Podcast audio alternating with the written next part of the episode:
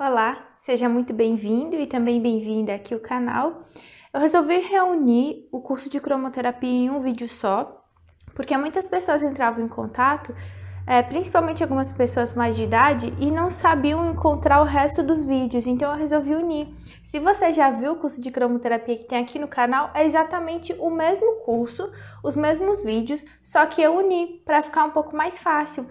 Mas para você que chegou agora, e, e se atrapalha com um vídeo muito grande, pode procurar aqui no meu canal, é Gabriela House em Psique Holística, que vai ter uma por uma aula. Mas você vai ter que dar uma baixada porque já faz um tempinho, já faz, eu acho que um ano mais ou menos que eu gravei esse curso. E esse curso, no final, ele tem uma certificação, então se você quiser depois entre em contato comigo lá para o meu e-mail, que eu vou, que tá sempre aqui na descrição do vídeo. E é isso. Se você se sintonizar também com a minha forma de ensino, eu tenho o curso de Reiki também, é, do nível 1 até o nível do mestrado. E a gente aqui em casa também, meu companheiro, ele tem um curso de alquimia que foi lançado agora em dezembro de 2021, o curso de astrologia também. A gente sempre tenta colocar de uma forma holística, que é olhando o ser não só no, no seu âmbito só espiritual, ou só emocional, ou só mental, ou só físico, mas unindo tudo. É isso. Muito obrigada e bom curso, boa concentração.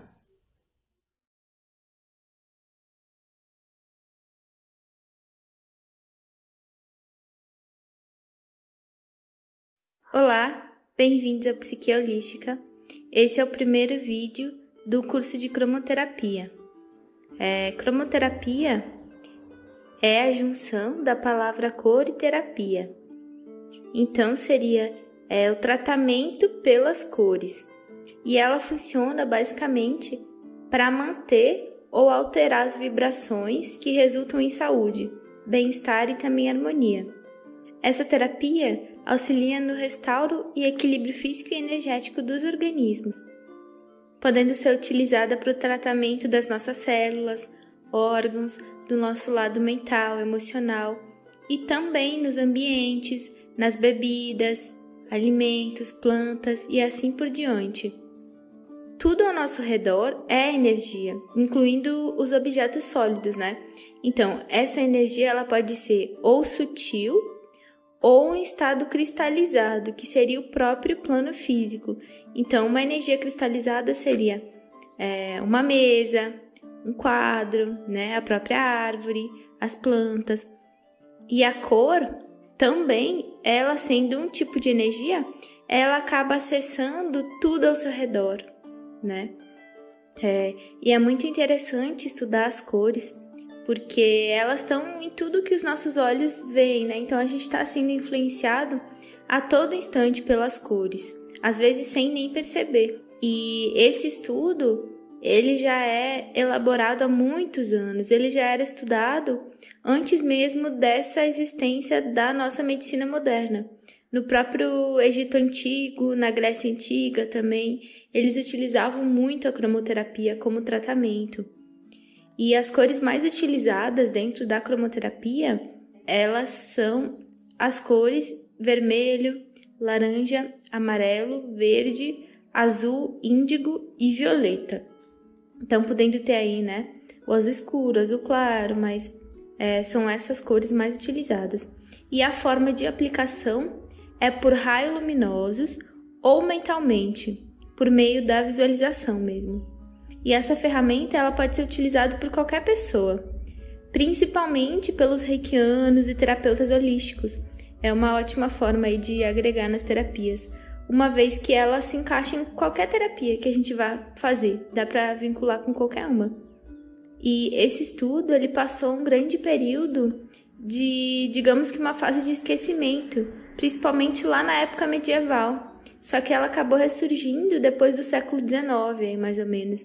E aí ela começou a ser utilizada em pessoas e também em objetos.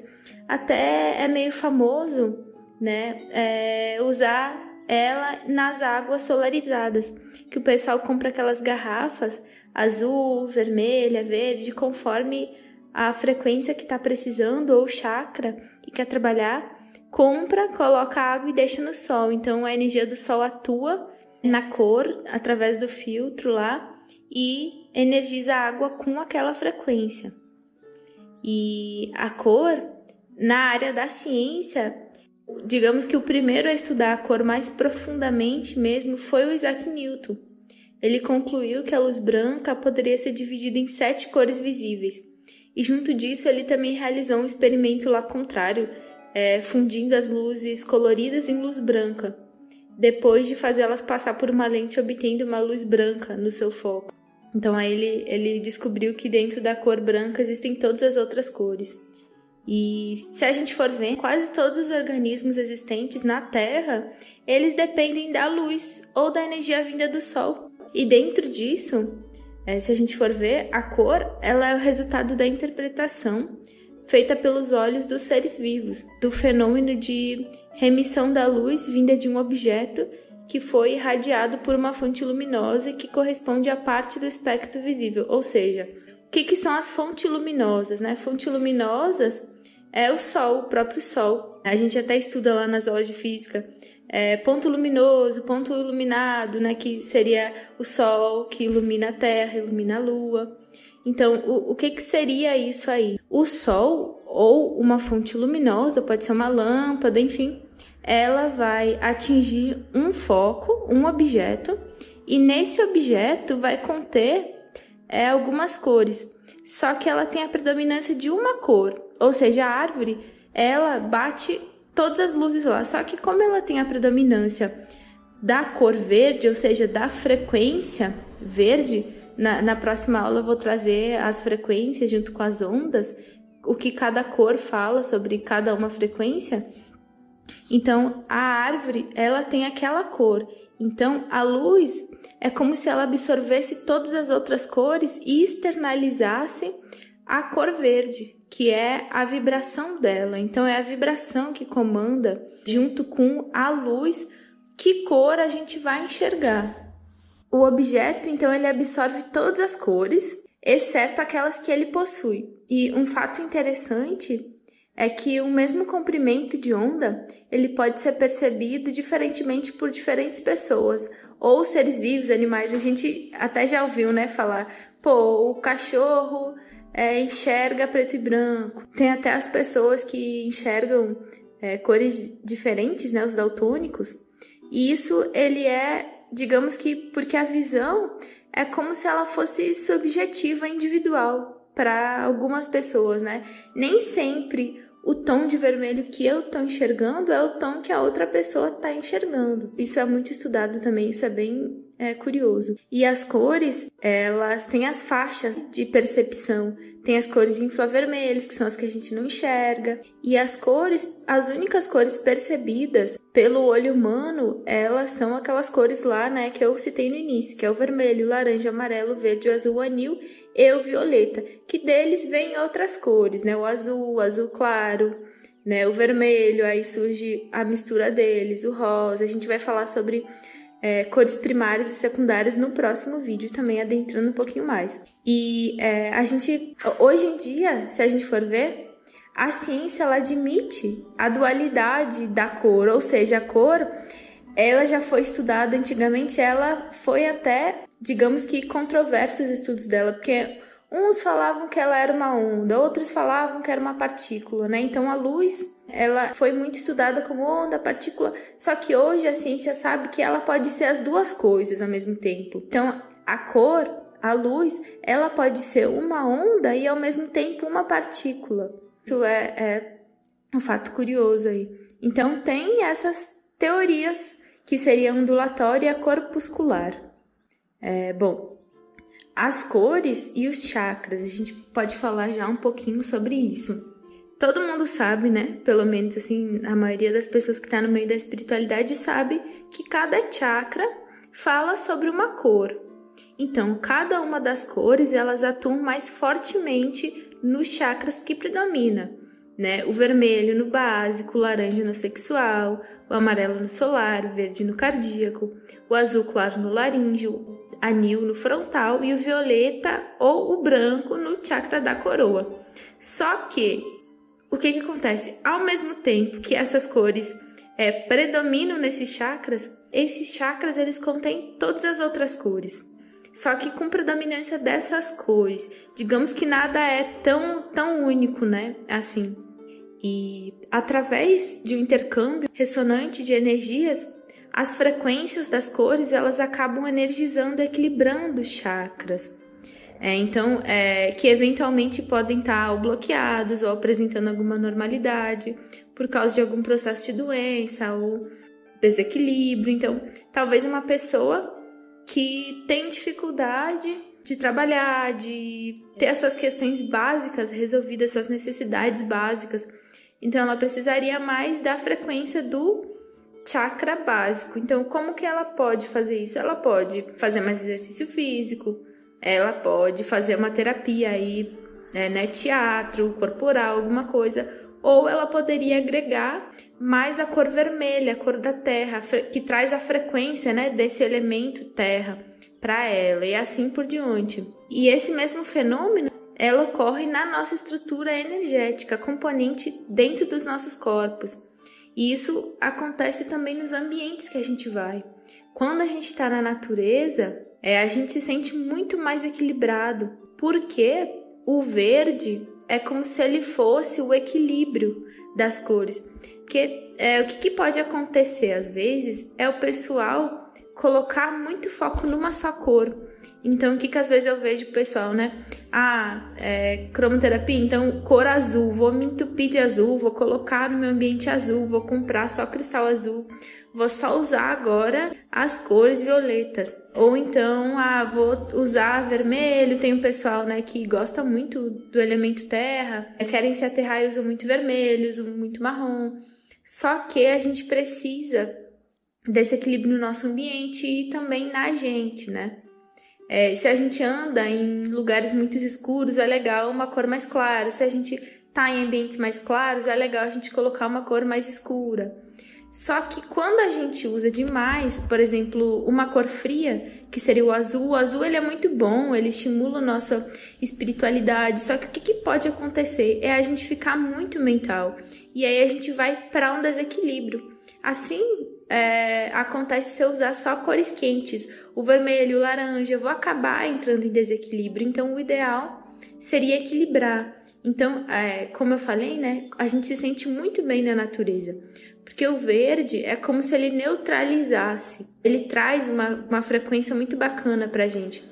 Tanto que o verde, ele significa, né? Ele simboliza a frequência do nosso chakra cardíaco.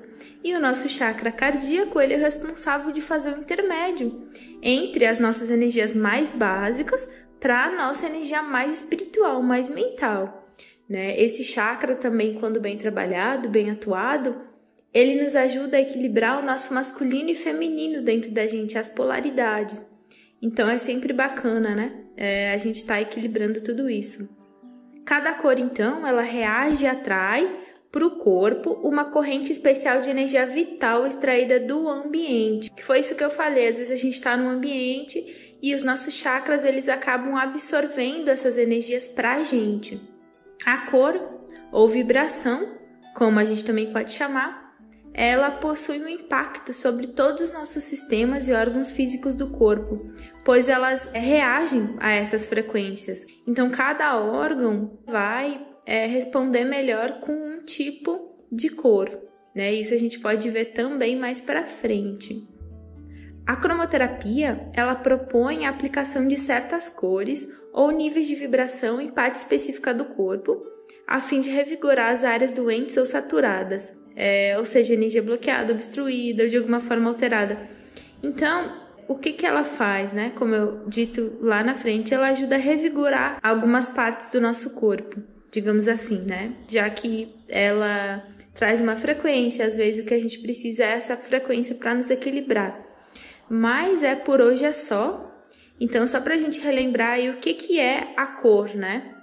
É, a cor, ela então é uma frequência que pode surgir como resultado da interpretação feita pelos nossos olhos, né? Lá vinda de um objeto que foi irradiado por uma fonte luminosa, que corresponde ao nosso espectro visível. Então o objeto ele absorve todas as cores, exceto aquela que ele possui. E no próximo vídeo a gente vai falar sobre a luz e a cor. junto com as frequências, as ondas e também as noções de como essas cores atuam. Gratidão, se inscrevam no canal e acompanhem próximos vídeos. Um abraço.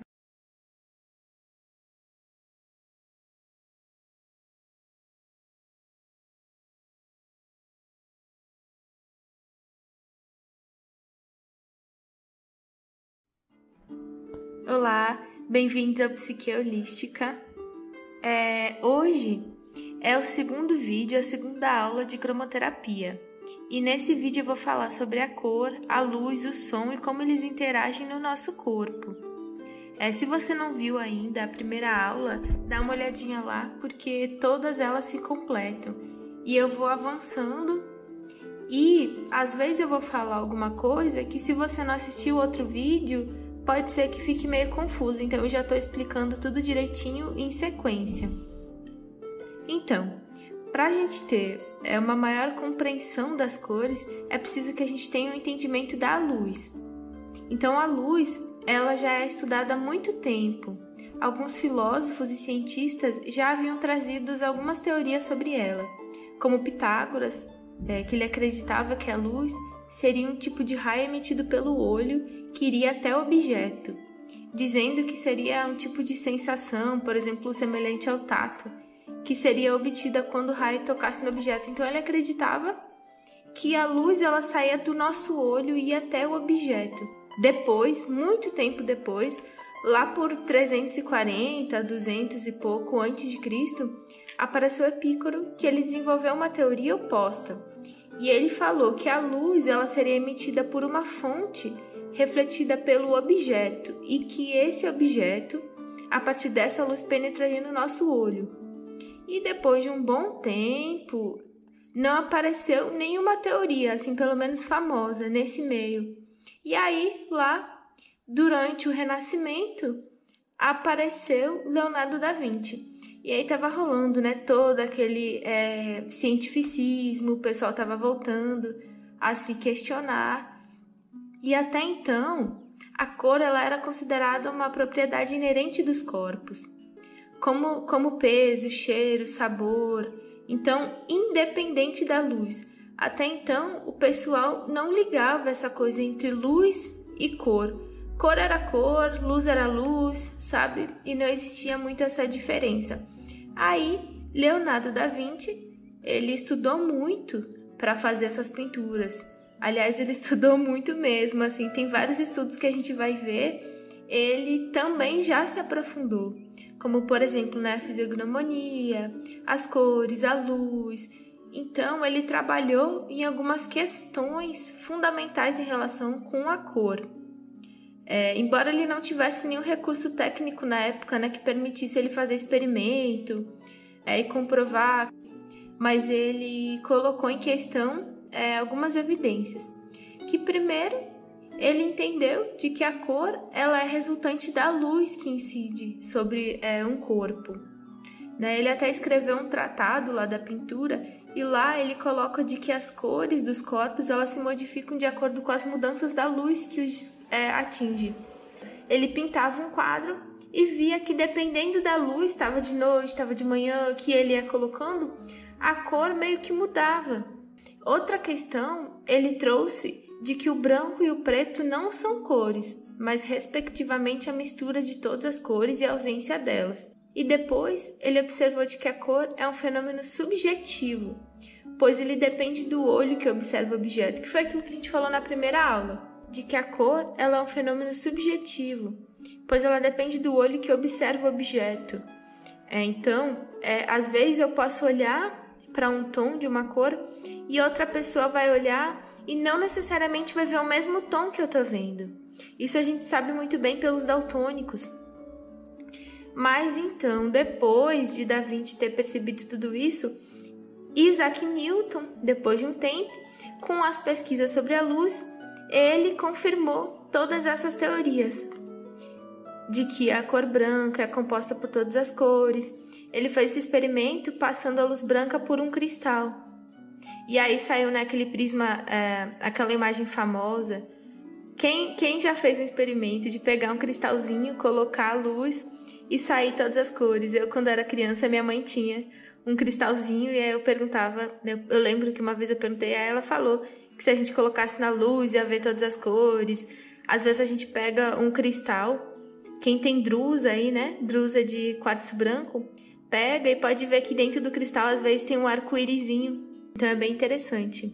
Só que nessa época de Newton existia meio que uma polêmica entre os físicos a respeito da natureza da luz. Isso eu comentei brevemente lá no primeiro vídeo, só que como foi introdução, eu não entrei muito, então agora a gente vai entender um pouquinho. Alguns, como Newton, defendiam a teoria corpuscular, que consideravam que a luz ela é formada por partículas que se movimentam no espaço, e outros defendiam a teoria ondulatória e sustentavam de que ela era ondas transmitidas em grande velocidade. E aí, no decorrer do século XX, as pesquisas do Einstein e do Max Planck. Max Planck, para quem não sabe, ele é o criador da mecânica quântica. E o Einstein ficou famoso né, pela relatividade. Então, eles juntos esclareceram a polêmica entre essas teorias, corpuscular e ondulatória. Como que eles comprovaram, né? De que a luz ela pode se comportar tanto quanto uma onda e também uma partícula. Isso ocorre porque tudo é energia. E dentro disso existe uma carga que é emitida pelos átomos de uma substância. É, esses átomos eles recebem uma sobrecarga energética. Então, mais energia, menos energia. E por esse motivo, a luz ela pode se comportar tanto como uma onda e em outro momento como partícula. Isso porque a energia luminosa, ela é emitida em pacotes, entre aspas pacotes, que seriam fótonzinhos, né? De quantidade sempre igual para um determinado de tipo de luz. Luz verde tem um determinado lá é, energia de fótons, azul outra e assim por diante. E isso a gente pode dizer também o que diferencia a luz das cores é exatamente a quantidade de energia do seu fóton, porque cada cor emite uma quantidade diferente de energia. E a gente vai ver isso também um pouquinho, porque vermelho emite um tipo de energia, uma quantidade diferente de energia da cor violeta. A cor vermelha ela libera muito mais calor do que a cor violeta. Então é, essa é uma grande diferença delas e também as ondas, que eu vou falar um pouquinho mais pro final do vídeo. É, a luz, ela é uma das formas mais sutis de energia. E ela já foi posta em evidência por tem um pesquisador russo que lá em 1939 ele fez um experimento que é bem famoso assim, principalmente no meio da espiritualidade. É o Kirlian, né? Que ele inventou Kirlian ou Kirliangrafia ele conseguiu, por meio da fotografia, cristalizar vários campos energéticos. Ele fez um experimento quase que sem querer, e aí ele é, captou os campos eletromagnéticos dos objetos. Então saiu lá várias fotos coloridas, vocês podem dar uma pesquisada lá, é bem bacana. Basicamente, muito das cores, o que difere é a quantidade de energia.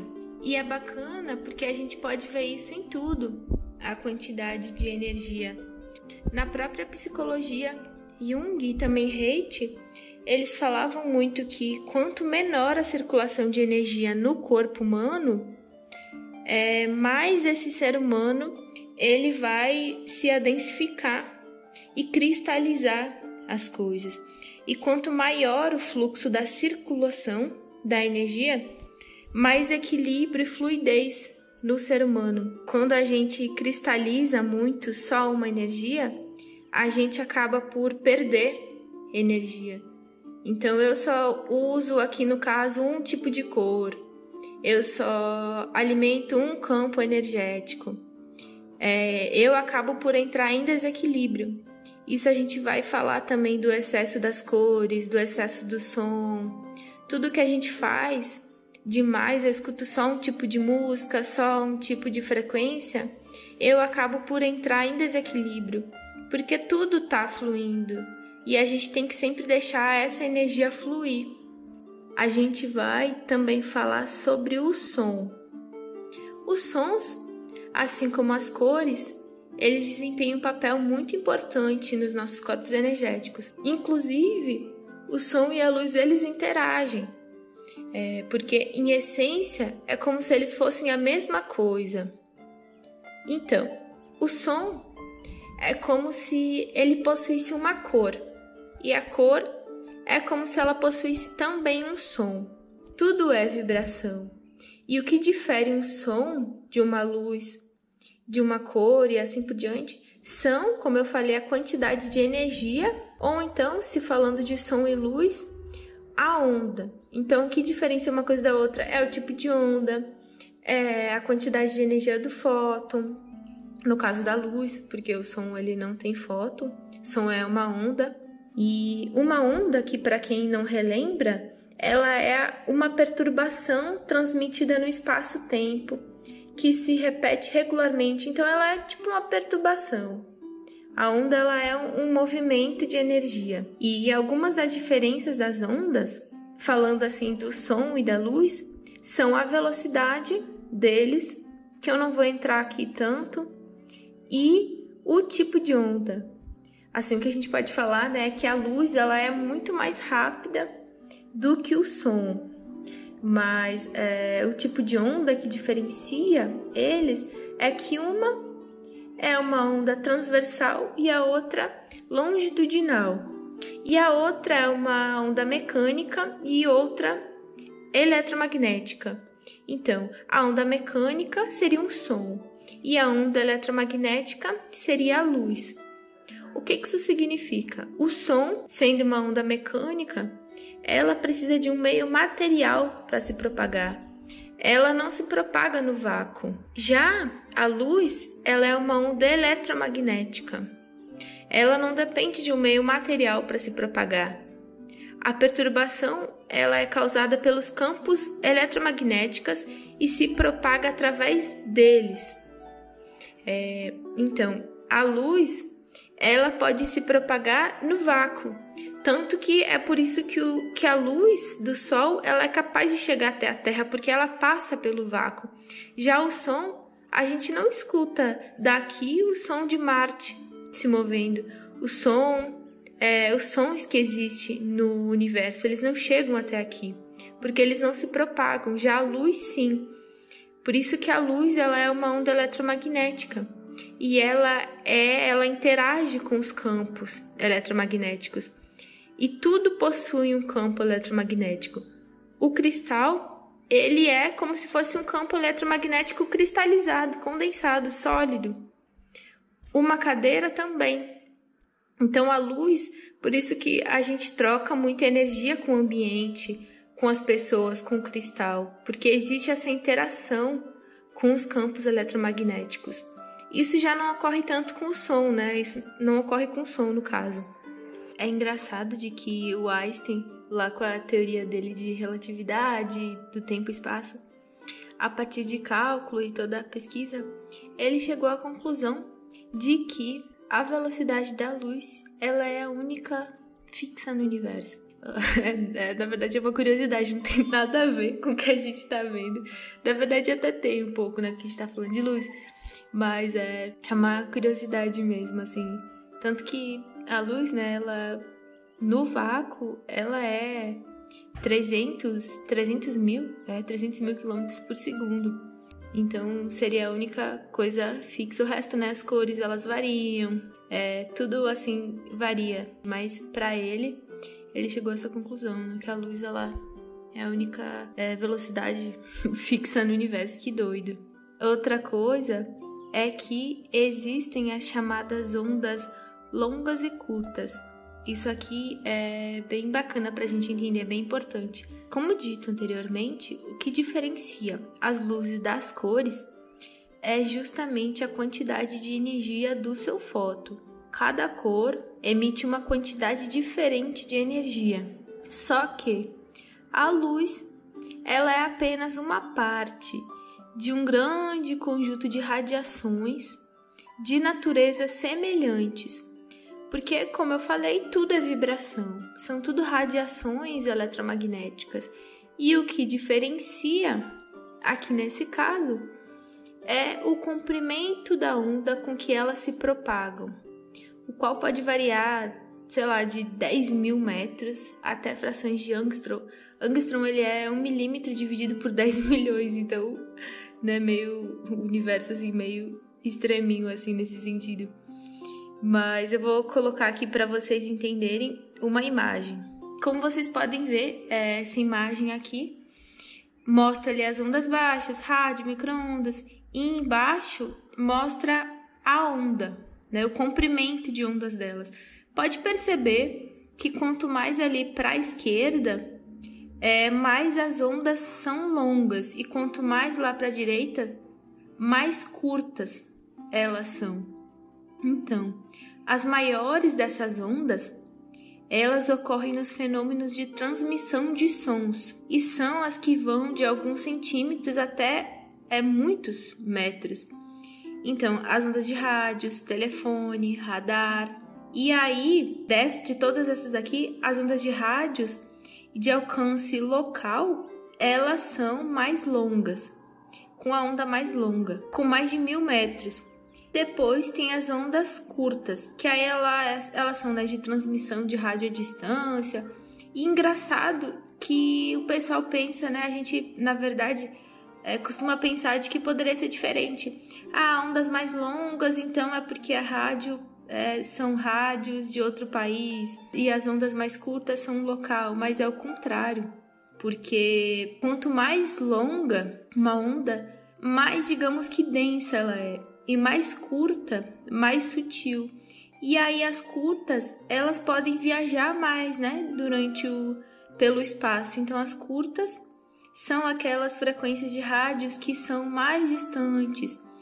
E aí as longas são de rádios locais. E, e é engraçado porque se a gente for ver assim pelo mundo espiritual e pelo nosso pensamento, a gente tem pensamentos que tem, digamos que frequências, ondas, né, no caso, ondas mais curtas e ondas mais longas.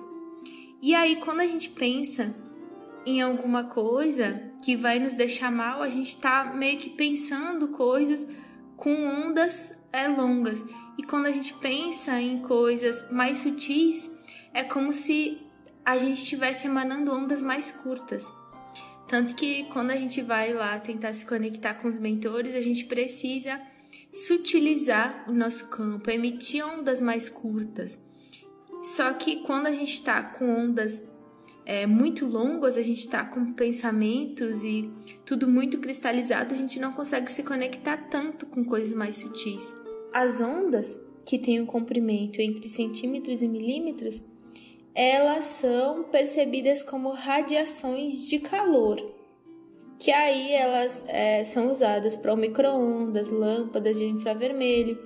Pode ver ali, ó, tem as ondas baixas, depois ali mostra de rádio, tem rádio, TV, tem Wi-Fi, microondas, e aí essas são como se elas fossem mais quente. E aí depois tem o infravermelho, pode ver ali, e aí sim começa as cores, ali, ó, o vermelho, o amarelo, o verde, o azul e tal. Aí tem o roxinho, ultravioleta, os raios X, raios gama. Então, ali abaixo do infravermelho, com umas ondas de pequenas frações de milímetros, até que aparece uma luz visível. Pode ver ali, ó, que entre o micro-ondas e o infravermelho tem uma corzinha. Só que aí depois vem o infravermelho, o vermelho de novo. E aí vem lá e tal, violeta, ultravioleta, e aí de novo, e depois os raios X. É, a gente pode perceber também de que a ordem que as cores aparecem ali, elas são as mesmas que aparecem no é, arco-íris. Então, isso também corresponde ao comprimento de onda. Tando então as maiores faixas ali no vermelho e as menores no violeta, que foi o que eu falei antes, né? As ondas mais longas estão lá perto do vermelho e as mais curtas no violeta. Então, quando a gente fala de cor, a gente já pensa direto nas cores que a gente costuma enxergar. Só que tem cores que a gente não pode perceber, que não são perceptíveis ao olho, ao olho humano, né? Ultravioleta, infravermelho. Só que alguns outros seres conseguem enxergar. Por exemplo, as abelhas, elas enxergam o ultravioleta. E depois, ali olhando na imagem, a gente pode ver que tem comprimentos de ondas cada vez menores, que aí vem, né, os raios ultravioletas que são emitidos pelo sol, os raios X e os raios gamas, que eles são emitidos pelas substâncias radioativas. E depois vem os raios cósmicos que atingem a Terra, vindo das estrelas. E aí, é, assim por diante, né? Na verdade, esses, essa imagem aqui, ela corresponde bastante, assim, né, da diferença entre as ondas. Dependendo da quantidade de energia que atinge o corpo, os efeitos dessas ondas são diferentes. Então, uma onda mais longa não vai se portar no nosso corpo igual uma onda mais curta. Se a gente é, ficar perto de uma cor ou de onda de rádio, de uma cor, por exemplo, vermelha, ou na onda de rádio, ou então depois na cor violeta, eles vão ter influências completamente diferentes no nosso corpo, mesmo toda sendo um tipo de onda. E é importante a gente entender, assim, bastante importante até aqui, a gente compreender essa relação, então. Por isso que eu mostrei as ondas ali. É importante a gente entender a relação entre a cor, o comprimento de onda, o calor e também a ionização, porque dependendo dessas variáveis é que a cor vai exercer efeitos físicos diferentes. Ali, aquelas ondas longas elas têm menos energia, né? A vermelho, as ondas de rádio. Isso significa de que elas penetram muito menos nos corpos do que as ondas mais curtas, que ali são, né? Uh, violeta, e é por isso mesmo que a gente pode explicar o nível de profundidade de que é, o organismo às vezes pode ser lesado, né, pela exposição excessiva do calor aos raios X.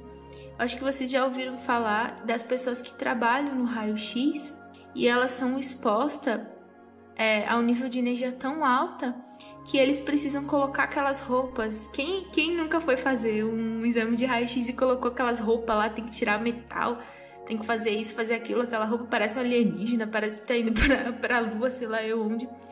Isso porque Quanto menor a onda, mais ela penetra no nosso corpo. Às vezes a gente pensa diferente, né? Às vezes a gente pensa que uma luz vermelha, ela vai atingir muito mais o pessoal que fala, né? Pô, a onda de Wi-Fi, não fica muito perto de Wi-Fi, que ele vai danificar todo o seu corpo. Realmente, ele tem um efeito que pode não ser assim tão bacana, mas ele não vai penetrar tanto assim no seu corpo de fazer tanto estrago como, por exemplo, um raio-x. E não é que o raio-x seja ruim, mas é porque é, ele, ele acaba carregando uma carga de energia muito maior e ele penetra é, muito mais fácil no nosso corpo. E o nosso corpo ele não, não aguentaria tamanha exposição. Por isso, como eu falei, que os trabalhadores é, que trabalham com raio-x, eles usam aquela roupa e eles trabalham poucas horas.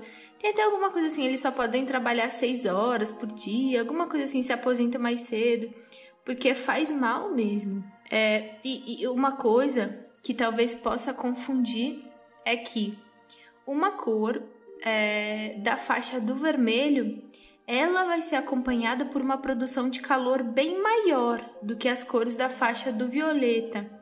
Então a gente até fala, né, de que existem as cores quentes, que são o vermelho, o laranja, o amarelo e depois as cores frias, verde, azul, violeta. Então, é, a gente até pode ver que a cor violeta ela já tem muitas vezes meio que uma mistura de alguma radiação ionizante, capaz de alterar também um pouquinho dos tecidos do organismo. Por isso que não é tão bacana, por exemplo, ter a casa inteira de luz violeta e aí ficar lá o dia inteiro. É tudo o equilíbrio, que nem a gente vai acabar falando depois. Às vezes a gente costuma pensar de que o vermelho é muito denso, é muito ruim, e o violeta é muito bom. Então tudo aqui varia esse equilíbrio mesmo. A gente tem aqui então, é, digamos que um conceito fundamental que vai dar uma orientada aí no nosso estudo de cromoterapia, que é que o que determina o modo de atuação física da luz no organismo é a quantidade de energia gerada pela fonte, que aí vai determinar a cor produzida. É, então, por que, que é legal a gente falar nisso? Porque na hora de usar cor na gente, a gente precisa priorizar esse equilíbrio. E aí, se a gente for usar por exemplo, a cromoterapia é, num instrumento, tem aqueles aparelhos, aquelas luzes cromoterápicas que a gente compra e coloca. A gente pode pensar, bom, vou deixar todas no mesmo tempo. Só que é, eu vou deixar, sei lá, 5 minutos vermelho no meu chakra básico, 5 minutos outros, 5 minutos outros, 5 minutos outros, e vou deixar 5 minutos é, lá no meu coronário a violeta. Aí, não, não, eu quero ter um contato espiritual, vou deixar, sei lá, 20 minutos. Aí a gente pode estar tá gerando um desequilíbrio. Então, a gente precisa, como eu falei, e acho que vou repetir sempre, equilibrar né, o nosso corpo. Claro que se a pessoa tiver muito em falta um tipo de energia, a gente vai deixar mais tempo aquela cor no organismo. Só que aí não pode ser muito tempo. Mas é isso. É, o vermelho, então, ele penetra menos no nosso corpo. Então a gente deveria deixar lá o vermelho um minutinho a mais. Né? O amarelo, o laranja, um minutinho, meio minutinho a mais. Assim, de, dando um exemplo. E aí depois sim, pode ser elas no mesmo minuto. Então isso é bem bacana, assim, da gente entender. Outra coisa que é muito bacana então a gente é, entender é que mesmo tendo essa sensação, né, essa coisa de cores frias e cores quentes, não significa que a cor quente ela vai ter mais energia do que a cor fria. Tanto que as luzes na faixa do azul violeta contêm mais energia do que a faixa do vermelho amarelo, justamente porque elas não dispersam quase nada né? Como o calor. A vermelha ela dispersa muito calor, ela libera muito calor. Já a, o azul violeta não. Então elas acabam penetrando mais na gente por esse motivo. Então seria é isso, né? A gente lembrar dessas ondas curtas e ondas longas, junto com como que eles absorvem no nosso corpo a gente pode pensar sobre isso, é, sobre as ondas mais curtas e mais longas, e ver o quanto elas penetram mais na gente ou não. Tanto que as ondas mais curtas, elas são mais sutis, e quanto mais sutil, mais ela se agrega no campo. A gente pode ver isso também de que quando a gente começa a trabalhar a nossa energia, ou a. É, eu digo muito assim para o pessoal que faz o curso de reiki comigo, que quando a gente está começando a entrar, né, é, abrir o nosso campo, ele fica muito mais sutil e ele acaba por absorver muito mais os campos externos. Então, às vezes, se aproxima uma pessoa e você vai pegar muito mais fácil aquela energia, você vai perceber mais a energia daquela pessoa, do ambiente. Então, isso porque o corpo ficou mais sutil. Então, quanto mais sutil, maior o alcance das energias externas. Por isso que a gente tem sempre que se trabalhar. Por isso que muitos médiums, é, muitas vezes, eles têm alguns desequilíbrios. A gente vê, assim, vários médiums é, que são né, excelentes médios e tal, só que às vezes tem problema de família, é, né, tenho questões emocionais, é porque muitas vezes estão com o campo muito expandido e não trabalham. Então é bacana a gente entender essa relação. Bom, tem muita coisa ainda para ver sobre a luz e a cor, só que para não ficar muito extenso, é, eu vou falar agora um pouquinho sobre como que a cor e também é, o som eles influenciam no nosso corpo. E na próxima aula eu vou continuar mais um pouquinho sobre a luz, para não ficar muito uma coisa assim, recarregar, né, o nosso mental. Agora a gente chegou na parte final, onde eu vou falar um pouco sobre como as cores e os sons se portam no nosso corpo. É, eu falei lá sobre a absorção das cores e isso é muito importante da gente entender.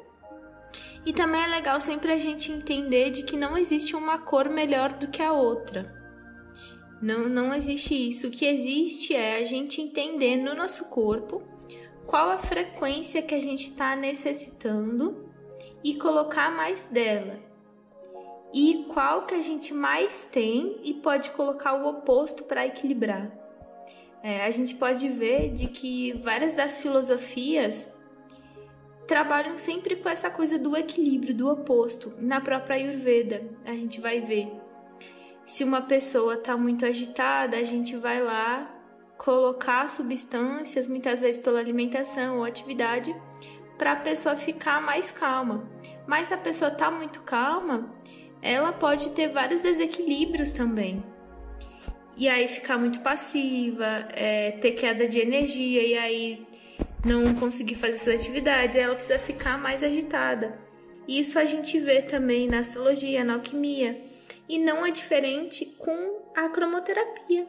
Se a gente vê que está com pouca energia, que a gente está é, sentindo dificuldade para lidar com questões materiais, a gente vai usar mais a cor vermelha. Se a gente vê que o nosso contato com a espiritualidade, com o mundo mental tá fraco, a gente vai usar uma cor mais violeta, mais azul. Então isso é bacana. Se tem problema com a indigestão, com alguma questão assim, a gente vai usar uma corzinha amarela. Então é legal a gente também é, ter um autoconhecimento. A cromoterapia ela traz muito essa sensação de autoconhecimento para a gente ter autonomia de ir nos equilibrando mas a gente vai entender essa absorção das cores pelos corpos através dos chakras. O que define é como que a gente vai sentir as energias extrafísicas no físico é justamente a interação dos chakras. Os chakras que faz o intermédio entre o mundo extrafísico e o mundo físico.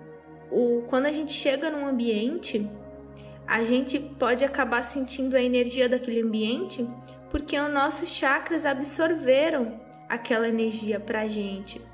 E a outra pessoa sente muitas vezes a nossa energia chegando, os cachorrinhos, os gatinhos, às vezes quando a gente está chegando lá, eles já latem, eles já sentem. Muito é porque os nossos chakras também lançam energia para o externo. Então, quem faz esse intermédio são os chakras.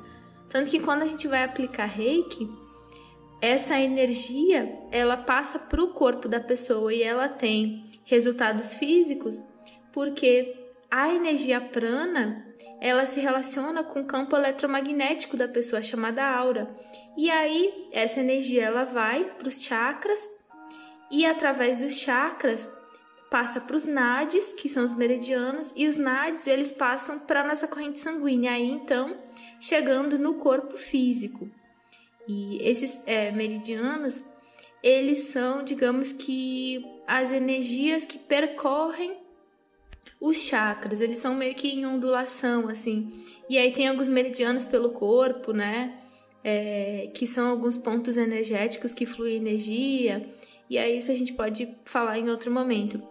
Mas o bacana aqui da gente falar é que tem aqueles, né, sete chakras, que são os mais conhecidos que são, entre aspas, os principais. Não os principais de melhores, mas os principais porque eles são maiores e são eles que coordenam grandes áreas do nosso corpo, por exemplo, as nossas glândulas. E o engraçado, ou não, né, o curioso aí, é que elas se relacionam com as sete cores que também são utilizadas na cromoterapia. Então, é, cada cor meio que se relaciona com cada um dos chakras. E cada cor, entre aspas, representa um chakras. Como a gente falou no primeiro vídeo, qualquer chakra pode absorver qualquer cor, principalmente dependendo do estado emocional, da necessidade da pessoa e tal. Só que cada chakra possui uma frequência que corresponde a uma cor e que corresponde a um som. Então a gente vai é, começar a ver aqui então qual que é essa relação entre os chakras e as cores. O primeiro chakra que a gente tem, falando entre esses vórtices mais utilizados pelo nosso corpo, esses são, digamos que, os responsáveis pelas nossas principais áreas da vida. Entendendo também os chakras, a gente já pode entender um pouquinho mais sobre as cores. Então, quando eu falar chakra tal, cor tal, tudo que eu falar relacionado àquele chakra, a gente pode entender de que a cor ela traz um pouco daquela qualidade também. A gente tem primeiro o chakra básico.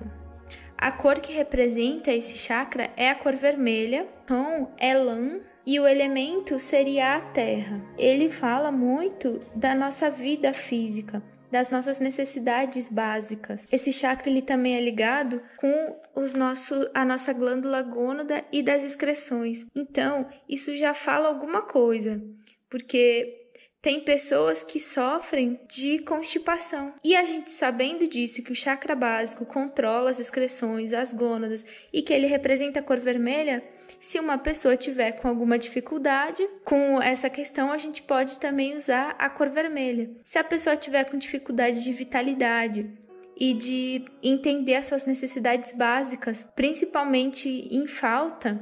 Então, essa pessoa se esquece de se alimentar, tá com anemia, a gente pode utilizar dessa cor para equilibrar. Se tá com muito sono, então a terra é um elemento que traz muita força. E o vermelho ele ele é, ele representa também essa força, essa vitalidade, virilidade. O segundo chakra, ele é o chakra sexual e é representado pela cor laranja. O som dele é van e ele também é representado pelo elemento água. E as glândulas que regem ele são as glândulas sexuais e para as mulheres aí os ovários também. O que, que a gente pode entender pela cor laranja? Ela traz a libido, ela traz pra gente tudo que tem a ver com a vontade de fazer as coisas, a vontade de viver, a vontade de trabalhar. Se o vermelho ele traz a vitalidade, o laranja ele traz a vontade de fazer as coisas. Só que não é uma vontade animada, que nem a gente vai ver depois. O laranja ele traz uma vontade como se fosse centrado. O laranja ele é uma cor que prepara a gente para digestão, porque a gente vai ver depois que o amarelo ele é uma cor que ajuda na digestão. Só que para a gente fazer digestão, a gente precisa comer. E para a gente comer, a gente precisa ter fome. E para a gente ter uma boa digestão, a gente também precisa ter fome. O terceiro chakra, ele é o chakra umbilical. Ele é representado pela cor amarela, o elemento fogo e o som é ram. Ele é aqui é, comandado pelo plexo solar. Então, essa assimilação das coisas, ele é regido por esse chakra e também por essa cor. Não só a assimilação do que a gente come, mas principalmente a assimilação do que a gente pensa, o que a gente fala e o que a gente sente. Muito daquele, digamos que chute no estômago que se sente é quando a gente está ou julgando ou com o pensamento em desequilíbrio com o nosso sentimento. Você não quer que aquela pessoa chegue perto de você, você se sente mal e recebe aquilo. Você chega no lugar e não aceita estar naquele lugar, você recebe aquela boca no estômago. Toda vez que você se sente nervoso para fazer alguma coisa, é que você não está assimilando bem as coisas. E se isso acontece muito, você pode usar essa cor da frequência amarela, do elemento fogo. O fogo ele não tá nem aí se o outro vai pensar, ele não tá nem aí se o outro vai aceitar, ele só vai. Essas três primeiras cores falam muito de pessoas que têm dificuldade de agir, que são muito passivas, ou então que estão com depressão. Usa laranja, vermelho e amarelo que vai ajudar. Amarelo ele é a cor da alegria também. Ganesha usa muito amarelo. Lakshmi. Lakshmi fala da fortuna, da abundância. Então tudo que é externo, se a pessoa é muito interna, ela pode usar essas cores para ajudar. O mesmo se a pessoa for muito externa, é muito agitada, ela pode usar cores mais frias. O quarto chakra, ele é o cardíaco. O som é yang, a cor é verde e o elemento é o ar. Essa cor verde traz o equilíbrio. Esse chakra está ligado com o timo também, né? A nossa glândula timo. Essa cor, como a gente viu lá no início, ela é uma cor do equilíbrio. E o engraçado é que o chakra cardíaco, ele fala de muito equilíbrio, ele fala do equilíbrio entre os polos, ele fala sobre o nosso equilíbrio do nosso emocional, do nosso mental. Então, tudo que a gente veio trabalhando desde já, o pensamento com amarelo, as emoções com laranja, a vitalidade com vermelho, aqui a gente equilibra.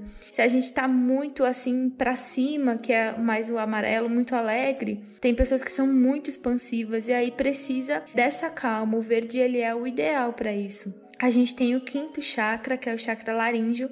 O som é ram, a cor é azul claro e ela é relacionada com o elemento éter. Aqui, esse chakra laríngeo, ele representa as glândulas tireoide e paratireoide. E o mais bacana da gente falar das glândulas é que se alguém chegar e falar que está com problema nessa glândula, a gente pode também utilizar da frequência da cor para equilibrar. Esse chakra ele fala muito da nossa verdade, nosso senso de verdade, de você poder expressar com sinceridade o que sente. Às vezes a gente sente o nó na garganta quando está com alguma questão emocional. Isso é porque a gente não está expressando a nossa verdade naquele momento, seja para a gente ou para o outro. Quando a gente engole demais as coisas, a gente deixa de expressar a nossa própria verdade, ou quando a gente não tem uma verdade na vida, a gente tem questões essas áreas da vida. Isso está muito relacionado com a nossa missão de vida, com o nosso trabalho. Não o trabalho lá do chakra básico, da cor vermelha, mas o trabalho relacionado com o que a gente gosta, com o que a gente acredita. Esse representa essa, essa cor. Se a pessoa ela não tem muita verdade, ela não é muito idealista, essa cor pode ajudar, porque é uma cor que já inicia questões mentais e a gente trabalha o nosso idealismo pelo mental. Então aí já é o início. O sexto chakra é o frontal. O som dele é on, a cor é o anil ou índigo, que é aquele azulzão, sabe? Assim, um azul bem escurão. Ele fala muito da glândula pituitária. E essa cor, junto com esse chakra, ele fala muito da lucidez, de conseguir enxergar as coisas com lucidez. Então, vem alguém fala alguma coisa para você, você não vai pensar tal coisa, você vai entender aquilo com lucidez. Então, essa cor trabalha muito as nossas questões relacionadas com esse mental que muitas vezes a gente não consegue compreender. Realmente, às vezes, uma, as pessoas vêm falar uma coisa e a gente não entende. E isso digamos que é normal também. Só que a gente tem que aprender com o tempo a ter mais consciência, a ter lucidez, a enxergar as coisas realmente como elas são. Então, a cor que ajuda muito é esse índigo, tanto que já é uma, um contato grande com a espiritualidade. Então, a meditação ajuda a controlar esse que é o tão chamado terceiro olho. Esse azul, ele acalma, ele traz uma, um senso de espiritualidade, de lucidez. E depois a gente tem o chakra da coroa, que ele, ele é relacionado com a cor branca ou violeta. É, ele não tem som e ele também não tem nenhum elemento. Frontal tem pessoas, tem vertentes que falam que também é o elemento éter. E para outras ele também não tem nenhum elemento, porque já, já seria o próprio todo.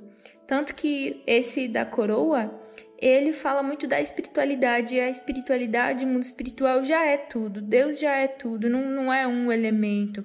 Aqui já nem tá mais no plano físico. O plano físico que tem elemento, terra, água, ar, fogo, né?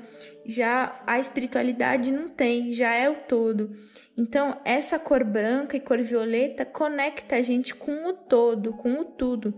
Então a gente pode usar essa cor com pessoas que têm dificuldade de conexão porque a gente tem que saber muito utilizar a cor conforme a própria pessoa. Se a pessoa já tiver um contato muito forte com a espiritualidade, se for uma pessoa muito mental e usar muito essa cor violeta, o azul, essa pessoa pode ser que ela se desequilibre muito no primeiro chakra.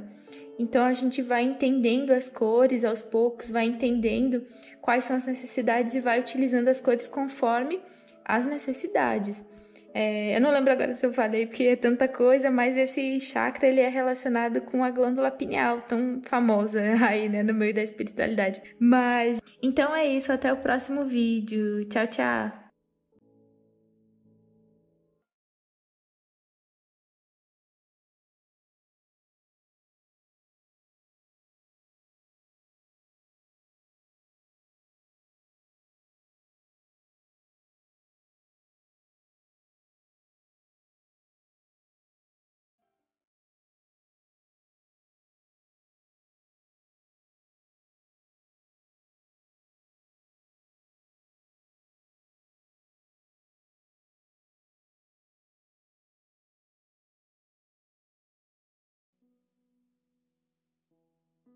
Olá, bem-vindos ao Psique Holística.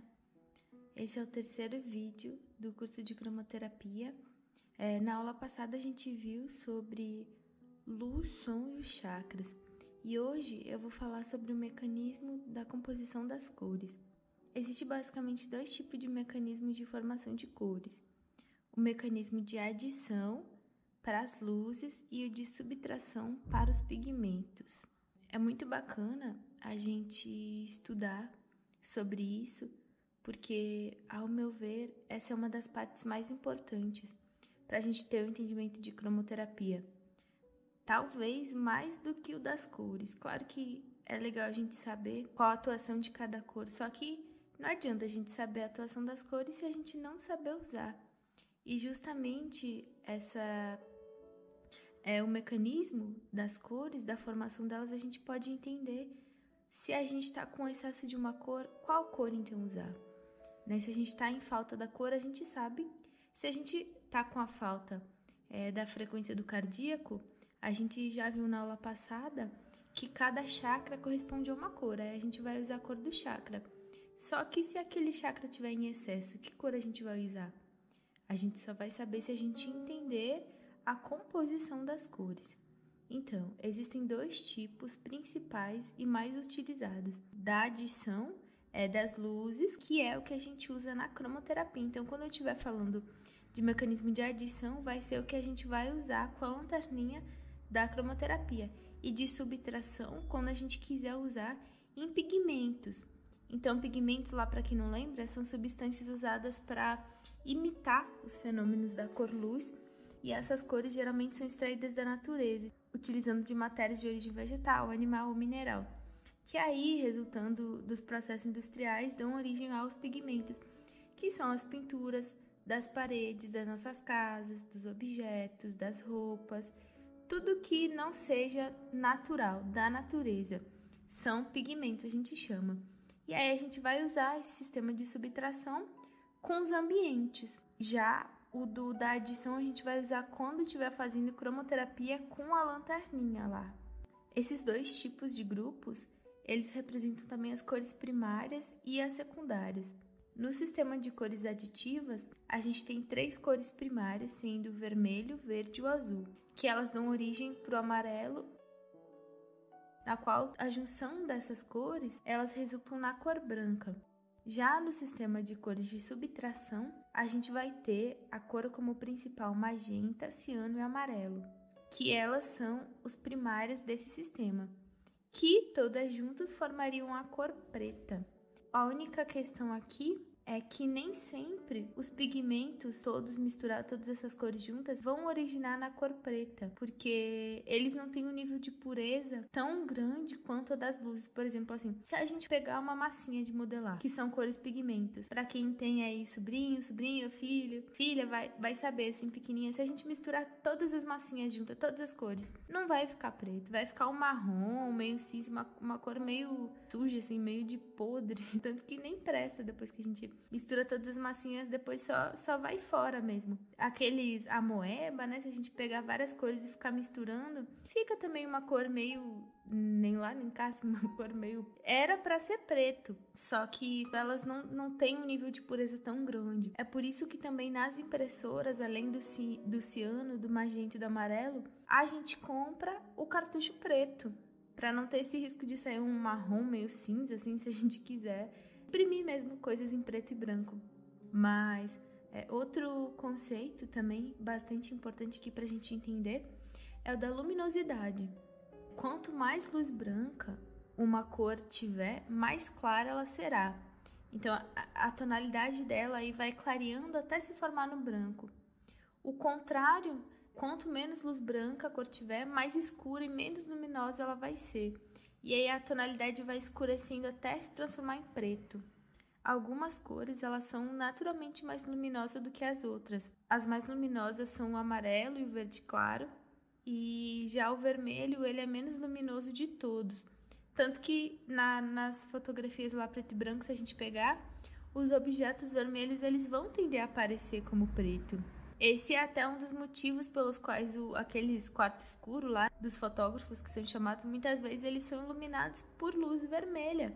Outra coisa muito bacana é a própria temperatura das cores. A gente falou um pouquinho disso lá no primeiro vídeo. As cores do extremo vermelho e amarelo do espectro, que elas geralmente têm grande parte da energia em forma de calor, elas são chamadas de cores quentes. E já do extremo azul-violeta, que quase não tem calor, elas são chamadas cores frias.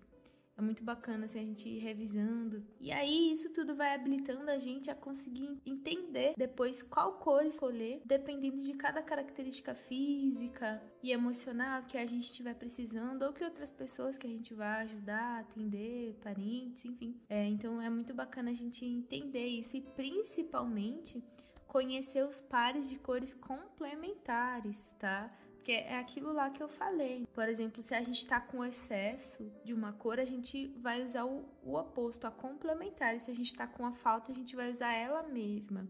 As cores primárias das cores dos pigmentos, elas são as cores amarelo, vermelho e azul. É, já as da luz são a vermelha, a verde e a azul, que é essa daqui da adição.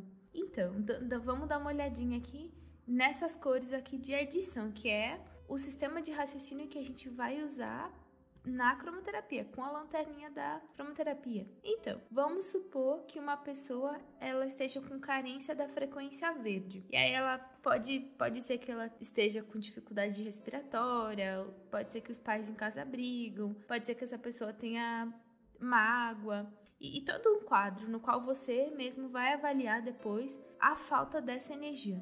Nesse caso, a cor principal a se usar é o verde, o próprio verde, que é a cor do chakra cardíaco, aqui a cor principal. E aí a gente vai evitar usar o que? A cor magenta, que ela é a cor complementar do verde, tá? Esse é o sistema para cor luz. Vamos dar uma lembrada, né? E, e por que, que ela é o oposto? Porque pode dar uma olhadinha ali, a cor verde a mistura das cores azul e vermelho é a magenta. Então, por que, que a gente vai evitar usar a cor magenta? Porque se a pessoa ela já, ela já tá com a falta do verde e a gente usar o magenta, o magenta ele vai estar tá carregando mais ainda de vermelho e de azul, que são justamente o excesso dessas cores que estão fazendo muitas vezes ter a falta do verde. Isso a gente não fala é, nem da cor, né? Da, da pessoa que ela tá usando ou da aura. A falta da cor aqui nesse caso é a falta da frequência mesmo. Ela não tá tendo muito da frequência do cardíaco. E, e vocês lembram lá que eu falei no segundo vídeo que o cardíaco, esse chakra, ele é muito responsável por equilibrar tanto as energias mais inferiores as energias mais básicas e também emocionais, junto com a mental. Então, pode ser que essa pessoa estando ali, pode ser que ela esteja ou às vezes muito mental, ou às vezes muito instintiva e não está conseguindo se harmonizar, harmonizar os polos. E aí pode vir sintomas de doenças relacionadas a isso, psicossomáticas, questão respiratória. Então a gente usaria o verde, não o magenta. Nesse exemplo, né, da pessoa que teria falta da frequência verde. Tudo isso a gente vai aprendendo a raciocinar é, ao longo do, do curso, assim. Agora, se a gente pegar uma pessoa que tiver o excesso da cor azul com seus respectivos sintomas, a gente deve usar a sua cor complementar amarela como tratamento. Então, pode ver ali, ó, a gente vai ver lá em cima a cor azul forte e lá embaixo a cor amarela. Por quê? Porque o amarelo é a mistura do verde e do vermelho, a gente vai sempre trabalhar assim. Assim como se a pessoa tivesse com excesso de vermelho, a gente ia usar o ciano ali, porque ele é a mistura do azul e do verde. A gente vai sempre raciocinar assim, tá?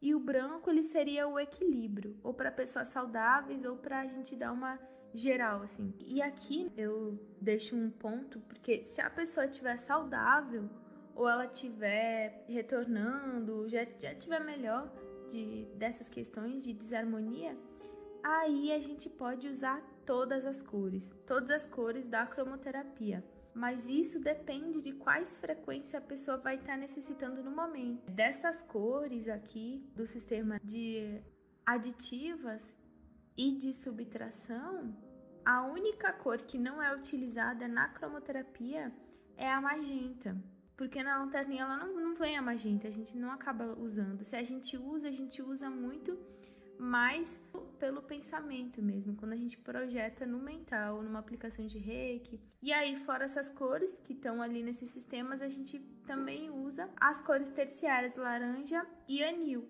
que sendo a, a laranja ela é o resultado da cor vermelha e da amarela. E o anil ela é meio que uma mistura do violeta e do azul. Então a gente tem sempre que destrinchar uma cor para a gente nunca sobrecarregar uma frequência nas pessoas ou nunca deixar em falta. Porque às vezes a pessoa pode estar até com algum problema, só que ela vai lá fazer cromoterapia com a gente e a gente coloca as cores sem nem entender e a pessoa pode sair com mais é, falta ainda de uma frequência. Então é muito bacana a gente entendendo sim. Então a gente pode sempre olhar o oposto. O vermelho e o ciano, então eles são complementares.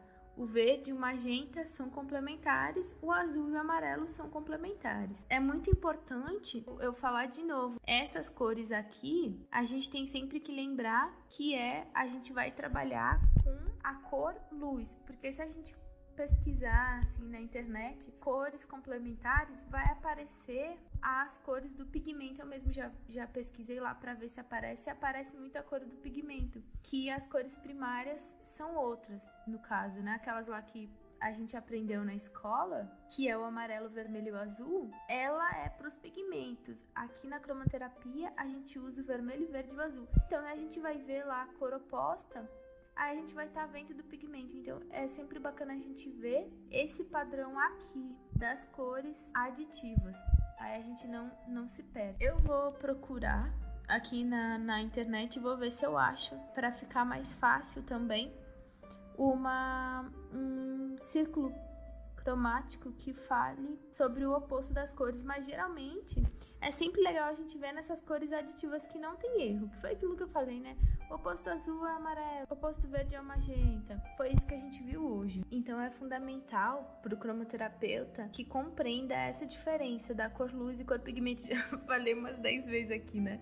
Mas, mas é isso mesmo. Até porque a maioria dos autores do material publicado sobre esse assunto ele é um raciocínio é, em cima do conceito da cor pigmento. Mas como é que a gente vai fazer um raciocínio em cima da cor pigmento se a gente vai estar tá usando luz? então não faz tanto sentido assim, né? Teve só, acho que, uma exceção lá do, de um, um cientista lá indiano, Gandiali, sei lá, não, não sei direito o nome dele, mas ele ele se baseou nesse modelo na terapia das três cores luz primárias mesmo, e não das três cores pigmento. Outros autores eles é, acho que não estudaram o assunto, ou não sei, né? Mas eles é, muitas vezes não se não olharam para esse ponto. Eu também fazendo curso assim de cromoterapia que fui, né? Pô, é verdade, né? Como é que você vai usar a luz, mas vai usar o raciocínio do do pigmento, né? Então não, não faz sentido. Então é, faz, faz muita diferença. Assim, às vezes a gente pode pensar, ah, mas é só cor, mas faz muita diferença. Porque, por exemplo, assim, ao estudar a qualidade de, sei lá, cor azul e definir a indicação para para algum paciente ou algum amigo ou para si mesmo, geralmente as pessoas elas indicam o mesmo a mesma cor para a pessoa usar na luz e na roupa, por exemplo, assim. Ah, você tá com falta, vamos pegar o mesmo exemplo, né? Com falta da cor verde. Então, agora só usa a cor verde, coloca a cor verde em você e aí é isso, né? Se entope lá de verde. Só que é o que que acontece? Quando a gente usa uma cor de roupa, pensando, né, que a gente, ah, então eu tô precisando da cor verde, eu vou usar uma roupa verde. Só que aí o que, que acontece? A gente vai absorver todas as cores menos a cor verde.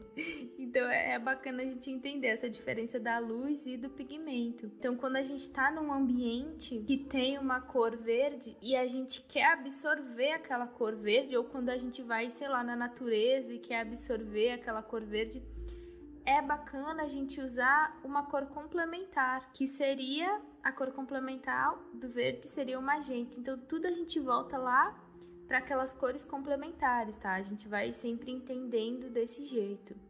É, então, vamos vamos tentar entendendo aqui. Quando a gente projeta uma luz azul no nosso corpo com a lanterninha, ou quando a gente fica em um ambiente pintado de azul, as radiações de todas as outras cores, elas são meio que eliminadas. Elas são absorvidas pelas paredes ou pelo material de lanterna. No nosso corpo energético, ele é atingido aí só pela radiação azul. Por outro lado, se a gente usar uma roupa azul, essa roupa ela devolve para o ambiente essa radiação azul. Então, se eu tenho uma casa pintada de azul e aí aquilo tá me desarmonizando e eu só tô absorvendo todo dia azul, azul, azul, azul, azul, eu, eu posso entrar em falta de outras cores. O oposto do azul é amarelo. Então, o amarelo fala muito da vontade de viver, de digerir as coisas. Então, daqui a pouco eu não tô assimilando as coisas direito, vou estar tá com é, não tanta alegria de viver, porque eu tô absorvendo muito azul. Então, não quero absorver o azul, uso uma roupa azul. Pronto. A cor azul vai refletir de volta pro externo. Então, tudo que tá no externo reflete. Se eu uso uma cor, ela vai refletir para outra pessoa aquela cor que eu tô usando. E eu não vou absorver ela. Mas se eu quero absorver essa cor, aí eu tenho que usar o oposto dela, ou seja, eu quero absorver o azul. Vou usar o amarelo. Então, isso, isso é muito bacana mesmo. Então, quando a gente usa a roupa azul, ela devolve, como eu disse, né, pro ambiente a radiação azul e absorve, ou seja, incorpora no nosso campo energético, que também vai para todos os nossos outros corpos mental, vai é, influenciar tudo nosso, vai influenciar nossos pensamentos, emoções. Ela absorve todas as outras radiações, todas as outras cores. Então, é, ou seja, né, o nosso campo ele vai ficar impregnado de todas as cores menos o azul. Então, agora a gente já sabe, né, quando quiser equilibrar o ambiente externo interno, a gente faz sempre esse jogo de cores opostas. Outra dúvida que pode surgir é, por exemplo, o pessoal perguntar, sei lá, que roupa eu devo dormir, que cor de roupa eu devo dormir.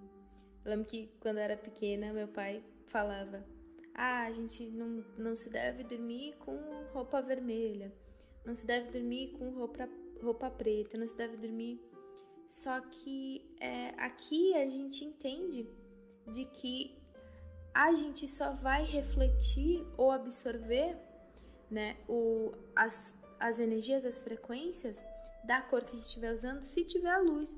Se tiver tudo escuro, eu posso usar, estiver usando qualquer cor né, na minha roupa, que não vai fazer uh, muita diferença, não vai fazer nenhuma diferença no caso. Porque é como se todas as cores se formassem uma só, fica tudo escuro, então não tem o que absorver, não tem o que emanar, não tem luz. Então isso é, faz a gente também entender, né? Um pouquinho mais das cores. Inclusive, é, o que pode acontecer é a influência psicológica. Por exemplo, eu vou dormir com uma roupa vermelha e eu só fico pensando naquela cor vermelha. E aí sim pode influenciar psicologicamente em mim, porque ela tem uma frequência, né? Tanto que é, a parte mais que mais faz efeito da cor, ela é através dos corpos energéticos, mais do que no corpo físico. Até posso falar um pouquinho sobre isso. Mas o que pode acontecer é isso. E é até engraçado, né, que essa presença de luz ou falta de luz, ela ela afeta também, né, os organismos vivos, o, o escuro e o não escuro, né? Porque a gente até pode fazer aqui rapidinho uma, uma analogia, né? Porque lá, mais ou menos na, na década de 60, foram feitas algumas descobertas a respeito da, da estrutura e da função da glândula pineal, né? Porque a, a glândula pineal, ela fica situada na base do, do nosso crânio e ela produz um hormônio chamado melatonina, que ele age sobre os ciclos de sono e também a, a reprodução né, dos vertebrados. E aí a gente vê que entre os anfíbios, a pineal ela é uma fotorreceptora que, que justifica, né, que o pessoal falava lá que antigamente é, a, essa glândula seria o terceiro olho. E já entre os mamíferos, ela acabou perdendo nessa capacidade de captar diretamente a luz.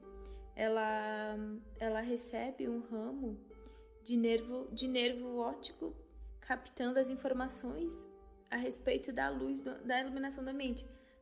Ou seja, né, uh, pra gente, essa, essa glândula, a glândula pineal, ela não, ela não é atingida diretamente pelas cores que a gente vê, que nem acontecia antigamente, né? Que tem até o pessoal que fala que antes ela era o terceiro olho, que faz um sentido também, né? É, mas hoje em dia a gente não tem essa glândula para fora, né? Ela é dentro do nosso cérebro. Só que mesmo assim, ela recebe uma influência, né, com a luz, que ela, ela recebe, né, um ramo do nervo óptico. Então, ela também é influenciada. Mas é outra coisa também muito bacana que a gente pode brincar com a cromoterapia. Não é só a luz, a cor, a luz assim do ambiente, a cor da roupa, a gente pode ver também pelo dia, né? A gente pode ver porque cada hora do dia é como se como se uma cor ficasse mais presente, né? A gente vê que às vezes a cor vai mudando durante o dia. Parece que, que um horário tá mais claro, aí no, no final do dia tá colorido, né? Às vezes a gente vê aquele céu lindo, a gente vai na varanda, a gente vai numa praça, a gente vê que que tá, tá lindo, né? Aquele céu, às vezes tá laranja, às vezes tá rosa, né? E aí a gente pode ver que quando chega mais ou menos meio-dia, ali no início da tarde, tudo fica meio que amarelo, laranja, aquele sol, né, na cara, assim. O entardecer, geralmente, o ambiente ele fica uma cor mais de púrpura, né? Aquela coisa, às vezes fica aquele céu meio violeta, aquela coisa linda. E aí vai ficando um, um, violeta meio que escuro, né? Quando vai escurecendo até ficar uma coisa meio escura assim à noite. E aí quando chove, é, o sol ele brilha no meio das nuvens e aí aparece o arco-íris. E aí mostra todas essas cores ao mesmo tempo. Então é muito bacana ver também isso.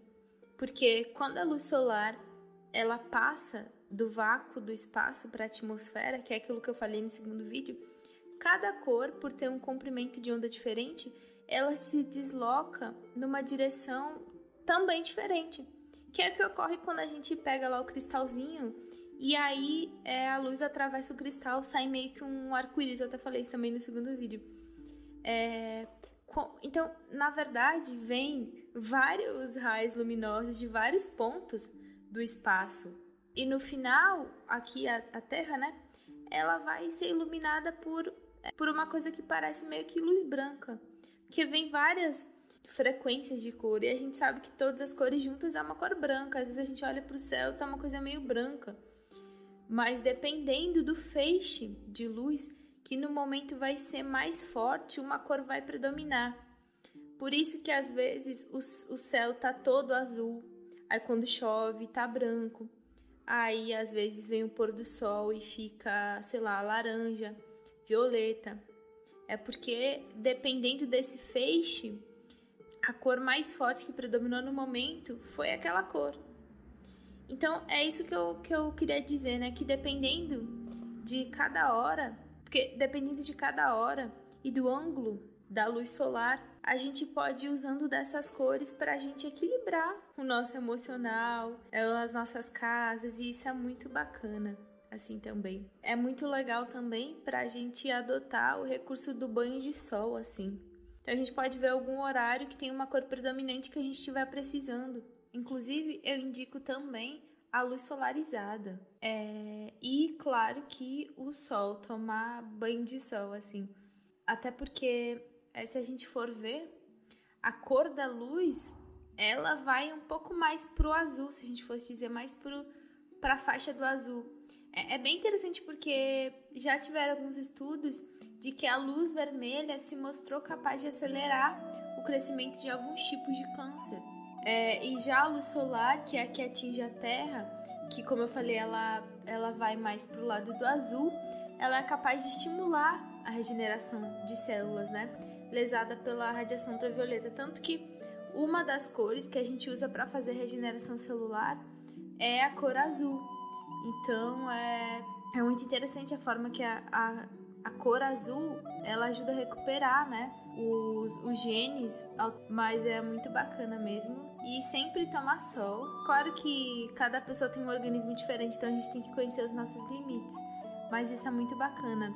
E outra coisa muito interessante, essa questão da luz não é só porque a gente observa pelos olhos. É porque isso não acontece só com seres humanos e com os animais né, de regeneração, do sol, das luzes ajudar. Isso acontece também com as plantas, sendo que as plantas elas não possuem olhos, elas nem sistema nervoso central. Então, a, a, isso também indica de que a luz ela está muito relacionada também sobre os tecidos do organismo e as nossas energias.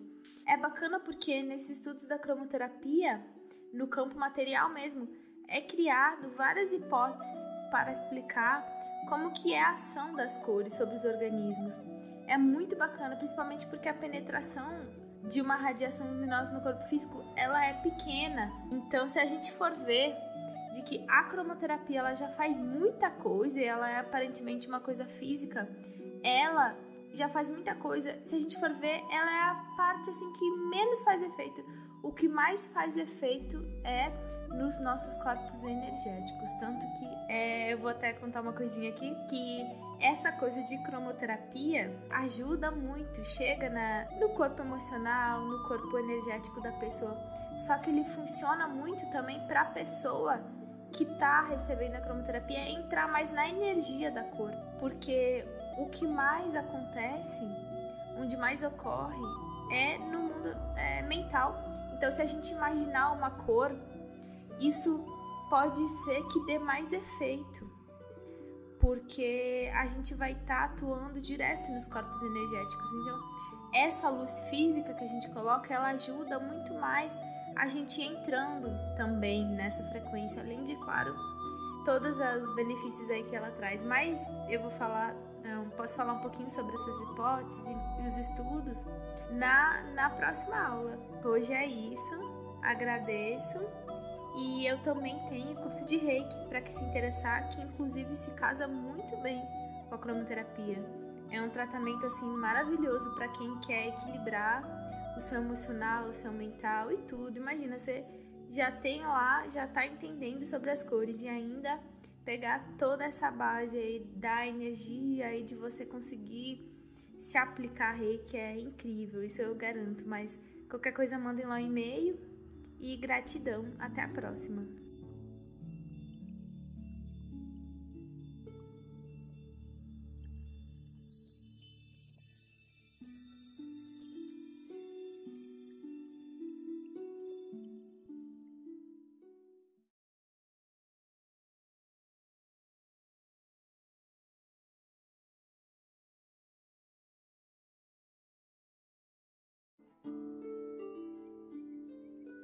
Olá, bem-vindos ao Psique Holística. Essa aula de hoje ela vai ser bem rapidinha. Ela é meio que a abertura para a gente já começar a falar sobre as cores. Que eu vou começar falando sobre o vermelho.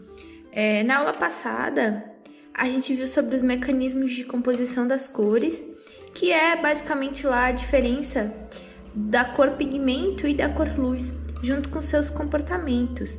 E hoje a gente vai seguir se aprofundando nas cores e nas suas influências energéticas. A gente mais para frente vai ter uma aula só para falar sobre a estrutura dos corpos sutis e o físico, para a gente conseguir atrelar com a frequência das cores. Só que hoje a gente vai dar uma olhada também nas cores, já de uma forma energética e mais psicológica também. A gente, na verdade, está aprendendo, né, a ter, digamos que um raciocínio de que cor usar. É, eu, eu, quando fui fazer mesmo o, a cromoterapia, eu pensava que, pô, tanto que eu demorei muito tempo para fazer cromoterapia, o pessoal perguntava assim: "Ah, você não se interessa por cromoterapia?" Eu falava: "Ah, não, chatice, vai falar o significado de cada cor, não vai ser profundo". E aí acabou surgindo é, uma, uma oportunidade de que ia, ter né, um curso de cromoterapia e também de radiestesia. E o professor, assim, ao meu ver, é muito, muito bom, né? Ele já é terapeuta há muito tempo, ele tem espaço holístico. E aí eu me senti assim segura. E ele é também mestre em reiki, né? Então eu, eu sou mestre em reiki, eu gostei, porque eu senti de que a abordagem ela ser profunda, energética. Então eu comecei a entender de que é muito mais profundo do que eu imaginava. Então eu pensava que era coloca cada cor no seu chakra, só que não é bem assim. Tanto que a cromoterapia, ela não serve só para relaxar. Eu tinha uma visão mais ou menos assim, eu sabia que tratava, só que eu não sabia exatamente o que. Então trata os nossos estados emocionais. E a gente fala muito de harmonização do físico, porque quando a gente trata as nossas questões psíquicas, ou seja, dos pensamentos e dos sentimentos, a gente acaba tratando o nosso corpo físico. Porque a gente só tem coisas no físico porque antes começou em algum lugar. E esse algum lugar, na maioria das vezes, é no plano psíquico, que tem também as energias, as formas pensamentos. Então, tudo que acontece aqui, toda a manifestação, toda a energia cristalizada, ela só aconteceu no físico por causa disso, porque tinha uma emoção acumulada, mal resolvida, não compreendida, uma questão do inconsciente, que o seu corpo queria que você desse consciência a ele, então ele apareceu em forma de uma doença, manifestou a sua mágoa, talvez é, numa dor nas costas, numa num câncer, em alguns casos assim extremos, e assim por diante, uma dor de garganta. Então, é, as cores elas elas são as responsáveis por ajudar a gente a equilibrar essa energia do plano psíquico. Tanto que onde ela mais funciona é no plano psíquico, é no, no plano energético, no nosso corpo energético, muito mais do que no corpo físico. Ela só age no corpo físico porque ela age no energético e o energético acaba caindo no físico. Então, quando a gente vai aplicar cromoterapia, a gente tem que ter em vista tudo que a pessoa está passando, as emoções, os sentimentos, os pensamentos, os conflitos. E aí sim a gente consegue montar um plano muito bacana e muito útil para esse tratamento. Tendo em vista esse lado psicológico, a gente pode analisar também a cor de forma perceptiva, conforme as nossas sensações e também através do estudo energético. Vou falar sobre isso. Uh, cada um tem uma percepção diferente de cada cor, resultante das suas experiências já vividas.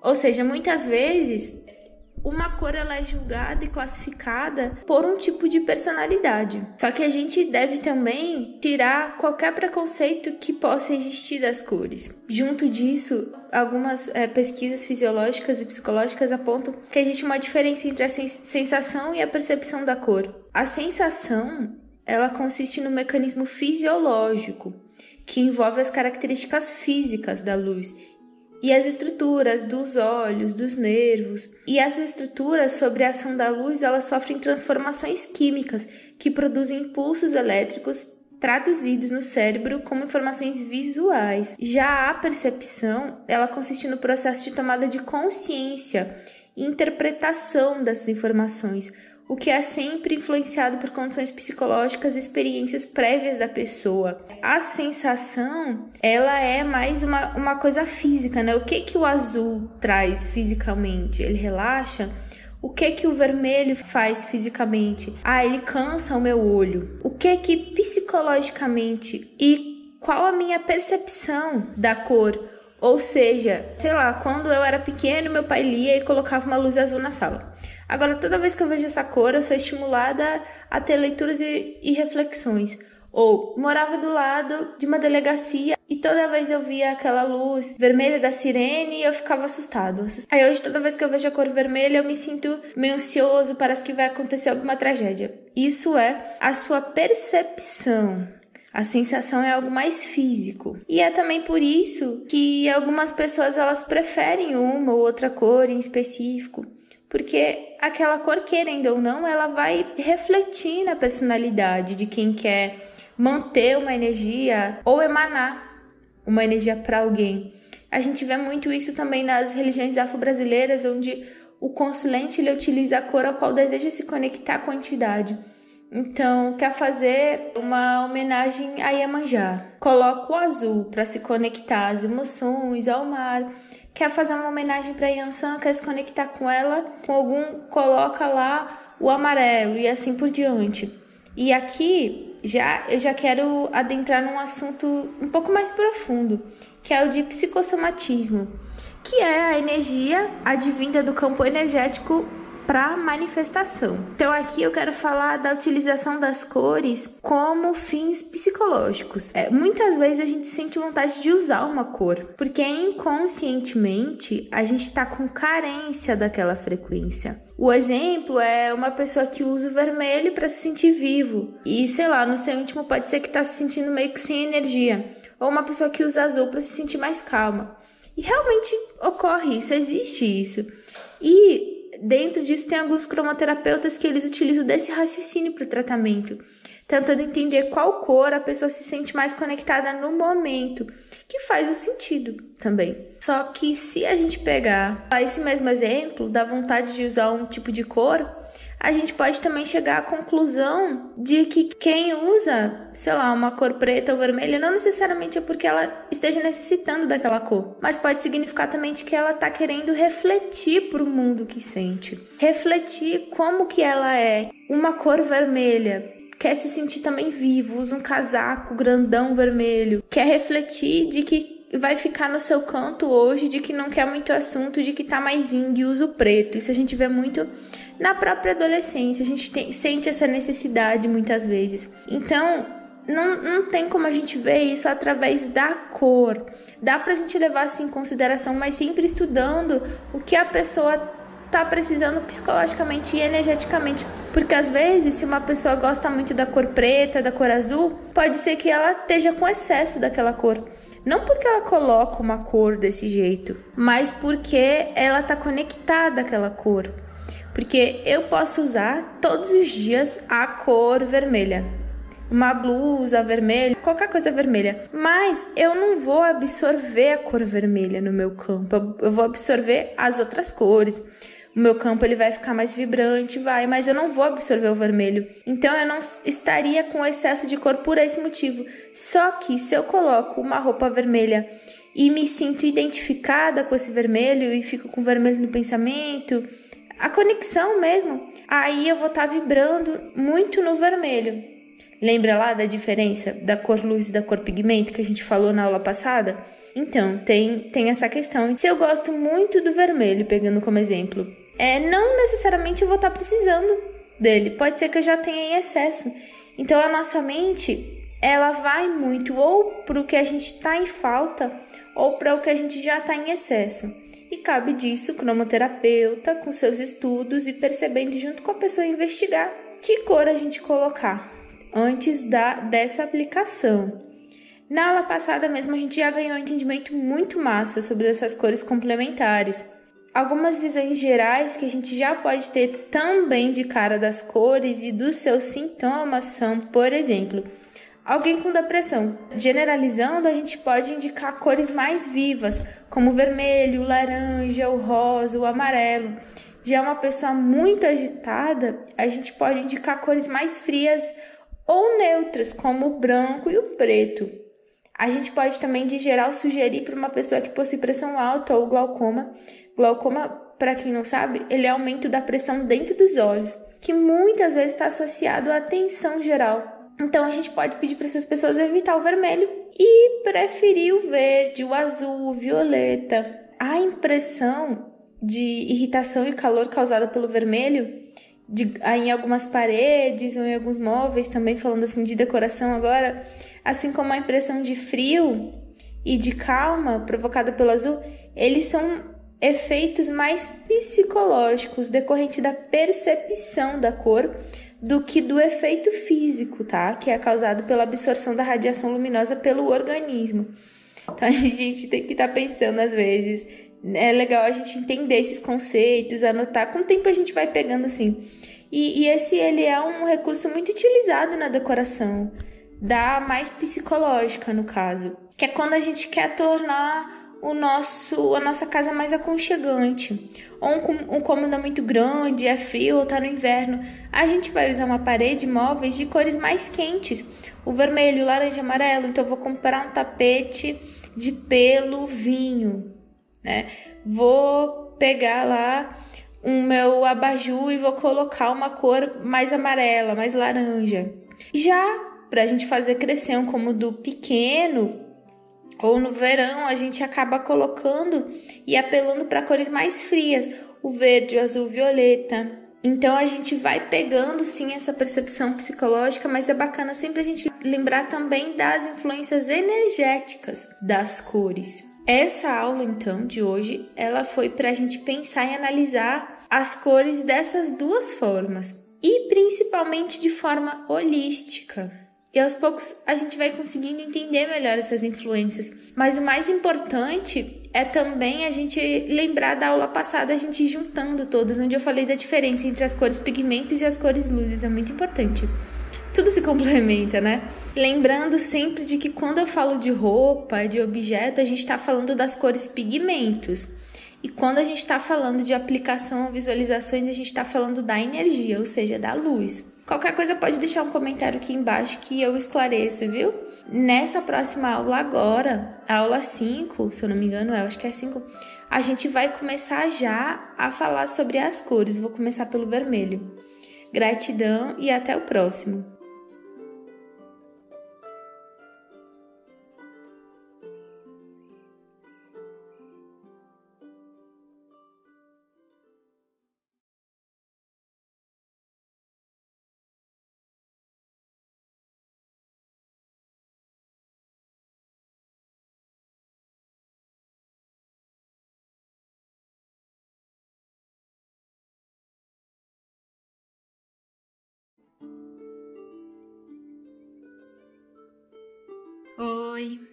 Bem-vindos ao Psique Holística. Nessa aula eu vou é, começar já a falar sobre a cor vermelha. Nesses áudios, primeiro sobre as cores, eu vou falar das cores sozinhas. Depois eu vou falar sobre a mistura das cores. O vermelho sozinho vai ser a aula de hoje. Aí depois o vermelho com o azul. O que que causa? o vermelho com o laranja, porque às vezes tem tratamentos específicos que a gente tem mais resultado quando as cores são misturadas, mas a gente vai começar a falar sobre a cor vermelha. O vermelho, ele é a cor mais quente de todas e também a mais estimulante. Na natureza, se a gente for ver, essa cor ela tá no sangue, no fogo, nas flores, na plumagem de algumas, de algumas aves e muitos frutos. E ela é também a cor do ferrugem, do ferro, né? E tudo a ele relacionado. E aparece quando o organismo ele tá maduro para alguma função. A maioria dos frutos, na verdade, eles ficam mais vermelhinhos assim quando estão maduros. E se a gente for ver, até nos animais, o pintinho, quando ele é criança, ele é amarelinho. Mas quando ele cresce e vira o galo, ele já tem lá a crista e o, e o papo vermelhinho. Isso também é para estimular e excitar a fêmea. Então a gente já pode notar aí o quanto o vermelho ele fala dessa presença, dessa cor e ele emana essa energia. Mas ao mesmo tempo, analisando ainda a natureza, é, esse vermelho ele fala muito da vida, ele fala, mas paradoxalmente ele fala também da preparação da morte. Tanto que uma fruta madura, vamos ver aí uma fruta, o morango. O morango ele é verde, só que ele vai ficando vermelho quando ele tá maduro. Aí, quando ele tá maduro, ele tá lá com bastante prana, ele tá pronto. Ele tá com bastante açúcar para dar muita energia. Só que se ele fica muito tempo lá, ele vai amadurecendo e já é o processo dele de morte também. Então a gente pode ver isso também de que nos seres multicelulares, o tempo de vida deles está muito relacionado com o tempo que esse indivíduo, esse animal leva para começar a se reproduzir. Então assim, o vermelho ele é também meio que uma cor que indica prontidão para o sexo e para o alerta da chegada da morte. Tá muito associado a isso, né? Se a gente for ver dentro dos animais. O nascer, a reprodução e a morte. O vermelho é como se ele é, falasse desse ciclo. Então já é muito interessante para a gente analisar a cor desde aí, todos os símbolos que a gente vê na natureza, fala muito sobre as cores. A própria flor e a folha, principalmente a gente vê isso nas folhas no outono, que muitas vezes elas se tornam vermelhas e depois pardas, elas significa que elas já estão morrendo, já estão caindo. O fruto, como eu falei, né, que fica vermelho, cai e apodrece. É, mas ao mesmo tempo, esse fruto que cai, morre, apodrece, ele serve de alimento para a semente. A própria menstruação, se a gente for ver, ela é uma perda de sangue natural para as mulheres. Só que ao mesmo tempo ela indica a morte de um embrião que não chegou a se formar. Ao mesmo tempo ela tem muita nutrição naquele sangue, aquele sangue está cheio de vida. Por quê? Porque ele tinha todos os nutrientes necessários para o embrião. Então, a gente pode pensar no vermelho como isso, como a morte, mas também a vida. Parece meio paradoxal, mas aí a gente vai entendendo, tá? o próprio vermelho vindo da luz solar ele faz com que os grãos e os frutos amadurecem no verão. Ele aquece a atmosfera, o mar, a superfície do solo, favorecendo a própria preservação da vida no planeta. Então, onde eu quero chegar? É o equilíbrio do vermelho, tá? O equilíbrio do vermelho. O vermelho é uma cor estimulante, a gente precisa. Só que se a gente pega demais, a gente vai tendo um processo de envelhecimento. Se a gente for pegar uma pessoa que trabalha, que tem uma vida ativa, que, sei lá, faz exercício físico, que ajeita a casa, que vai no mercado, que faz comida.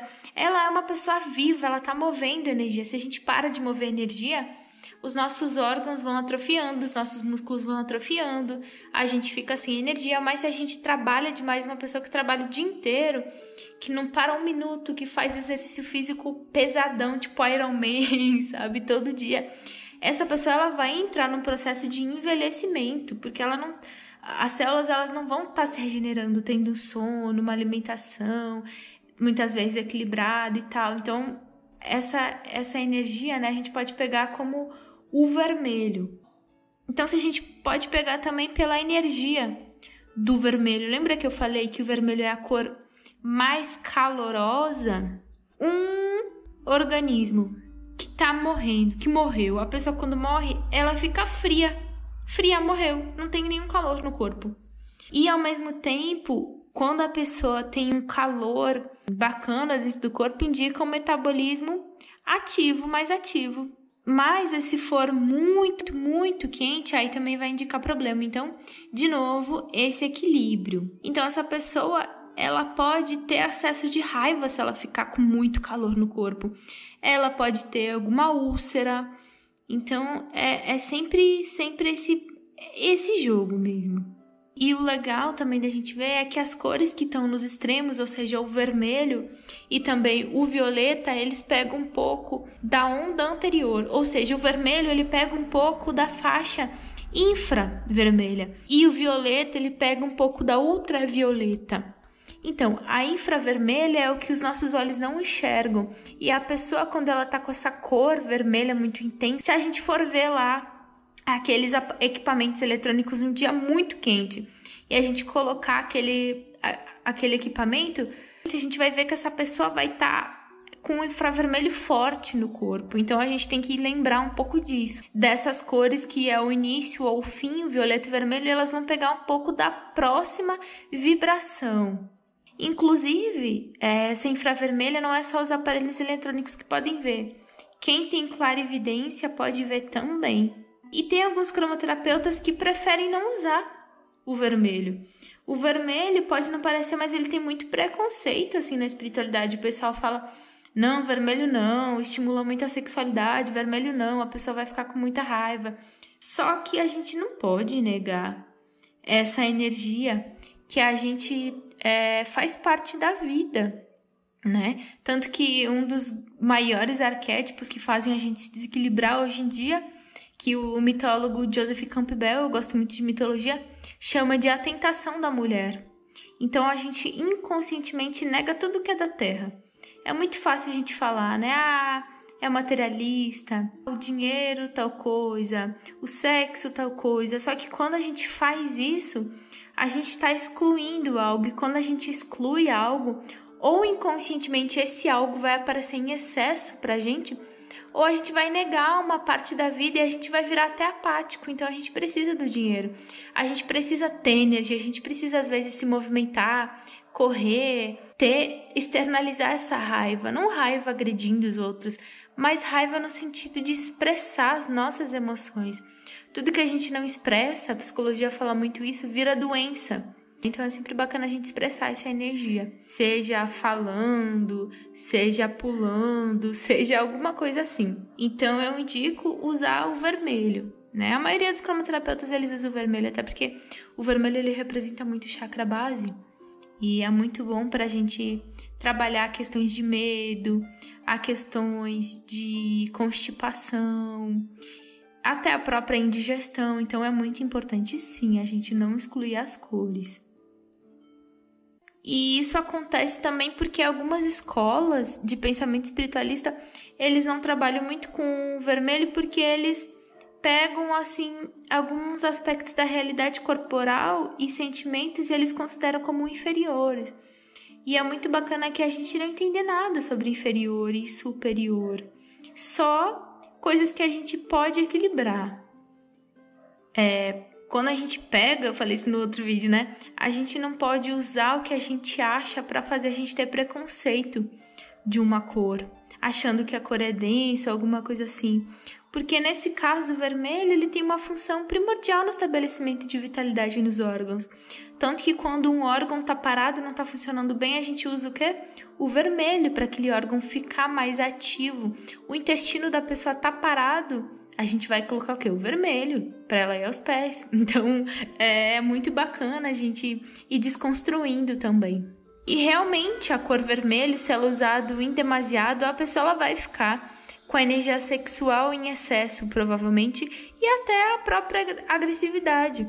Só que aí a gente vai equilibrando tudo na vida, né? É um assunto natural, assim.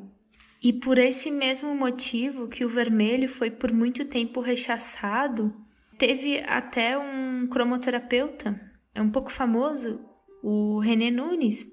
Ele preferiu substituir essa cor vermelha por rosa forte. Então tem muitos cromoterapeutas que eles usam a cor rosa forte ao invés do vermelho. E junto disso, na própria prática dele, ele colocava o rosa forte e entre parênteses ele colocava vermelho, para a pessoa saber de que estava substituindo o vermelho. Então, mais bacana quando a gente estuda esse vermelho é a gente entender que ele é a chave para a compreensão dos efeitos fisiológicos, que é a ligação com o sangue, o calor gerado pelas reações químicas e tudo aquilo que eu falei. Lembram lá? Eu acho que foi na segunda aula, já, já nem lembro agora eu falei que o vermelho ele tem onda mais longa do que as faixas do violeta, por exemplo que é o que menos também penetra nos tecidos. E ele tem um efeito muito maior no lado psicológico. É, e ao mesmo tempo, esse vermelho ele age muito diretamente no nosso aparelho circulatório e também nos nossos nervos periféricos. Ele vai atingir no corpo físico diretamente também nos órgãos e nas nossas estruturas internas, que é aquilo que eu falei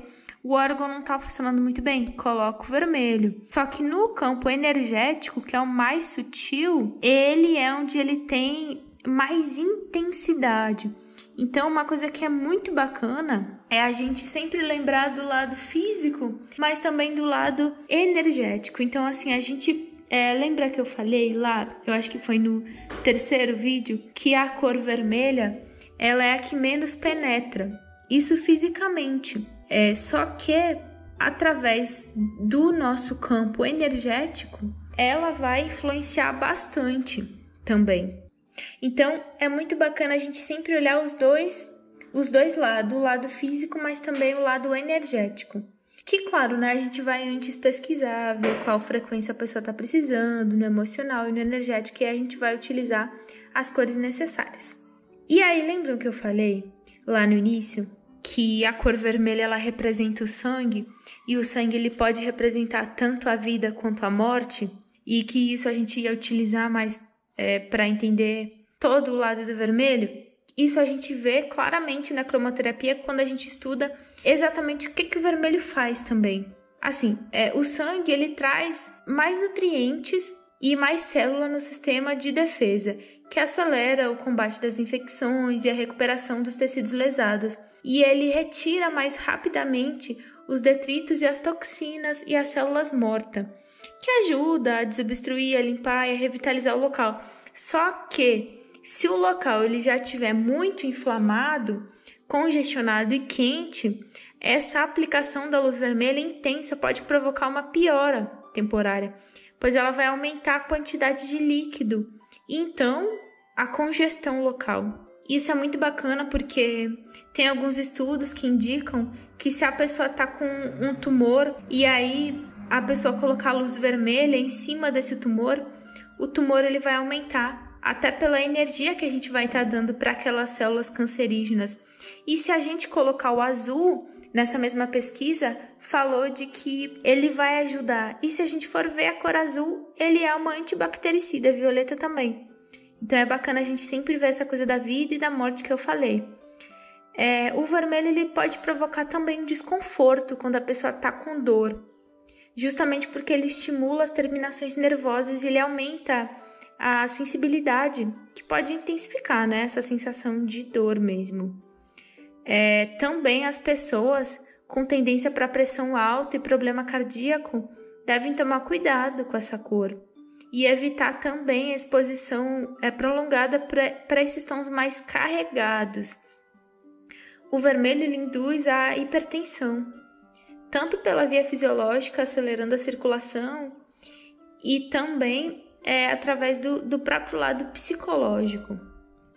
E aí, aquilo que eu falei lá de que o vermelho ele também ajuda na digestão, é, o vermelho ele ao acelerar a circulação sanguínea, ele aumenta a velocidade com que os glóbulos vermelhos absorvem oxigênio nos pulmões e aí levam é, a todas as partes do corpo. E acelera também a absorção e a distribuição dos nutrientes produzidos pela digestão. E isso aumenta o nível da vitalidade do organismo como um todo, sendo útil nos casos de fraqueza, de pressão, de doenças debilitantes. E é legal aqui, quando a gente estuda, a gente vai pegando as chaves, porque assim, eu acho que fica muito ruim para a gente decorar se eu falar assim, vermelho é bom para bota a lista. Fraqueza, depressão, indigestão, nananana. Só que quando a gente estuda, entende melhor, eu acho que o meu ver, assim, fica mais legal da gente entender. Eu gosto de ir estudando e entendendo, né? Não de falar o vermelho é bom para isso, isso e isso. E aí o vídeo é cinco minutos, mas enfim, né? É... O vermelho, ele serve também para... Uma palavra que o pessoal gosta muito de usar é a, própria desintoxicação digamos assim, porque ela resulta no estímulo circulatório e nervoso, e isso faz aumentar a velocidade de eliminação de todos os, pro os produtos indesejáveis mesmo do organismo. Tanto que, de modo direto ou indireto, esse efeito ele também se manifesta através da pele pelo suor. O vermelho ele fala do calor. O vermelho ela é a cor que mais tem o calor e quando a gente sente muito calor ou faz algum exercício físico, a gente começa a suar, que é o calor fazendo essa limpeza na gente. Então a pessoa ela tá, como eu falei, depressiva, é falta de energia. Por isso que a gente usa o vermelho também. Outra forma de usar o vermelho são também com pessoas com anemia, pelo próprio estímulo da medula óssea para que ele produza mais glóbulos vermelhos. A própria cicatrização de ferida pode ser eliminada e todas essas questões assim, a própria gordura ajuda a ser mais queimada.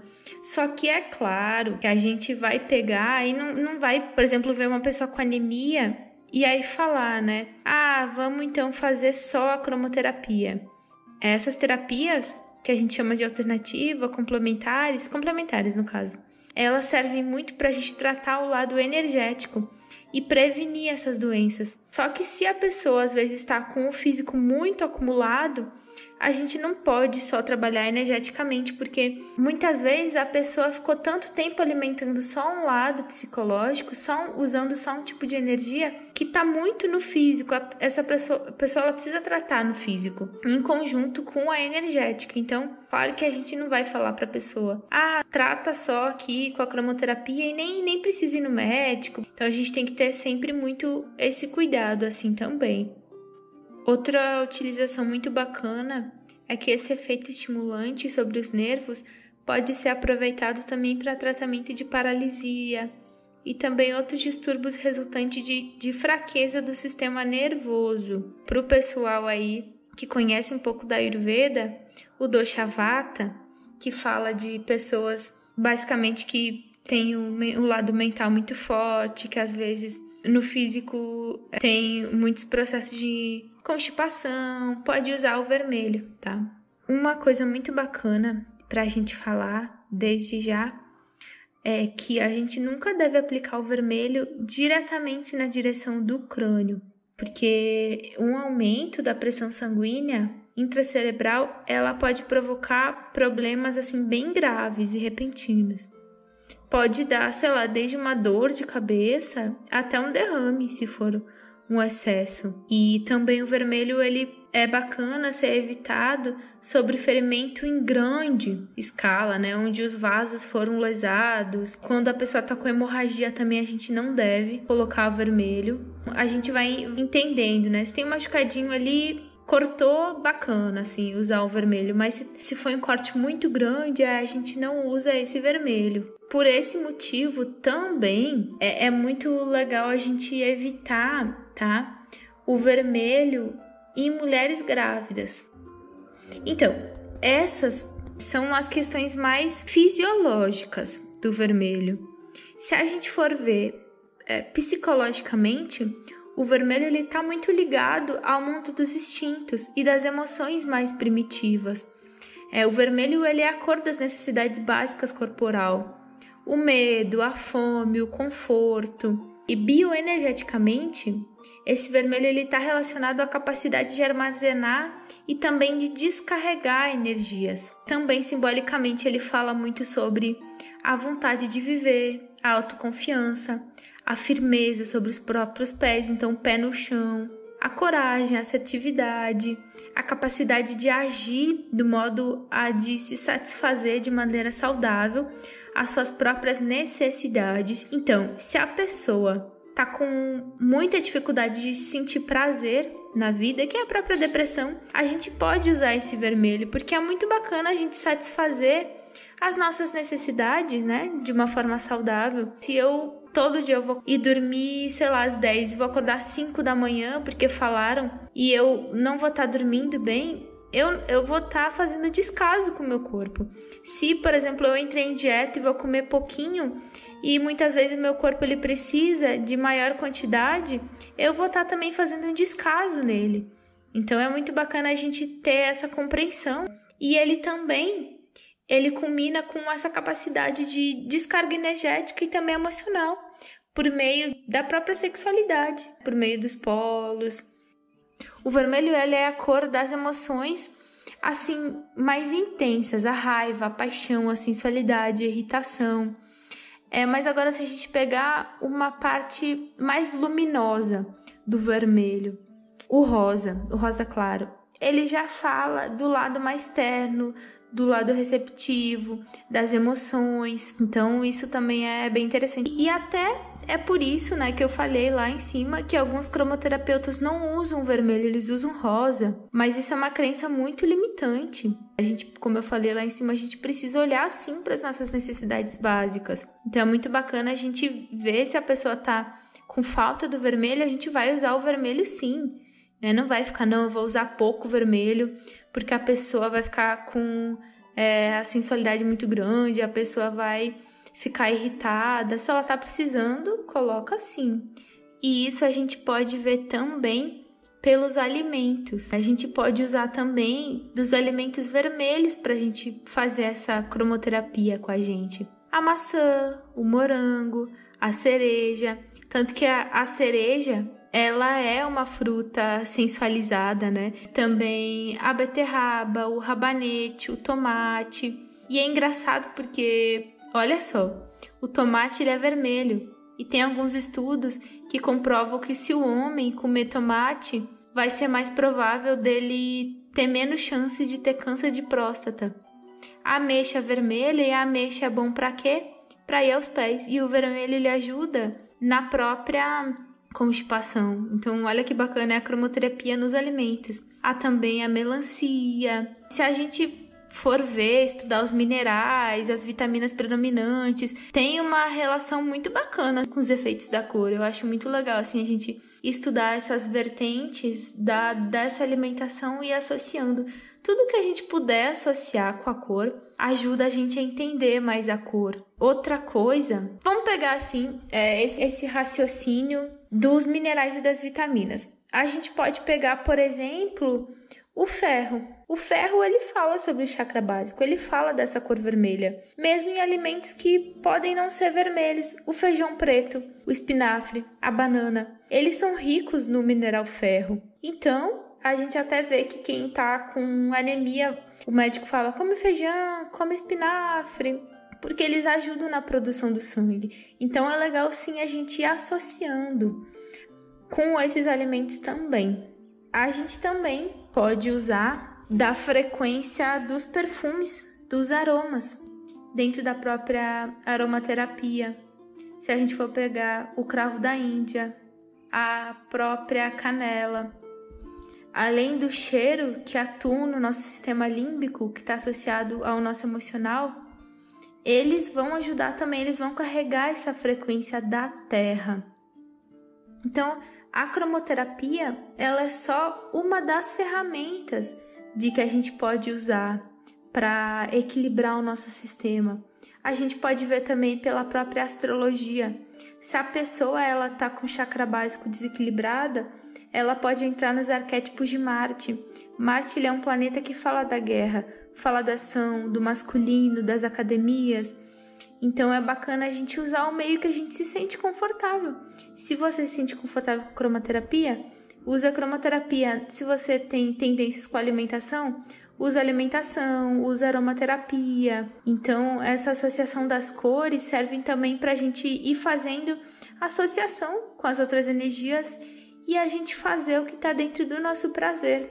Às vezes a gente estuda cromoterapia e aí a gente começa a trabalhar com a cromoterapia. Só que às vezes a gente estuda a cromoterapia e se encontra na área da alimentação, na área da astrologia. É muito bacana a gente ir sempre associando mesmo.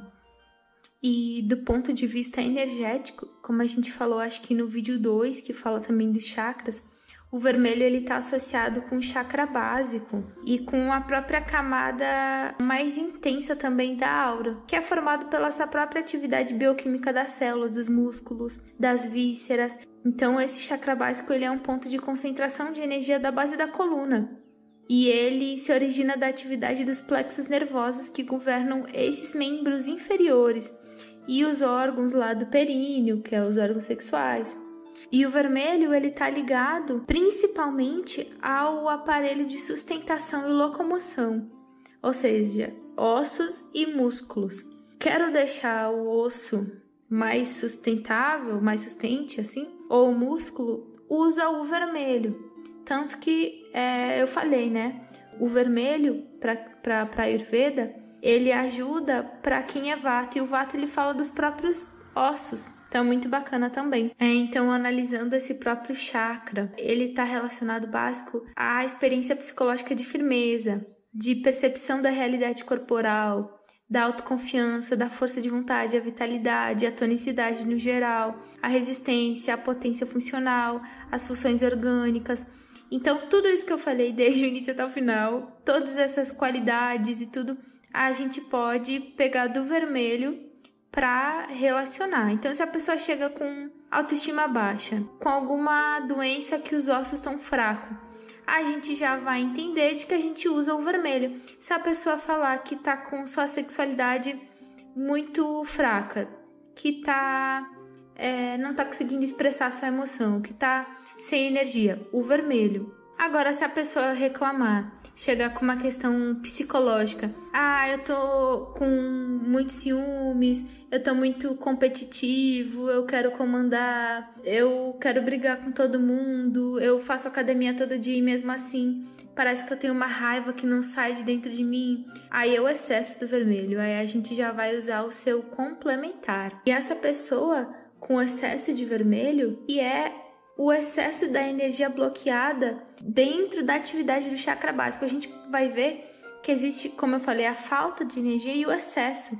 Se a gente tem o excesso do vermelho, esse excesso de energia ela está bloqueada no chakra básico, ou seja, ela não está fluindo para os outros.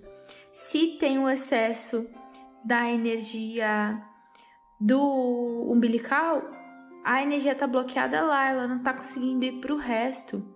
Tanto que a cor complementar do amarelo, ela é o azul. E o azul ele é o chakra coronário. Quando a gente trabalha o chakra coronário, é como se a gente tivesse uma pequena facilidade para trabalhar os outros, porque a gente já tem uma clareza mental maior. Então a gente vê também pelo complemento. É, então, essa pessoa que está com excesso de vermelho, ela tende a ter todos os sinais de excesso de tensão, excitação psíquica, hipertensão, irritabilidade, tendência a processo inflamatório, hemorragia, hiperatividade, metabolismo muito acelerado, o pita e para Ayurveda, queima rápida dos nutrientes, a tendência a oprimir a si mesmo e aos outros, a intolerância, o espírito, como eu falei, competitivo em excesso, a própria sexualidade hiperativa, todas essas, essas questões assim. E ao mesmo tempo que essa pessoa ela tem todas essas questões, ela não tem a capacidade de satisfação. Isso porque ela não está conseguindo realizar a descarga energética adequada. Então a pessoa vai comer, comer, comer e ela, ela não vai é, pegar aqueles nutrientes, né? Então, a gente vê muito das pessoas que comem pouquinho e engordam muito, das pessoas que comem muito e não engordam nem pouco. Isso são o excesso das cores também, a falta das cores. Então, é muito bacana a gente ver tudo isso e se a pessoa reclamar, a gente já sabe qual cor equilibrar. Então, essa e uma pessoa em contrapartida com a falta do vermelho, ela tem pouca energia e pouca atividade no chakra, que aí ela tende a ter as características é, inversas a fraqueza, a anemia, a tendência a acumular líquido e gordura. Então, a pessoa que não faz xixi nunca e tá se sentindo super inchada, tá com o pé inchado, a perna inchada, deficiência circulatória, baixa resistência imunológica, as pessoas que vivem doente, tendência para processos degenerativos, apatia e insegurança, é, essa própria autoestima baixa, as dependências, muita culpa, a dificuldade de se firmar, de se aterrar, de se expressar, a sexualidade imatura ou a falta de sexualidade, a falta de energia em geral. Então a gente pode muitas vezes ter o excesso do vermelho e horas a gente pode ter a falta. E tem pessoas que têm sempre excesso e tem pessoas que têm sempre a falta. Então é muito bacana a gente sempre tentar equilibrando. Tem épocas que a gente vai estar tá com muito excesso, tem outras épocas que a gente vai estar tá com falta. E aí que entra a cromoterapia. Ela vai nos ajudando diariamente a, a equilibrar, assim como, assim como as outras terapias que estão aí. Mas hoje foi isso, gratidão. E a próxima cor que a gente vai ver vai ser o laranja.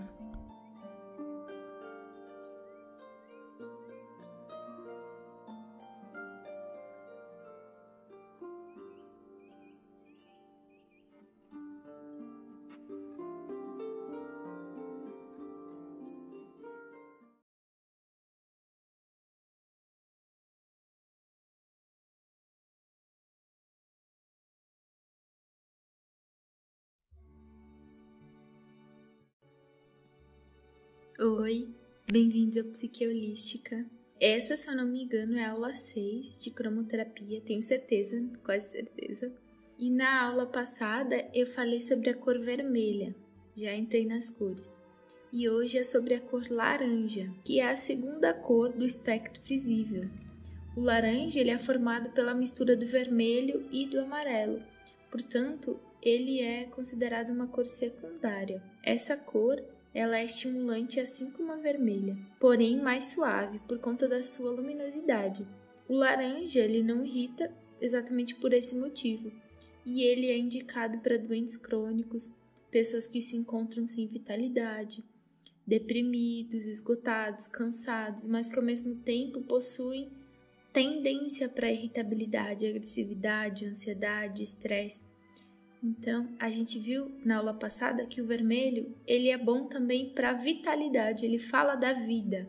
Mas a questão do vermelho é que ele pode estimular essa ação, essa coisa mais rápida, essa voracidade. Só que tem pessoas que têm tendência a ser irritada, a ter uma pressão alta, a expressar maior a sua agressividade. Só que pessoas que têm essa tendência, elas também ficam sem vitalidade. Muitas vezes até porque gastam bastante sua energia. Sua energia vai muito para esses complexos da irritabilidade, do estresse. Só que o vermelho, ele agravaria, então a gente pode usar também o laranja. Aí seria legal a gente utilizar o laranja e depois um pouco do azul para dar uma equilibrada. Mas nesses casos são laranja, porque o laranja ele tem um pouquinho do vermelho, só que de uma forma mais suave. Essa cor ela também é regeneradora e purificadora, igual ao amarelo, só que o efeito dele é um pouco mais intenso e acelerado, justamente pelo toque do vermelho. Então, como essa cor ela é mistura do amarelo e do vermelho, ela fará mais ou menos o que as duas fazem, com algumas diferenças. Contudo, ela sempre vai ter um pingo dos dois. A gente sempre vai lembrar dos dois quando a gente vê essa cor. Como a gente viu no segundo vídeo aqui do curso, a cor laranja está associada com o segundo chakra, o chakra sexual. Logo, a gente pode indicar ela em situações da qual o assistido está com, digamos que, com esse chakra descarregado, junto com todas as questões psicológicas que diz respeito a esse centro de força. O oposto deve ser feito quando houver excesso da energia sexual, emocional ou qualquer outra energia relacionada ao segundo chakra. Se for o caso, deve-se utilizar da cor complementar, o índigo. Inclusive, essa aula aí da cor complementar é uma das mais importantes. Essa é a aula 3. Para quem ainda não viu é, e pretende usar a cromoterapia para se tratar, ou também outras pessoas, eu indico assistir.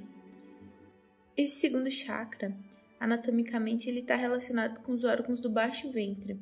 Então, todo o aparelho reprodutor, incluindo os ovários, testículos, que são as glândulas ligadas ao chakra, em conjunto com o intestino e também o aparelho urinário.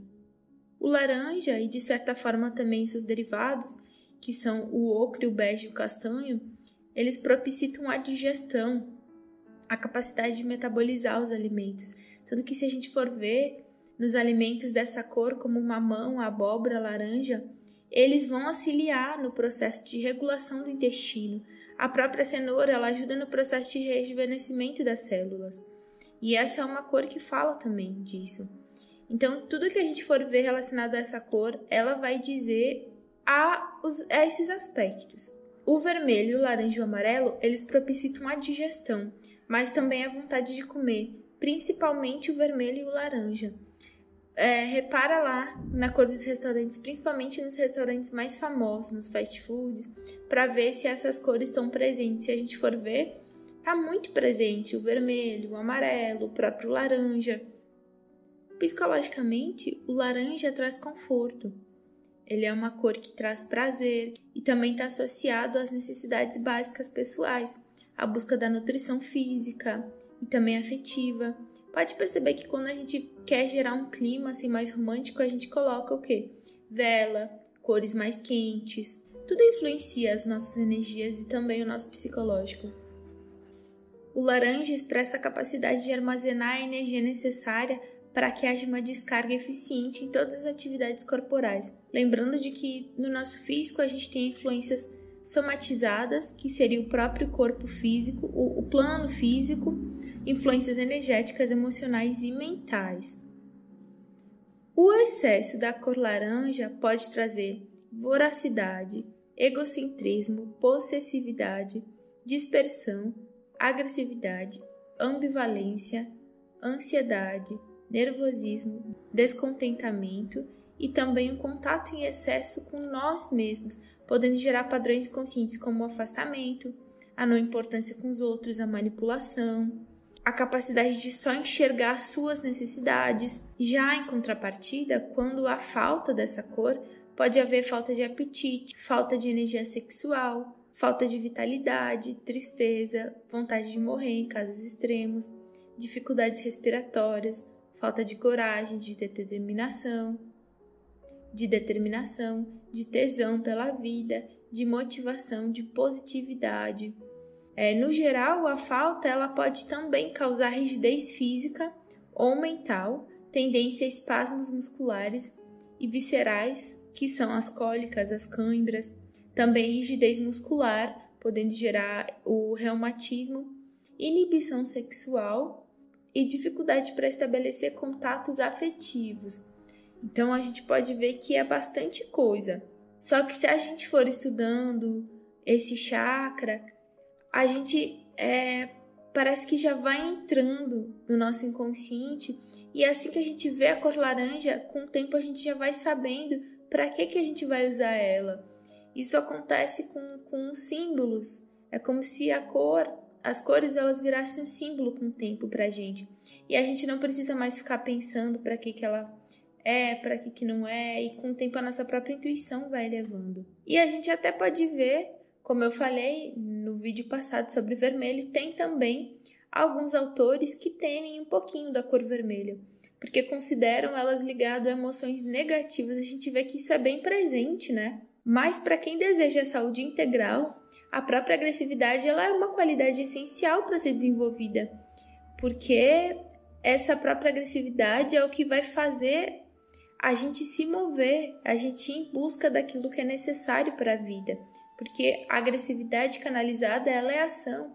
O próprio símbolo do guerreiro fala da agressividade, mas o guerreiro ele vai atrás do que quer, o guerreiro ele conquista. Ele não fica, ah, não sei se vou, se não vou, ele vai e ele conquista tudo o que ele quer. Então a gente transmuta, né? Não é não acessar, não é não usar as cores, não é não sentir as emoções de agressividade, de raiva, de irritação, de todos, esse, todos esses significados da cor laranja e vermelha que eu falei. Mas é transmutar e colocar para sua oitava superior, porque aí a gente vai ter vontade de viver, alegria. Então isso tudo é muito necessário, imagina, né? Outra crítica também é que as pessoas podem ficar muito assim para cima, né? Como se fosse uma descontração excessiva. Mas é claro que a gente já estuda para equilibrar. Então, quando a gente sabe o complementar das cores, a gente sabe direitinho como tá usando, não tem nenhum desses perigos. Então, a gente pode sempre ficar muito tranquilo. É, outra coisa que pode indicar falta, digamos que é entre aspas, falta do laranja, é uma pessoa que não consegue expressar suas emoções ou que tem um acúmulo de tensão emocional e que não consegue descarregar toda essa energia livremente. E aí que entra também a cromoterapia. Né? É, Outras funções também orgânicas do laranja, além do estímulo da digestão e do aparelho reprodutor como um todo, envolvem a eliminação de substância e a regeneração dos tecidos. A atividade eliminadora relacionada com a função renal de filtração do sangue inclui também a ação destrutiva sobre é, os depósitos anormais de substâncias em vários pontos do nosso corpo agindo também sobre os depósitos de gordura sobre a pele ou dos vasos sanguíneos. E também quando a gente não tem uma circulação tão bacana, que o que ajuda também, a cor que ajuda é o laranja. Arteriosclerose também, que são os depósitos de sais de cálcio, os cálculos renais, os cálculos biliares, a intoxicação geral, o, todos os restos do metabolismo, o laranja que vai fazer essa, esse equilíbrio. A cor laranja ela nos ajuda também a absorver melhor o cálcio, que ela é necessária para nossa força dos ossos e também para nossa metabolização do próprio cálcio. Igual a gente viu na cor passada que o ferro, a vitamina ferro, está relacionado à cor vermelha, na cor laranja, os minerais diretamente relacionados aos ossos são, e consecutivamente a cor laranja aqui, são o cálcio e o fósforo. O fósforo é também ligado à cor violeta, mas isso a gente vai dar uma olhadinha. E também, principalmente, o laranja, né? O magnésio, o manganês, o zinco e o vanádio. Então é muito legal a gente ver também no, no próprio alimento. É, Para quem não lembra aqui, eu vou dar uma revisadinha rapidona, tá? O, o magnésio, ele tem como se fosse uma ação inversa do cálcio. Ele aumenta a nossa capacidade de contração muscular, fazendo né, com que o cálcio seja eliminado pela urina. Só que o bacana aqui é que muitas vezes é, a gente pode ter o excesso do cálcio. Então, ao mesmo tempo que o laranja ele faz a gente absorver o cálcio necessário, ele faz a gente eliminar o cálcio que não é mais necessário. O manganês ele é componente de enzimas que são ligadas ao metabolismo das gorduras, à preservação dos vasos sanguíneos e também da fertilidade. E a absorção digestiva dele é bloqueada pelo cálcio. Por isso que a gente também vê, né, de que eles não devem ser absorvidos juntos. Mas é, o zinco, ele também está ligado ao funcionamento normal do aparelho reprodutor e o vanádio, ele age na síntese do colesterol. Também influencia na saúde dos ossos. É, o laranja ele fala, fala sobre esses minerais também. As vitaminas que são relacionadas a essa função do laranja são a vitamina D, que é responsável também pela absorção do cálcio, e a E, que é responsável pela vitalidade das células do organismo e pela fertilidade. E várias vitaminas do complexo B, em especial niacina, que contém efeito desintoxicante. E aí a gente pode ver alguns alimentos que estão relacionados com essa cor. Lembra que no vídeo passado eu falei que a gente pode pegar a frequência do vermelho ou do chakra básico pelos alimentos daquela cor, mas que também tinham alguns alimentos que não necessariamente eram daquela cor, mas que tinham, por exemplo, vitaminas que representavam ela, por exemplo, ferro, que também tem no feijão preto e não é vermelho, mas que representa.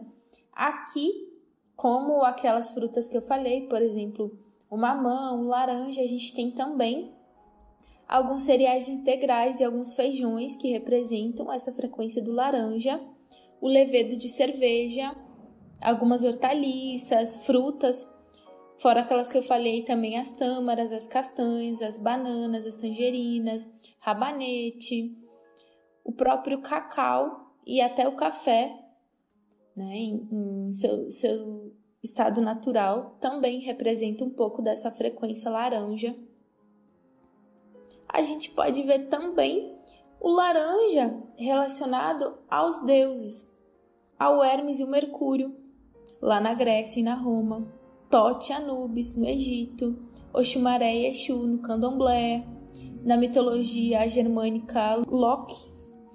Então, é, esses deuses nessa, nessas mitologias e religiões é como se fosse, eles representam, eles são entidades como se fosse a representação desse laranja, porque eles estão ligados a essas emoções primitivas, mas também à impulsão, ao estágio que relaciona o emocional para o mental. Falam da criação que começa a tornar a consciência, do poder, falam da, da canalização da energia para satisfazer os seus desejos é, da vida, também pessoais. Então a gente vai sempre relacionando as cores com tudo que der, como eu falei no vídeo passado, porque a gente vai conseguindo entender melhor o simbolismo da cor e a gente consegue trazer mais resultado também para a utilização delas. E a gente pode também ligar o laranja ao elemento fogo, ao número 8, a forma geométrica do octógono, ou a uma estrela formada por dois quadrados entrelaçados, com a pedra coral, com quartzo citrino, com a margenita, com o aroma camomila e malva. E junto disso, é, a gente pode falar também de magnetismo pessoal, quando a gente fala do laranja, dos rituais, das fantasias, todo mundo fantasioso. A gente precisa ter a magia na nossa vida, mas se a gente tiver também demais, a gente entra em desequilíbrio. O próprio falar, o negociar, o, tem pessoas que são muito ativas, né? Tanto que o, o laranja, ele fala também da vontade de comer, né? Então, quem tá sem fome, o laranja, ele é a cor que vai estimular o apetite, mas ele também vai estimular a fala. Então a gente pega todos esses arquétipos, como eu falei de novo, e aí a gente consegue estudar melhor as cores para utilizar melhor. E dentro disso, a gente pode lembrar da diferença entre as várias tonalidades que são derivados do laranja. Os tons claros, que têm a maior luminosidade, que ficam lá entre o bege, o areia e o pêssego, que são cores mais suaves e que eles expressam um lado mais suave, despreocupado mesmo da cor. Já os tons mais escuros, que eles vão do ocre até lá o marrom, eles já são umas cores assim mais fortes, já falam dos arquétipos mais fortes. Por isso que toda vez que for usado cor muito escura ou no ambiente ou para a pessoa, a gente tem que contrabalancear com cores mais claras, mais alegres. Um azul mais clarinho, o próprio amarelo claro, o amarelo né, normal assim, sem outro derivado, o rosinha, então a gente vai sempre equilibrando. Na própria casa também, tem casas que tem os móveis todos de madeira e pode trazer uma coisa meio pesada ou deprimida, então é legal a gente sempre deixar uma luz clarinha, uma janela mais aberta, a gente sempre trazendo mesmo esse equilíbrio. E é por esse motivo também que o marrom ele não é intencionalmente usado na cromoterapia. Tudo que é cor muito escura, pode ver, a gente não usa na cromoterapia. A gente usa o anil, que ele é o azul mais forte, e o vermelho, mas sempre equilibrando um e outro. Mas de resto, pode ver, as cores são todas as mais claras. Mas então, hoje é isso. É... Na próxima, eu vou falar sobre a cor amarela. Gratidão e até!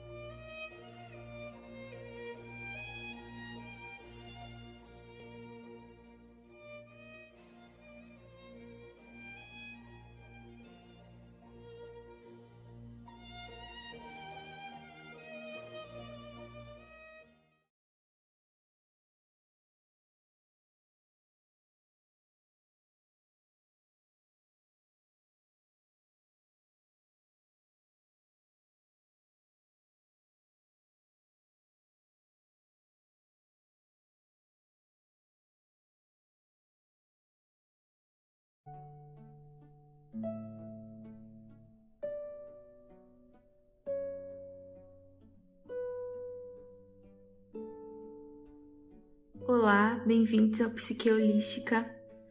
Hoje é, eu vim falar sobre a cor amarela.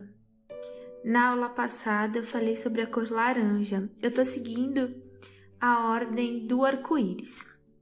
É, o amarelo ele é uma cor secundária, que é produzida pela combinação do vermelho com o verde. O amarelo é uma cor quente, só que não muito. Por isso, ele carrega em si um pouco do efeito do vermelho, só que de uma forma um pouco mais sutil.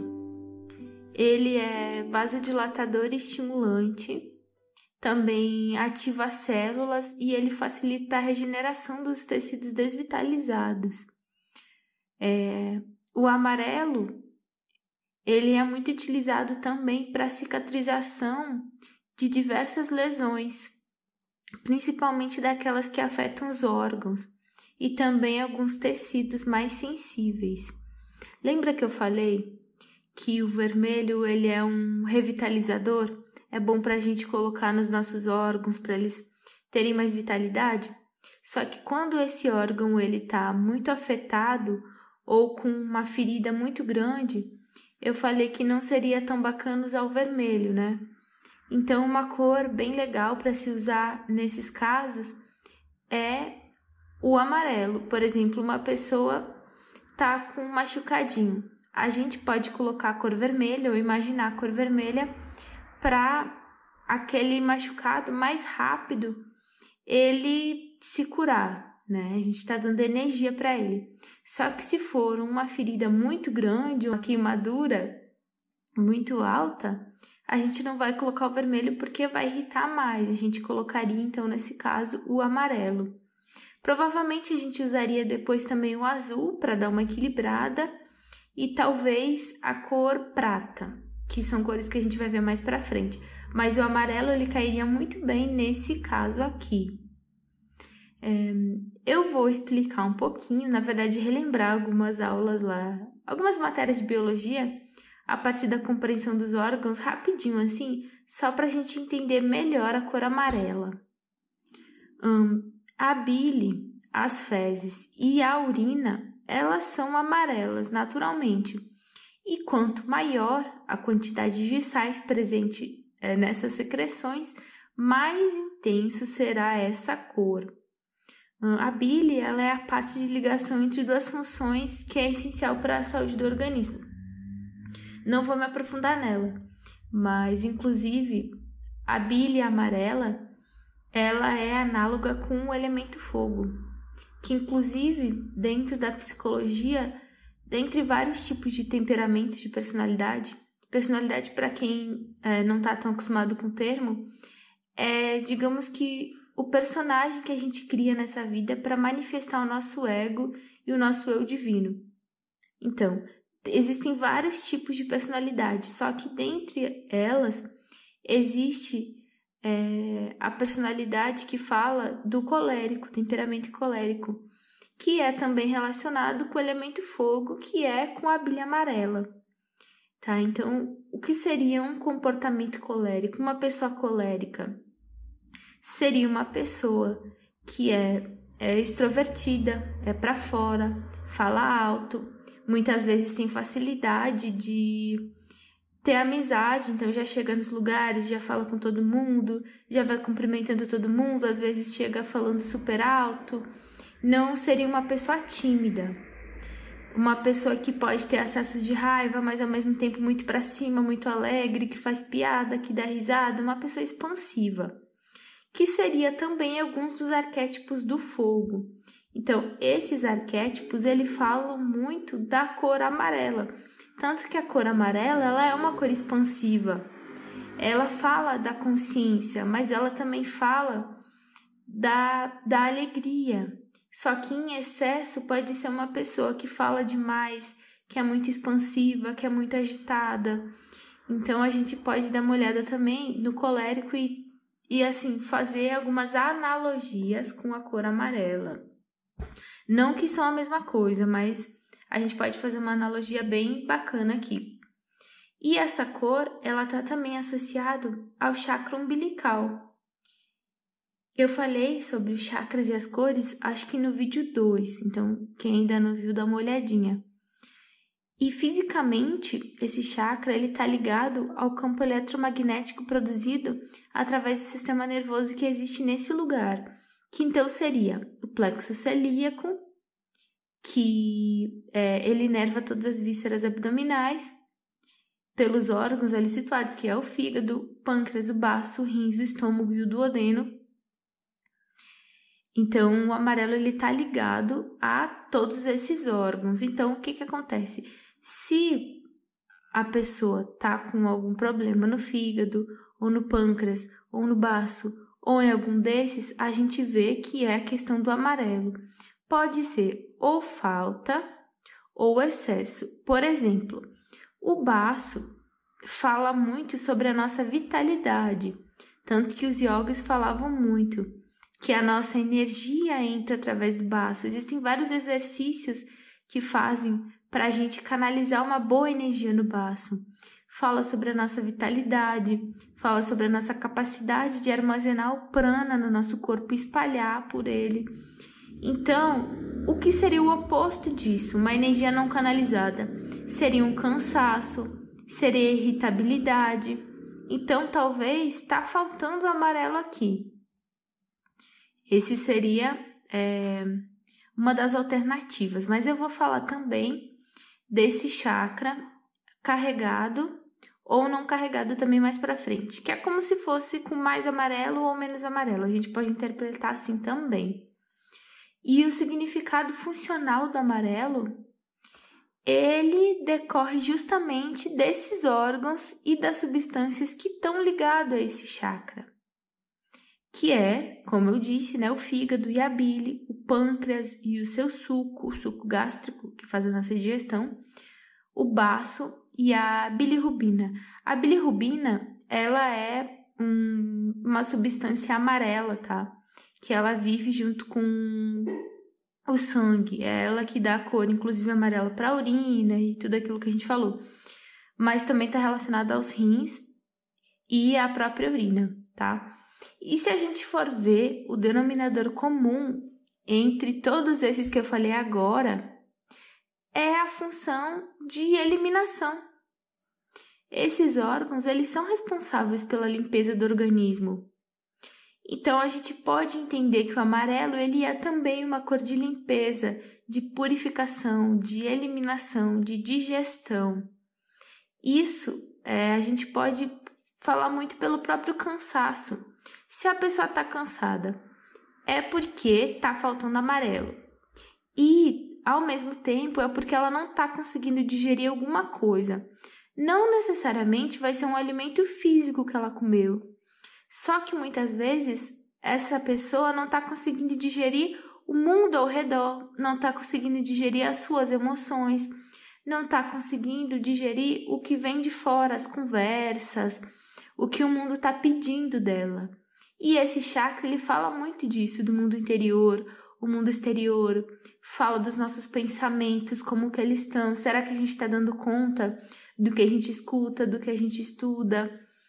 É, quando a gente se sente muito ansioso ou muito cansado, depois de todos esses exercícios de fala, de tudo que envolve o nosso lado mental, principalmente, ele fala muito desse chakra. Então, a gente dá uma olhadinha também por esse lado.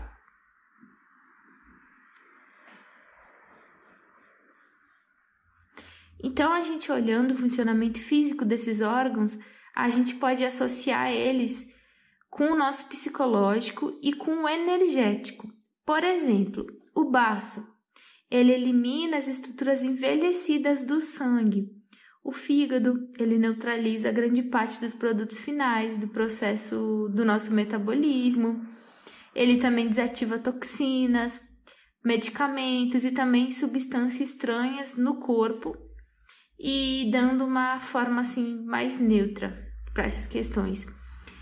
Então, a gente fala do filtramento do, do nosso organismo. Só que na vida a gente filtra tudo. Se alguém fala uma coisa pra gente, a gente precisa filtrar, a gente não pode absorver tudo do jeito que é.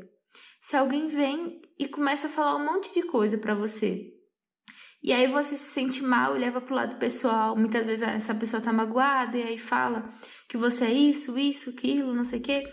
Se você não filtrar isso, o seu campo energético ele vai ficar muito carregado. Então, todas essas questões de eliminação, de filtramento, a gente é, vê energeticamente com amarelo também. Igualmente com a digestão que eu falei. Então, a gente também pode analisar a cor pelos órgãos. Essa cor, ela também está ligado sobre a harmonização de problemas de pele sobre o efeito cicatrizante, como eu disse lá em cima, e eliminando algumas imperfeições resultantes da intoxicação do organismo. E o legal aqui, que, é, que eu falei, né, que o amarelo ele é bom para a pele, que os órgãos que estão aqui fala da filtração do sangue. E é muito legal porque a, a medicina, ela tem uma relação muito grande entre o aspecto da nossa pele e a capacidade do funcionamento do aparelho digestivo e urinário. E a gente pode ver também pelos alimentos. Os alimentos que representam o amarelo aqui é principalmente a vitamina A, que são os vegetais amarelos. O milho, o azeite de dendê, o amendoim, a ameixa, o damasco, a cenoura, a batata, o trigo, pêssego, pimentão, grande bico, a abóbora. Todos esses são ricos em vitamina A. E essa vitamina está justamente associada com a saúde de pele, das células e a visão. Legal que se a gente estudar o elemento fogo, a gente vê que ele está associado também à visão. Já os minerais que estão relacionados com essa cor são o enxofre e o vanádio. Mais uma vez, o enxofre ele fala da nossa capacidade de digestão, porque ele ajuda, ele faz parte das proteínas produzidas no nosso fígado e da insulina. E também ele fala da nossa camada externa protetora da pele. E o enxofre ele é amarelo, tanto que tem o sabonete que é vendido nas farmácias de enxofre, que é amarelo, que é indicado para quem tem acne ou pele muito oleosa. É, e também o vanádio, tá? Que ele é legal para a síntese dos hormônios, para os produtos essenciais do organismo, para a produção de colesterol bom e assim vai. Umas boas fontes desses minerais, por exemplo, do enxofre, são o repolho, a couve, o brócolis, a lentilha, a cebola, o alho. Já o vanádio é o rabanete, cogumelos, salsinha, azeitona, azeite de oliva, o extra virgem. Então, é, inclusive se a gente colocar lá no Google estudar sobre é, esse mineral vanádio, dentre várias descrições lá que ele fala, a gente vai encontrar que ele é bom para quem está passando com depressão. Ele traz bons hormônios da alegria, da motivação. Mais um, mais uma qualidade da cor amarela. Então, o amarelo ele fala do, do alegre, né? Ele estimula também o lado mental, a nossa consciência, a assimilação, a autoestima, o pensamento claro, os pensamentos em harmonia com as emoções. Ele estimula tudo isso.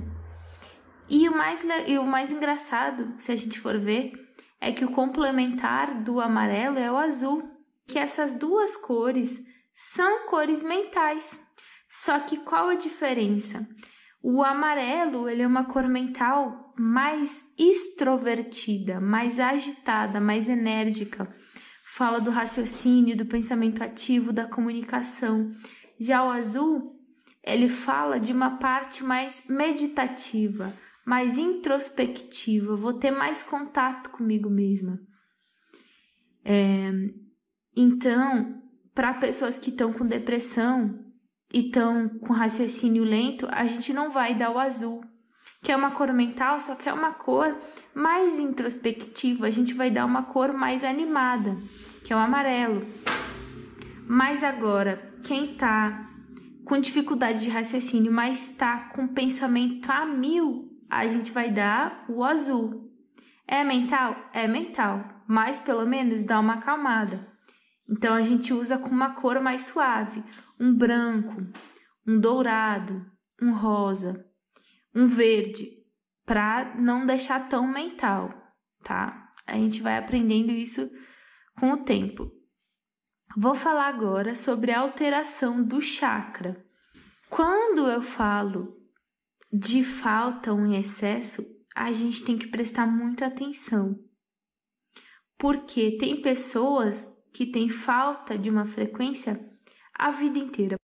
Por exemplo, a vida inteira eu, tive, dificuldade com a comunicação, ou a vida inteira eu tive dificuldade com tal coisa, a vida inteira eu não consegui raciocinar direito, a vida inteira eu fui ansiosa, meu pai era ansioso, minha mãe era ansiosa. Então, essa é uma questão já desde sempre. Só que, se isso aconteceu comigo de semana passada para cá, por exemplo, ah, desde a semana passada eu tô me sentindo ansioso, desde a semana passada meu pensamento está mil. A gente vai entender isso de formas diferentes. Porque é, se a pessoa ela teve uma tendência a vida inteira para desequilibrar um tipo de frequência, as cores a ser utilizada, o oposto, ou a cor que está sendo tá em falta, vai precisar ser usada quase que diariamente. Não só em forma de cromoterapia, mas a frequência, que nem a gente viu, pelos alimentos, pelas virtudes, pelo temperamento. Mas agora, se é uma coisa que aconteceu só essa semana, eu posso pegar mais leve. Eu não preciso ficar a semana inteira colocando a cor oposta ou colocando muito daquela cor, porque senão eu posso entrar em desequilíbrio de novo. Tá? Isso é uma coisa a, bem importante aqui para a gente entender. Como eu citei agora, eu falei que a cor azul fala do mental e a cor amarela fala do mental. Para não ficar muito confuso, eu vou dar alguns exemplos do que seria um mental azul e o que seria um mental amarelo, tá? Esse mental amarelo relacionado à cor amarela, ela tá ligado a processos de estudos, digamos que rápido, tá? Estudos do dia a dia, por exemplo, pessoas que estão na faculdade ou na escola vão estar tá estudando todos os dias algumas coisas, só que não necessariamente vão se aprofundar e não necessariamente são coisas que falam de espiritualidade ou que falam de algo maior. Vai falar muitas vezes de coisas práticas. Então, vou estudar para uma prova. Eu tenho prova toda semana, então todos os dias quase eu estou estudando. Todos os dias eu dou aula, sou professor, professora. Isso fala do amarelo. A pessoa que fala, fala, fala, fala, fala, fala para lá, fala para cá, é a cor amarela. Mas agora, uma pessoa que pensa muito sobre a espiritualidade, medita bastante, faz rituais, só que não coloca em prática, aí essa pessoa tá com excesso do azul. Tudo que é muito mental, fantasia, é, sei lá, eu crio várias coisas, ou eu tenho ideia e não coloco no meu plano físico, fala do azul, são coisas abstratas.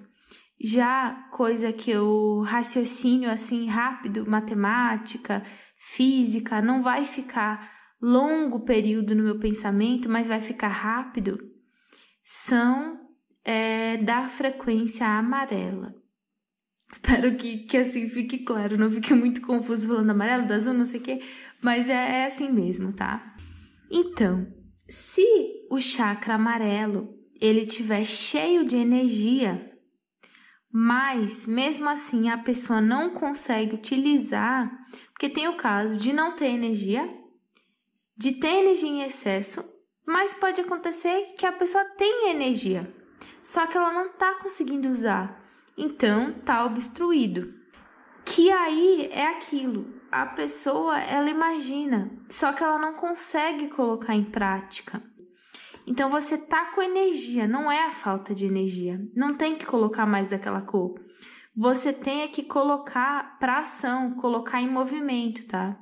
Aí é o obstruído. Aí você tem que fazer outro trabalho. Um trabalho de expressão, uma pintura, tocar alguma coisa, é, fazer terapia, procurar as terapias holísticas. Inclusive, se tiver obstruído algum, algum chakra e que não é o chakra básico, a gente pode usar a cor vermelha, porque ela é uma cor do movimento, tá? A gente pode estar usando essa cor. Mas então, falta do amarelo autoestima baixa. Muito amarelo. É uma pessoa que acha que tem sempre a razão, que tem uma autoestima tão alta que não escuta os outros, que muitas vezes manipula os outros, então faz tudo para que aquela pessoa faça exatamente do jeito que quer, do jeito que aquela pessoa quer. Isso fala do, do, excesso, do amarelo. Tudo que eu falar falta, o oposto a gente sabe que é o excesso, né? Então eu não, não, não vou falar de um e de outro. Mas é, tem alguns sintomas que pode ser tanto falta quanto excesso. Por exemplo, a indigestão. A indigestão, com certeza, ela fala da cor amarela. Só que tanto a falta do amarelo pode causar indigestão quanto o excesso. Então aí a gente teria que estudar mais a fundo quais são as questões psicológicas da pessoa para a gente escolher direitinho a cor. Mas fora isso, a forma geral da gente utilizar o amarelo, que assim a gente pode ter certeza é se ela tiver com processo de prisão de ventre, desânimo, raciocínio lento e lentidão no geral, em caso de arteriosclerose, para o fortalecimento de artéria, veia e vasos, em casos de diabetes, principalmente do tipo 2, de obesidade, em falta de energia, em cansaço, em caso de retenção de líquido. Esse a gente pode ter certeza que a gente vai usar a cor amarela, tá? Mas então é isso. Gratidão. Espero que tenha ficado claro. Qualquer coisa podem deixar dúvidas nos comentários.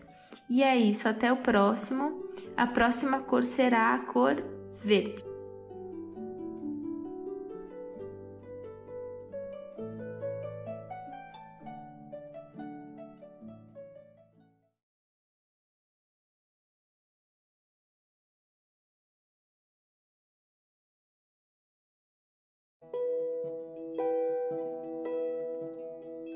Olá, bem-vindos ao Psique Holística. Hoje, então, seguindo com a cor verde. É, na passada, a gente viu sobre a amarela e eu tô seguindo a ordem do arco-íris. Verde é uma cor primária, sendo cor luz, e secundária como cor pigmento. Lembrando de que essa explicação da cor luz e da cor pigmento eu dei no terceiro vídeo, a cor luz, ela é a cor da natureza. Ela é a luz que, que bate, né, é, nos nossos olhos. E a cor pigmento, ela é a cor é, criada na indústria, no laboratório. Então, as roupas, os móveis, tudo que foi construído faz parte da cor pigmento. É outro sistema Cada uma tem o seu sistema e eu falei disso no terceiro vídeo. A cor verde é uma cor nem fria nem quente, apesar de algumas pessoas considerarem ela como uma cor fria. Ela não é nem fria e nem quente justamente porque ela está no meio entre essas cores. E ela representa o nosso chakra cardíaco, que se encontra no centro do nosso corpo. Engraçado que essa cor, ela se encontra no centro também do arco-íris, assim como no nosso corpo, no nosso chakra. Tem as cores quentes, tem ela no meio e depois tem também as frias. Ela não é uma cor nem estimulante, nem depressiva, nem excitante e também nem desestimulante. Ela é uma cor calma e ao mesmo tempo viva, que traz uma energia de uma forma harmônica. E uma forma legal da gente entender essa cor é ver como que ela se relaciona junto da natureza e qual o papel dela. A função básica ligada ao verde na natureza é a fotossíntese. O verde é a cor típica das folhas em plena atividade e dos frutos que estão ainda em desenvolvimento. E por meio desse processo da fotossíntese, a planta absorve o gás carbônico do ar e ela usa a energia da luz solar e transforma eles em açúcar. Então, a partir daí que se forma todas as substâncias que compõem os seres vivos. Logo, a partir disso, a gente pode perceber de que o verde é uma cor de construção, da absorção, do crescimento dos primeiros passos de vida. O verde, ele é também uma cor análoga ao prana, podendo ser associada também com a cor rosa. Inclusive, dentro do esoterismo, a cor verde, ela é associada ao masculino, chamado de forrate, a energia cósmica universal, e o rosa com o feminino, o prana, a nossa energia nutridora. Sendo os dois tanto verde quanto rosa associada ao chakra cardíaco, que é o nosso centro energético que fala sobre o equilíbrio das nossas polaridades masculino e feminino, a gente pode utilizar tanto uma dessas cores é, para esse chakra. O verde, ele é essencialmente a cor da saúde. Segundo a, a experiência da cromoterapia, ele favorece a regeneração dos tecidos, além de estimular a absorção e a utilização dos nutrientes através das células. É a cor também da juventude, do rejuvenescimento e o verde, ele tem um efeito fisiológico muito importante de relaxamento ele atua diretamente nos músculos e nos vasos sanguíneos. E por ele ter um comprimento de onda mais curto do que o vermelho, ele acaba sendo mais penetrante. Enquanto que a ação do vermelho, ele, ele se faz sentir o efeito muito mais na superfície do corpo, nas estruturas da pele. O verde, ele já atinge uma estrutura muito mais profunda, que seria então essa massa muscular os vasos, os nervos que correm num nível mais profundo do corpo, os nossos nades e assim por diante. O verde, então, ele é uma cor calmante. Ele é uma das cores assim mais indicada para utilização em locais de saúde. Assim, o azul, ele é o calmante clássico. Mas depois de um tempo, se a pessoa ficar num ambiente azul, o azul, no caso o azul escuro, né, quase o anil, ela pode ter tendência a ter depressão. Mas agora, se o tom for um claro, azul muito claro, depois de algum tempo, o ambiente parece que fica meio cinza. Pode ver, eu mesma aqui agora é, escrevi um pouco no Word. E o Word, a parte de cima, é azul escuro. E a parte do meio é um azul bem clarinho, mas bem clarinho, que eu agora um tempo aqui olhando parece que é cinza. E o cinza, ele é uma cor que fala da falta de energia. Fala do de, de a gente tirar a energia da gente e colocar para o cinza. Por exemplo, assim, o cinza, ele é uma das cores dentro da cromoterapia que fala sobre o cansaço. Se a pessoa ela fica no ambiente muito cinza, ela vai perdendo energia. Então, o azul claro com o tempo, ele pode também ter essa tendência, tanto claro quanto escuro, mas o verde não. Ele é uma cor é, muito indicada para esses locais assim de saúde, tá? Então, como eu falei da tinta da parede, ela eu estava falando da cor pigmento. E na cor pigmento verde, ele é a mistura do azul e do amarelo, que, como a gente estudou, são duas cores complementares.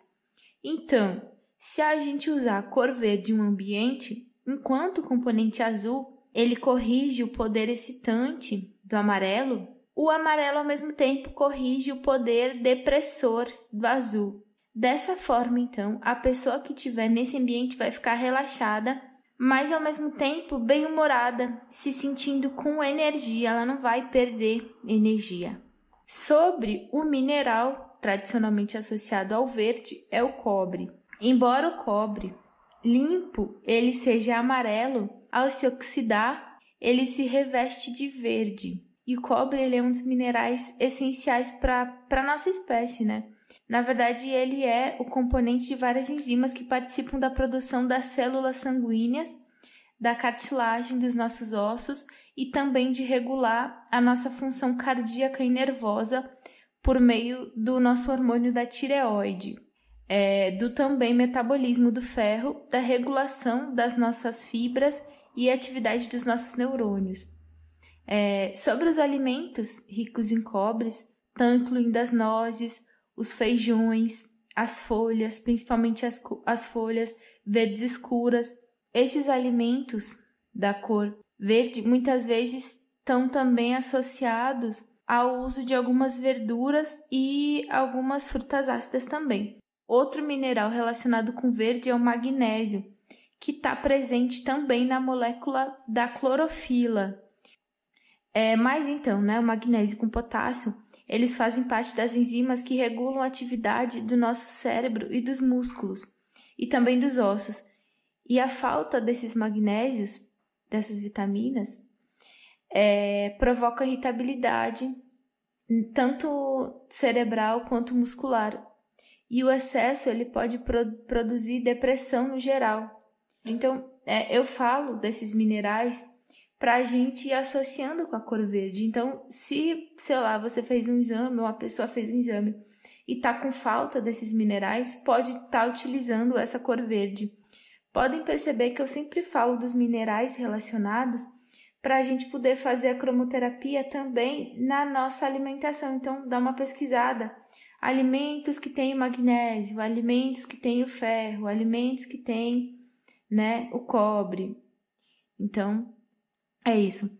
Mas, inclusive, se a gente for falar dos problemas respiratórios, eles estão muito relacionados com esse próprio desequilíbrio da cor verde, seja pela falta de energia do chakra cardíaco, pelo bloqueio ou pelo desequilíbrio das polaridades yin yang. É, tanto que questões em crianças que podem ter é, dificuldades de respirar ou problemas no pulmão, pode estar muito relacionado aos pais, aos pais que brigam, aos pais que não estão harmônicos entre si, a falta de acolhimento, a criança que já carrega uma mágoa não se sente acolhida, questões desse chakra cardíaco mesmo. Então, nesse caso, a gente pode utilizar a cor verde por todo o corpo, principalmente no coração, nos rins, nos pulmões e assim por diante. A cor verde ela é também muito utilizada no início da sessão de cromoterapia para equilibrar qualquer excesso que possa estar tá vindo a ocorrer. Então, cada cromoterapeuta ele vai ter o seu sistema de aplicar. Tem cromoterapeuta que a gente vai e ele usa todas as cores na pessoa, ele vai de chakra em chakra colocando as cores. Só que para isso não pode ter nenhum excesso de cor. Então dá para utilizar a cor verde. No início, no final, a cor azul. Rapidão, assim, passar a cor azul por todo o corpo depois de já ter passado todas as cores dos chakras. Assim a gente pode não ter nenhuma falta e nenhum excesso. Ou então, o cromoterapeuta que vai pesquisar direitinho, emocionalmente, energeticamente, o que, que a pessoa está passando, para ver especificamente qual a falta ou qual o excesso e tratar com a cor específica e depois de um tempo, quando a pessoa estiver um pouco mais equilibrada, harmonizar todos os chakras com as cores respectivas. Então, cada um vai estudando e vai formando a sua forma de atendimento. Outras fontes, voltando lá, sobre as, as vitaminas e minerais, com a frequência do verde, a gente poderia falar sobre alguns alimentos de frutas cítricas, também os cereais, a, a banana, a batata, o cacau, o café, as tâmaras, a ameixa, a azeitona, os pimentões, folhas verdes. Mas já do ponto de vista simbólico, o verde ele fala muito também do renascimento. Tanto que se a gente perceber a natureza, a gente vai ver de que cada estação carrega uma cor.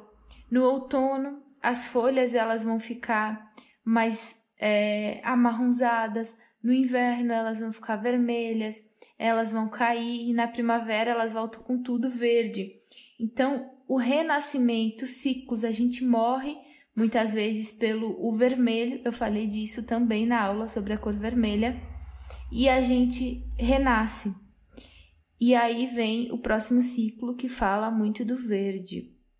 É, então a gente pode ver que as flores e as plantas novas que estão começando a brotar, elas carregam muito verde. O verde ele representa também a cor da juventude, da virgindade, da esperança, da pureza.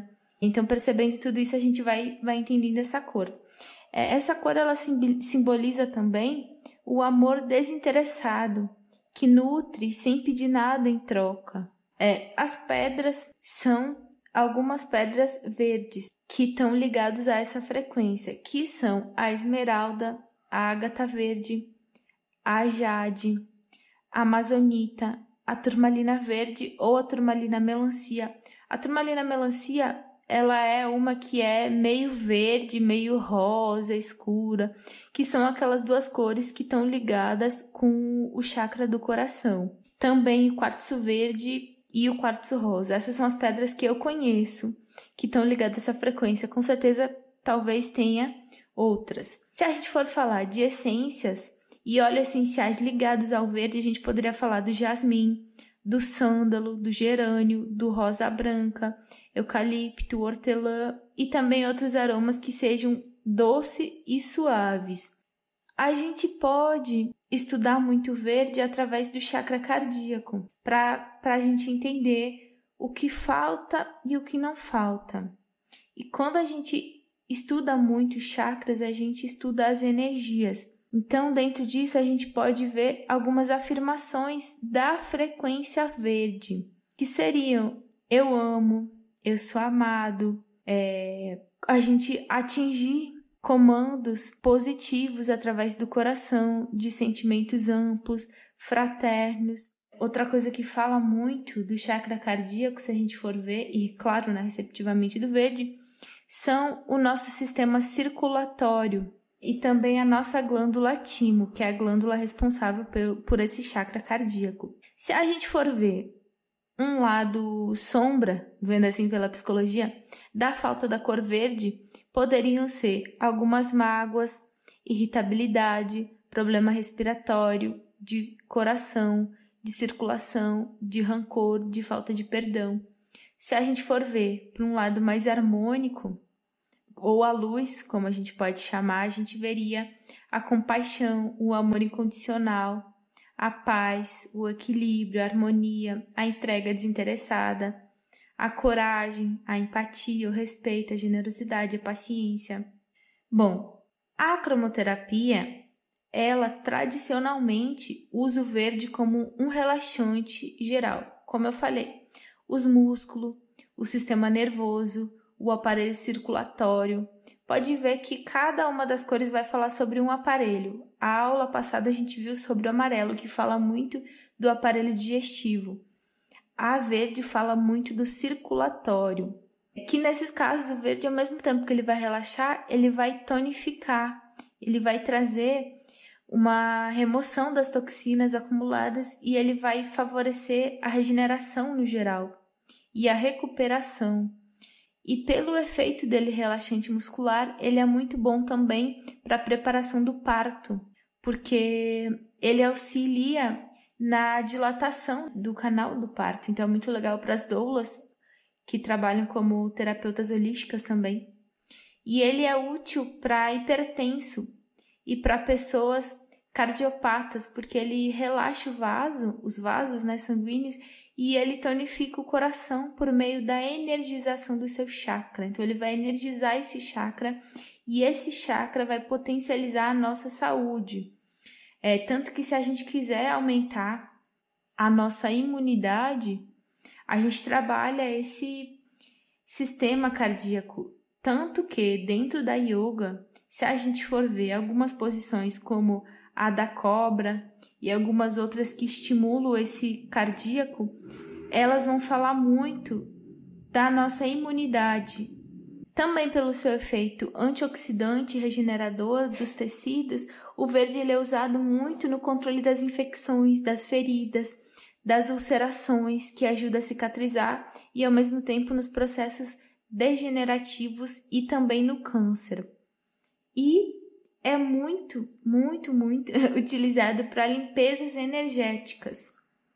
Pela Umbanda, essa cor ela está relacionada ao povo da mata, aos índios, aos xamânicos, os preto velhos, os pajés, todas essas hordas e ondas de espíritos que trabalham com a nossa saúde mental, espiritual, que nos auxiliam, ao rei que todo tipo de cura e harmonização natural Pessoas com desequilíbrios do verde geralmente têm algum problema no chakra cardíaco.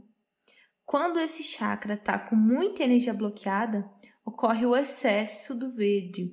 Do ponto de vista físico, essa pessoa pode ter baixa atividade no geral, apatia, frieza no campo psíquico e emocional. A pessoa poderá é, tender ao desequilíbrio intenso, com várias alterações, por exemplo, euforia e pânico, agressividade e muita calma, é, extremo e apatia, mais ou menos isso, com uma certa tendência de manipular e até dominar os outros, porque essa é uma forma como que ela vai imaginar ter o amor, o dono do outro. Então, como esse chakra ele fala do amor, a gente tem o amor fora das distorções. Só que o que seria um amor com distorção? É a gente amar, só que com crenças limitantes. O que eu acho que é o amor foi a forma que eu aprendi com os meus pais. E se a minha mãe ou meu pai foi uma pessoa que me controlou demais, que me mandou demais, que fez isso aquilo, eu vou pensar que o amor é assim. Então, todas essas crenças relacionadas ao outro fala do nosso chakra cardíaco. E aí, dependendo da crença, vai dizer se ele está equilibrado ou não. Em momentos de crise que aumentam a nossa carga emocional, esse chakra ele fica desequilibrado. Mas aí ele não significa assim, ele não aparece como uma característica física ou psíquica tão permanente na pessoa. É um desequilíbrio momentâneo. Então, quem tem todos os dias crises, momentos de crise, provavelmente está com o cardíaco em desarmônio. Crises de pânico, de ansiedade, de medo, de tristeza, depressão e assim por diante. Quando o cardíaco tem pouca energia, ele está com deficiência do verde.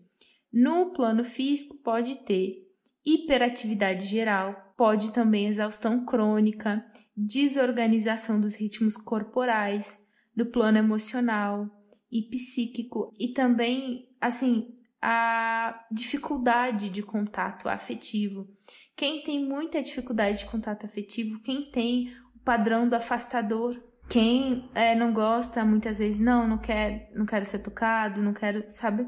Tem essa dificuldade, também pode estar tá com pouca energia nesse chakra, tá? E quem tem dificuldade de respirar, dificuldade, dificuldade de respirar, caminha mais rápido, tem dificuldade de respirar, também pode estar com questão nesse chakra. Ao mesmo tempo, é como se a pessoa não tivesse também consciência dos próprios sentimentos e não conseguisse se aproximar muitas vezes do outro, que aí tem a tendência de ser fria, de estar ausente, daquela coisa meio artificial às vezes também essa pessoa com falta dessa frequência pode sentir dificuldade em mobilizar a energia para ir em direção ao que se quer obter ou fazer. Então, para finalizar, a gente vai ver de forma geral o excesso e a falta da cor verde no nosso organismo e nos corpos sutis, junto com tudo isso que eu falei, claro. Mesmo o verde sendo a cor do equilíbrio, existe o excesso, assim como tudo. Então esse excesso ele vai trazer também prejuízos. O excesso dessa cor pode ser vista quando há baixa atividade geral, como eu falei, né? Apatia, frieza, lentidão. E psíquica emocionalmente, essa pessoa pode tender ao desequilíbrio intenso com alterações entre euforia e pânico e a tendência de manipular os outros, né? Que foi aquilo que eu também comentei. E nos efeitos sobre a falta dele, a gente pode ver aquela questão de hiperatividade que eu falei, a exaustão, a dificuldade né, dos ritmos corporais, toda aquela dificuldade no contato afetivo, as questões respiratórias, do coração, né? Então a gente vai dando uma olhada e estudando os chakras. Eu falei sobre os chakras, se eu não me engano na segunda aula. Então a gente vai estudando chakras e as cores e aí a gente consegue entender. É isso. Hum.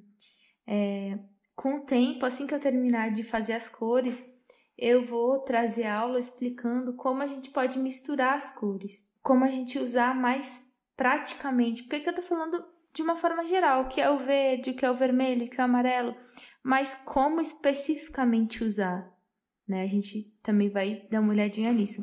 Mas por hoje é só, gratidão e até o próximo.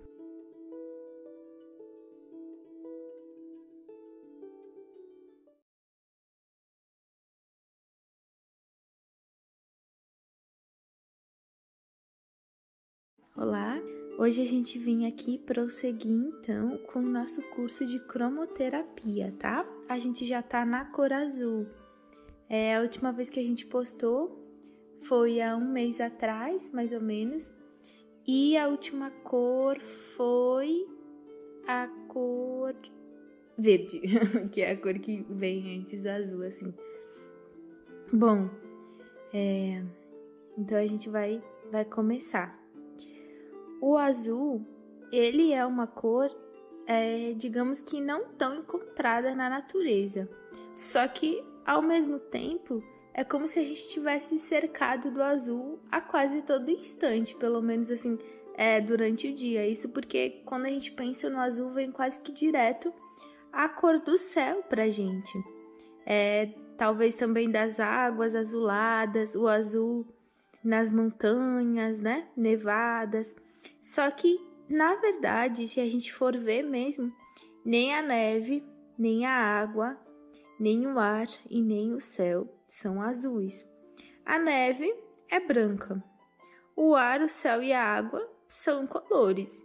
Então aqui a gente já começa a entrar no, numa parte assim de que a cor azul ela é uma cor meio abstrata, né? Tanto assim no nosso plano físico quanto também nos outros. E não é à toa de que ela é relacionada com a espiritualidade, ou pelo menos o início do contato com ela. O próprio plano astral aí, para quem já fez projeção astral, para quem estuda sobre o assunto, sabe de que o nosso corpo astral ele está relacionado com a cor azul, é, em conjunto à nossa primeira camada energética também. E, e essa, assim, digamos que ilusão da cor azul, ela tem uma explicação física até que bem simples, assim, para esses fenômenos, né? Bom, como a gente observou então, o ar e a água eles são incolores. Só que uma grande porção deles acaba tomando essa cor azulada porque os raios de luz dessa cor, eles são os que menos se desviam em relação ao observador ao atravessarem a extensão da atmosfera do mar. Vocês lembram lá, eu acho que foi na segunda aula, não vou lembrar agora, acho que foi na segunda que eu falei a diferença entre onda luz e onda som, que a onda som, ela não ela não se propaga pelo vácuo, pelo espaço. Por isso que a gente não escuta o barulho das explosões solares, a gente não escuta é, o, o barulho do planeta Júpiter, nem do planeta Marte, nem do planeta Vênus. Só que a gente recebe a luz do espaço, a gente recebe, tanto que o Sol, a luz do Sol atravessa e ele viaja através do vácuo. Então, essa mesma luz que vem através do, do vácuo, né, do espaço, ao atravessar a extensão da atmosfera, a luz que é, menos se desvia em relação do nosso olho é esse azul, tá? Ou da, da própria atmosfera ou do mar. Então, por isso que o mar e o céu, eles é, apresentam essa cor azul, mas não é que eles têm essa cor azul. E essa luz, ela é a mesma que se reflete na neve branca, que dá aquela meio que sombras azuladas. Vocês já viram lá? Pesquisar sobre é, montanhas, aí vai aparecer assim umas montanhas brancas e outras vão aparecer meio que umas sombras meio azuladas. É essa mesma impressão. A cor das águas também é, em parte, é, um reflexo dessa cor do céu. E é engraçado que quando a gente, se a gente for ver né, em dias de atmosfera mais límpida, a gente pode observar de que o mar geralmente ele é bem azul. Já em dias mais nublados, tanto o céu quanto a água eles se tornam meio cinzentos.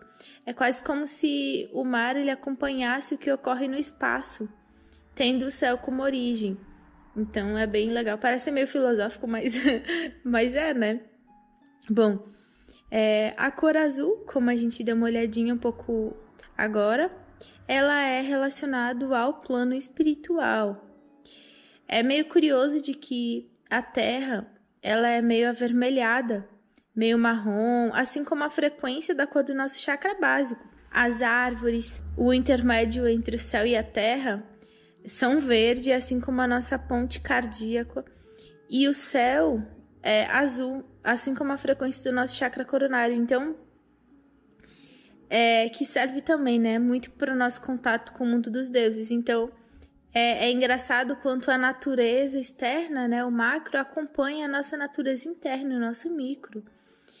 Bom, é, outra coisa que a gente pode ver também é de que os dias em que o céu tá mais azul são geralmente os dias em que o sol tá bem forte e de que praticamente não há tantas nuvens. Assim como também o nosso próprio mundo interno, quando a gente tem consciência das nossas ações, o nosso céu interno fica brando e sem tantas turbulências. É, então, começando agora, né? Mas assim, o azul, ele é uma cor fria, mais sutil do que as cores abaixo, porém com menos energias, ou seja, calor, né? Então a gente deu uma olhada, não lembro agora qual, qual aula que foi, que eu falei que o vermelho é a cor mais quente de todas as cores e o azul é a cor mais fria. Portanto, é, o, o vermelho ele tem mais energia do que o azul. Só que como a onda do azul é mais curta, o azul ele penetra mais, ele é mais sutil. Já o vermelho é como se ele meio que penetrasse menos. Ele tem mais calor, mas ele é um pouco mais denso, tá? Que não tem nada a ver com bom ou ruim. É, na natureza, ao fim da tarde, quando o sol ele tá se pondo, ele fica parece que mais forte. E nesse instante, geralmente o sol ele é meio avermelhado ou alaranjado. Assim também como a gente, quando a gente está mais apaixonado mais agitado, o nosso campo energético ele fica com frequências tanto mais alaranjadas quanto mais avermelhadas. Só que quando mais a gente vai se aquietando, às vezes meditando, o nosso campo ele vai tomando um tom mais azul. Então a gente pode entender mais ou menos assim com o nosso campo, com a frequência das cores. Então, é, uma pessoa mais calma, ela vai ter um campo mais azul no geral, né? A gente então, se essa pessoa começar a ter um excesso desse azul, a gente precisa colocar cores mais quentes e vice-versa. Então, o azul, ele não é nem melhor nem pior do que as outras cores, e ele é também a cor complementar da amarela, assim como a gente viu lá na aula 3. É, as funções orgânicas relacionadas ao azul dentro da cromoterapia são a respiração e é a função nervosa. A respiração ela acaba afetando outras funções. Isso porque no meio do caminho da passagem do ar entre a garganta e os pulmões ficam lá a laringe e todo o nosso aparelho fonador. Isso também indica de que o modo no qual a gente respira é de certa, de certa forma, né, ela depende também da forma que a gente emite o som, assim como o modo que a gente pensa. Isso porque é, já, você já tentou, né, respirar fundo, devagar, calma e ao mesmo tempo falar ou pensar rapidamente? Eu acho que, que não tem como, né? Então tá meio que tudo relacionado esse azul, né? É, é muito bacana da gente ver também porque o azul ele fala do nosso aparelho fonador e o nosso ouvido no dentro do, do ocultismo ele está muito relacionado com o éter e o éter, ele é o, o, quinto elemento, né? Ele é relacionado com o nosso plano espiritual, com a espiritualidade. Então, mais uma coisa aí. É, e essa cor azul, ela traz calma. Assim como a cor amarela, que é outra cor mental, traz o agito. Então, o azul, ele está é, tá relacionado também com a fala, e, de certa maneira, sobre a palavra falada, sobre a intensidade das combustões no organismo, ou seja, a nossa taxa de metabolismo. Também sobre a percepção dos sentidos, do pensamento, por isso a analogia, a analogia lá com a meditação, por isso a analogia com a própria meditação, e sobre a transmissão dos impulsos que se traduzem nos movimentos musculares, que acaba acarretando, né? Em ações conscientes ou não, que são a nossa respiração, nossos movimentos musculares. É, então ele funciona nesses, nessas ações do nosso corpo, principalmente relacionado aos nossos músculos, tá? Espasmos musculares. O azul ele fala muito disso. O azul ele também fala muito sobre a clareza, né? Clareza mental, principalmente e de certa forma também das emoções, porque se a gente viu lá na cor amarela e no chakra umbilical, que é respectiva essa cor amarela, a gente vê de que um chakra disfuncional, um chakra umbilical disfuncional, é quando não tem tanta clareza emocional junto com a mental. Já quando a gente conquista isso, a gente pode falar muito da própria cor azul. Então a cor azul ela também fala da lucidez, da vontade. Tanto que a cor azul clarinha, ela fala, ela está relacionada com o nosso chakra laríngeo. Mas o, o, azul mais escuro, que a gente até pode ver depois o anil, acho que a próxima aula vai ser sobre o anil, é, é uma cor de que está relacionado com o nosso Agya Chakra, o nosso terceiro chakra, chakra do terceiro olho. E esse chakra ele fala muito da clareza, da lucidez, tanto que tem o Raja Yoga. Raja Yoga é uma yoga relacionada, inspirada nas meditações feitas através do nosso terceiro olho, que é onde os hindus acreditam de que habita a nossa consciência. Então tá tudo meio que relacionado. Já do ponto de vista energético, o azul, né, ele tá relacionado com esse chakra laríngeo, que eu cheguei a comentar aqui, que está situado na região da garganta, junto com esses órgãos. Só para a gente dar uma situada aqui rapidinho, nesse centro laríngeo, tá? Estão o nosso canal respiratório, junto com o nosso aparelho fonador e as estruturas ligadas à mastigação e deglutição dos alimentos. É, estão também aí algumas artérias carótidas que levam o sangue para o interior do crânio. Então, sabendo tudo isso, a gente já pode ter mais uma noção do azul, né? Tanto que a gente falou que o azul ele fala de certa forma sobre o nosso metabolismo. Então, se a gente está com metabolismo fraco, a gente pode falar de um excesso de azul, tá? na garganta ainda se localizam a tireoide e as paratireoides. O hormônio da tireoide, ele controla a velocidade do nosso metabolismo. Os hipertiroidianos, eles têm o excesso de hormônio e geralmente são mais magros, agitados, nervosos. Os hipotiroidianos, é, que é a falta dos hormônios, desses hormônios, são pessoas geralmente mais inchadas, apáticas, com raciocínio lento. Então, é, a gente pode ver esse azul também relacionado com essa própria movimento, né? Muita energia, pode ser a falta do azul, né? Provavelmente pouca energia, o excesso do azul. A gente vê de que o azul, ele, ele é uma cor que traz a clareza, que traz a calma. Só que quando a gente tem isso demais, a gente tem dificuldade dos nossos movimentos físicos. Tanto que se a gente for dar uma olhadinha na bioenergética, na bioenergia, a gente vai ver pessoas de que tem muita energia nos chakras superiores e tem muita facilidade assim com o seu mundo interno da criatividade, com a espiritualidade, com os seus raciocínios, só que não vão ter tanta facilidade nesse mundo assim da ação. Então, é, talvez podem ter dificuldade de controlar o seu corpo, podem se achar meio atrapalhados. Então, tá tudo vinculado com as cores também.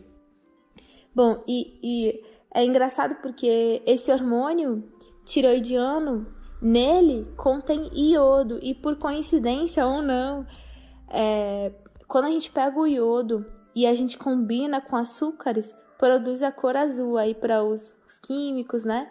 Os farmacêuticos aí de plantão. Bom, é, que são duas cores complementares, né? Também.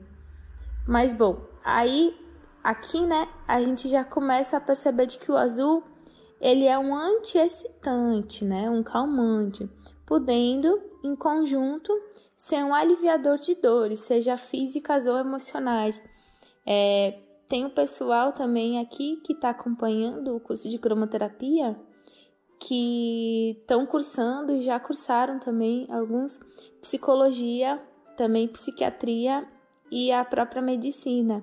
E aí é muito legal para quem for da medicina é, ou da medicina veterinária, né? Ou a nossa humana e quiser relacionar isso com o mundo mais holístico, hoje tem muitos, eu já conheço muitos veterinários que trabalham em clínica holística. Eu conheço veterinários holísticos, que lindo, né? E aí, para quem quiser relacionar, o bichinho tá com dor, uma pessoa tá com dor, ou os psicólogos, né? Uma questão dor emocional, A gente pode estar usando essas cores ou em meditações, ou com a própria luz, ou com reiki, quem trabalha com reiki, né? Então é muito legal essa, essa cor azul também para tratamentos de depressão, de agito, para quem é psiquiatra aí e alguns momentos passa por algum momento que o paciente está com surto, a cor azul também ele é muito bem utilizado, acalma mesmo, tá? É, bom, sobre os sintomas da falta de azul, alguns dos sintomas, porque no final eu vou falar mais sobre isso. Pode acabar resultando em formas de rigidez, é, as articulações enrijecidas, as artérias calcificadas, as cólicas, a respiração custosa, a fala bloqueada, a catarata, a audição difícil, a ansiedade, sintomas de hipertireoidismo e hipoparatireoidismo. Então, esses são dos sintomas da falta, tá? Do azul. O azul, ele é considerado uma cor equilibradora, assim como o verde. Mas a gente pode ter também o excesso dele e a falta dele. Já os sintomas de excesso do azul são a apatia, a fraqueza muscular, a debilidade óssea, a hipotensão, a falta de energia, a lentidão mental, sintomas de hipotireoidismo e hiperparatireoidismo também. É, essa cor do azul ele também está relacionado com a capacidade regeneradora dos tecidos. Por isso também que o azul ele é usado como auxiliar na cura dos ferimentos, de queimaduras, inflamações e alterações dos tecidos e órgãos. É, sobre a alimentação, como não existem muitas frutas e hortaliças azuis, acho que a única fruta que eu conheço azul é a mora, mas de resto é, eu não, não, não conheço assim. Então, em geral, os alimentos associados a essa cor são escolhidos por aproximação, então repolho roxo, né? Mas as funções orgânicas ligadas à cor, elas podem permitir uma escolha mais apurada. Que essas substâncias basicamente associadas ao azul são o iodo, que faz parte do, desse hormônio tiroidiano, o cálcio, o fósforo, as vitaminas C e D, é, que elas permitem a absorção e a utilização desse cálcio o potássio, que também é indispensável para a absorção do iodo. Então a gente vai ver, a gente chegou a ver que algum é, dessas substâncias aqui foram relacionados com outras cores, mas por exemplo, o potássio, ele ajuda na absorção do iodo. E o iodo é bom para tireoide, então é, é como se esse mineral, essa vitamina também é boa para esse chakra, tá? é, o oxigênio, que é o responsável pelas reações de oxidação que produzem a energia necessária para o funcionamento das nossas células, tá? Então, essa substância também está relacionada. Então, é, a boa respiração, para quem conhece aí é, o renascimento, a terapia de renascimento, que é a respiração, né? A liberação das nossas, dos nossos traumas através da respiração, a meditação, o azul, ele tá tudo relacionado a isso. É, sobre os alimentos, vou falar aqui rapidinho, com a falta da frequência do azul, são, por exemplo, os alimentos com ácido fítico, que aí a gente pode ver grãos de cereais e feijões com cascas. Então a gente sempre deixa esse feijão aí de molho, porque quando o feijão não fica de molho, ele solta é, uma substância chamada fitato, que protege o, a semente, então não ajuda a gente a absorver os nossos nutrientes. Então pode causar indigestão quem come feijão, né, não tão cozido ou com esse ácido. Mas outro ácido, né, é o ácido oxálico, que está também no espinafre, na azedinha, que acabam impedindo a absorção do cálcio. Os nitratos, usados como corante conservante de alguns alimentos, e tiocinatos, que estão também abundantes na couve, no repolho, na selga, couve-flor e amêndoas, que acabam bloqueando o funcionamento da tireoide. Então, é, algumas pessoas que estão com sintomas da falta de azul, é legal evitar esses alimentos ou usar em pequenas quantidades, tá? Ou somente depois de deixar em molho e eliminar a água do cozimento. É, contudo, esses produtos eles podem ser úteis para as pessoas com excesso de azul. Então, quem está com excesso de azul, bora lá comer espinafre, é, comer repolho, acelga, couve-flor, amêndoas. É, mas o azul ele é também a cor da racionalidade. Enquanto o amarelo ele simboliza a atividade intelectual mais simples, imediata, chamado do nosso pensamento concreto, para quem está tá estudando também a, a, astrologia, o nosso pensamento concreto é o signo de Virgem, né? E o azul ele representa um nível intelectual mais amplo e elevado, que pode ser chamado de pensamento abstrato o signo de peixes, que é o oposto de virgem. Mais para frente eu acho que vou criar também uma, uma série, né? Não um curso, claro, mas uma série falando sobre. É, falando alguma coisa sobre astrologia. Vamos ver. mas enfim, envolve, né? Também o azul envolve a compreensão da própria posição dentro da coletividade, o senso ético, a filosofia de vida, as tomadas de decisões, escolhas de caminho de realização, a nossa capacidade de criar, de atingir suas metas e de assumir responsabilidades. É, sabem por quê? Porque o, o chakra relacionado com o azul, ele fala da nossa responsabilidade também, da nossa missão de vida, da nossa da gente ter uma verdade na vida e a gente expor ela para os outros e a gente trazer essa verdade para outras áreas da vida, essa verdade para as relações, essa verdade para o trabalho, essa verdade para os lugares que a gente vai. É também o nosso senso de responsabilidade. E, e a parte de trás, porque os nossos chakras, eles, eles não têm só na parte da frente. A gente fala mais da parte da frente, mas a gente, a gente tem a parte da frente e a parte de trás. E os nossos chakras da parte de trás, que é, são os mesmos chakras, só que a parte traseira, tá? Eles estão muito relacionados à vontade, principalmente o chakra laríngeo da sua parte de trás, que seria na nossa nuca. Fala muito da vontade. É, tanto que a gente tem que equilibrar as nossas vontades com a nossa prática. Tem gente que tem mais, né, esses chakras superiores avançados, fala muito da vontade. Então, respeito a sua vontade, fazem as coisas na sua vontade, no seu prazer, mas nem sempre colocam em prática. Já tem pessoas que são bem práticas, mas não necessariamente seguem as suas vontades, então é legal a gente sempre ir equilibrando. É, do ponto de vista psicológico, o desequilíbrio do azul ele pode expressar bloqueio dessa criatividade, de sentimentos de incapacidade para satisfazer as suas expectativas, culpa e medo dos reflexos das próprias ações sobre os outros, ou ao contrário, atitude dependente ou agressiva para obter o que quer, respondendo à hostilidade que sente no mundo com uma forma de vampirismo. É... Tanto que, se a gente for ver aqui rapidinho, o, o signo de peixes, ele fala muito disso, né? Achar que o mundo é hostil, achar que o mundo muitas vezes é, é maldoso, é ruim, né?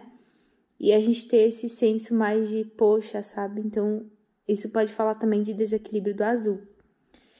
Bom, é, o desequilíbrio do azul ele sugere também dificuldade de perceber a realidade, de tomar decisões e seguir estratégia da ação adequada para o que deseja realizar. Que fala de novo do, desse signo de peixe. Vixe, eu tenho que parar de ficar relacionando algumas coisas assim, né? Pode ficar confuso. Mas esse azul, ele sendo uma cor intelectual, o, o excesso desse azul, ele pode indicar a frieza da racionalidade excessiva que pode gerar aos extremos de negar né, a própria importância desses aspectos práticos e também emocionais da vida e de ser excessivamente crítico em relação aos pretensos defeitos dos outros.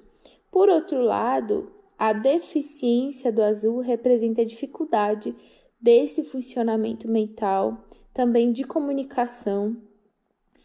É, pode dizer também de uma vida excessivamente guiada por emoções primitivas, que está muito ligado aí ao, ao laranja, né? O laranjado.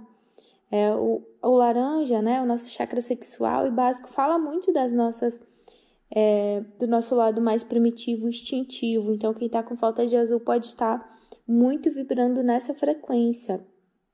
Também facilidade em se deixar influenciar por pessoas e acontecimentos, dificuldade de se manter dentro de um caminho escolhido. Isso é a própria falta do azul, né? Se o azul ele fala da nossa vontade, da nossa retação de saber onde a gente quer chegar, essa falta desse azul ele pode falar uma falta da concentração, a falta desse conseguir seguir o seu propósito e se segue muito pelos desejos, mas tá bom, eu tô seguindo pelos desejos, mas e o resto, né? Esse resto seria essa frequência do azul, né? O que eu vim fazer sem ser me reproduzir, sem ser é, me alimentar, né? Tudo isso.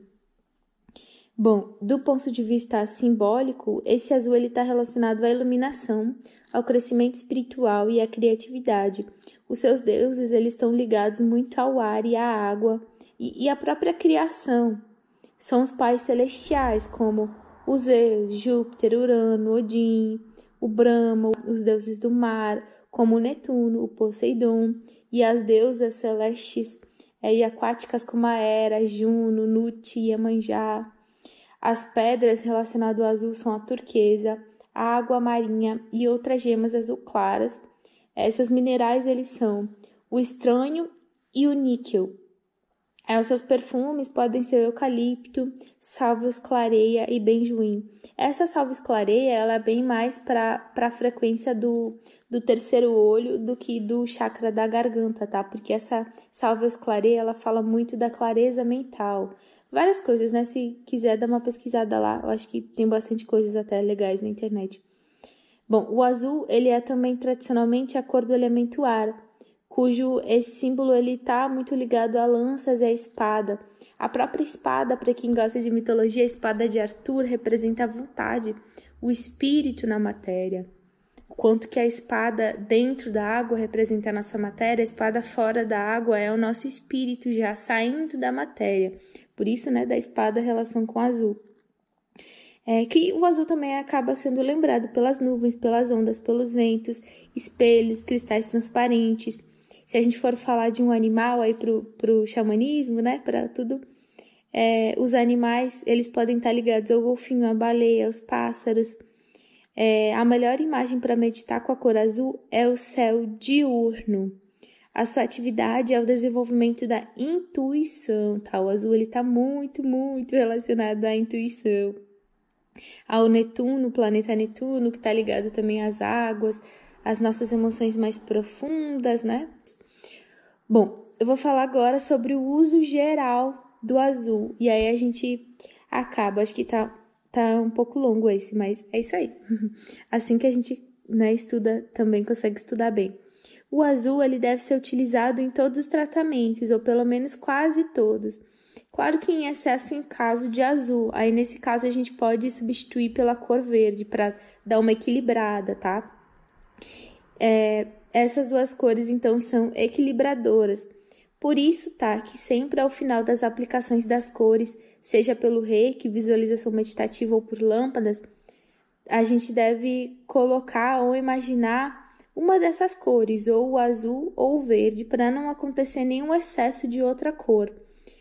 É, né?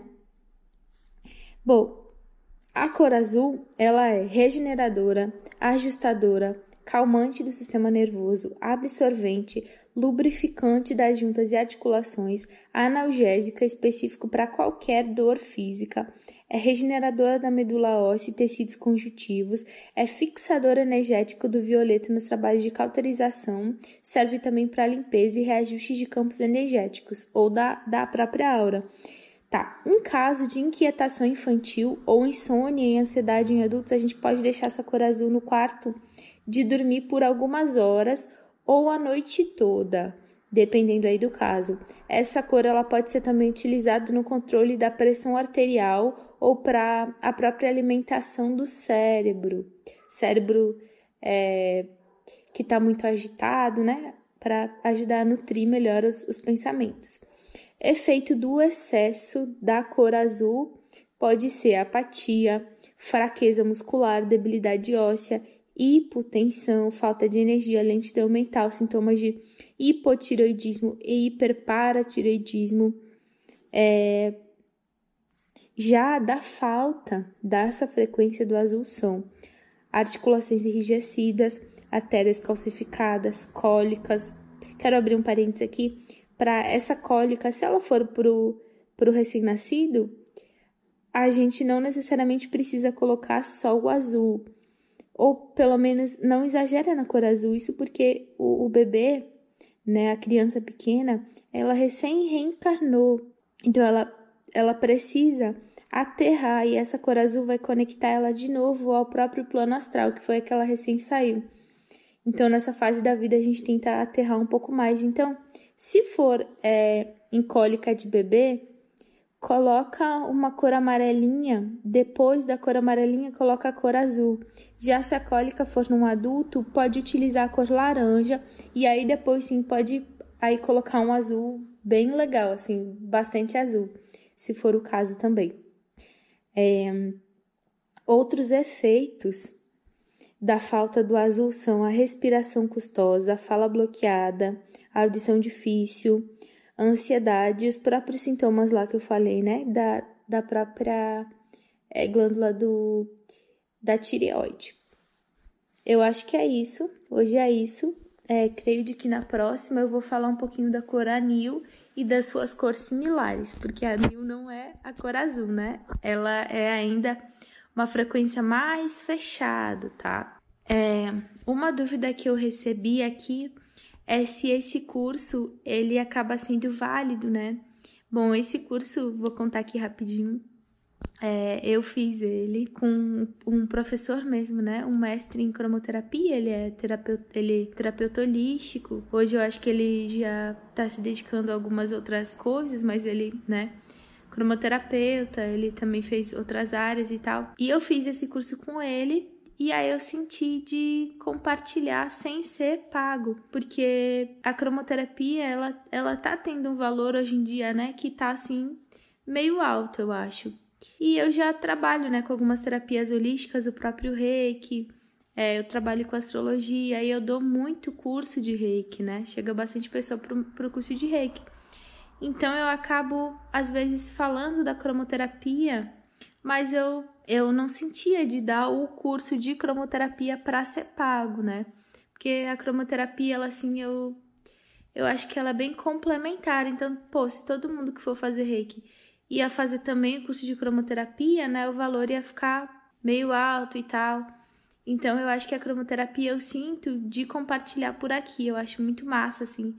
Pô, eu adoro esses estudos que estão aí no YouTube. Eu acho que na internet poderia ter coisas mais profundas, estudos mais profundos. Inclusive, eu demorei para estudar cromoterapia, porque eu pensava, ah, não vai ser profundo, vai ser chato, vai ser só azul significa isso, vermelho aquilo.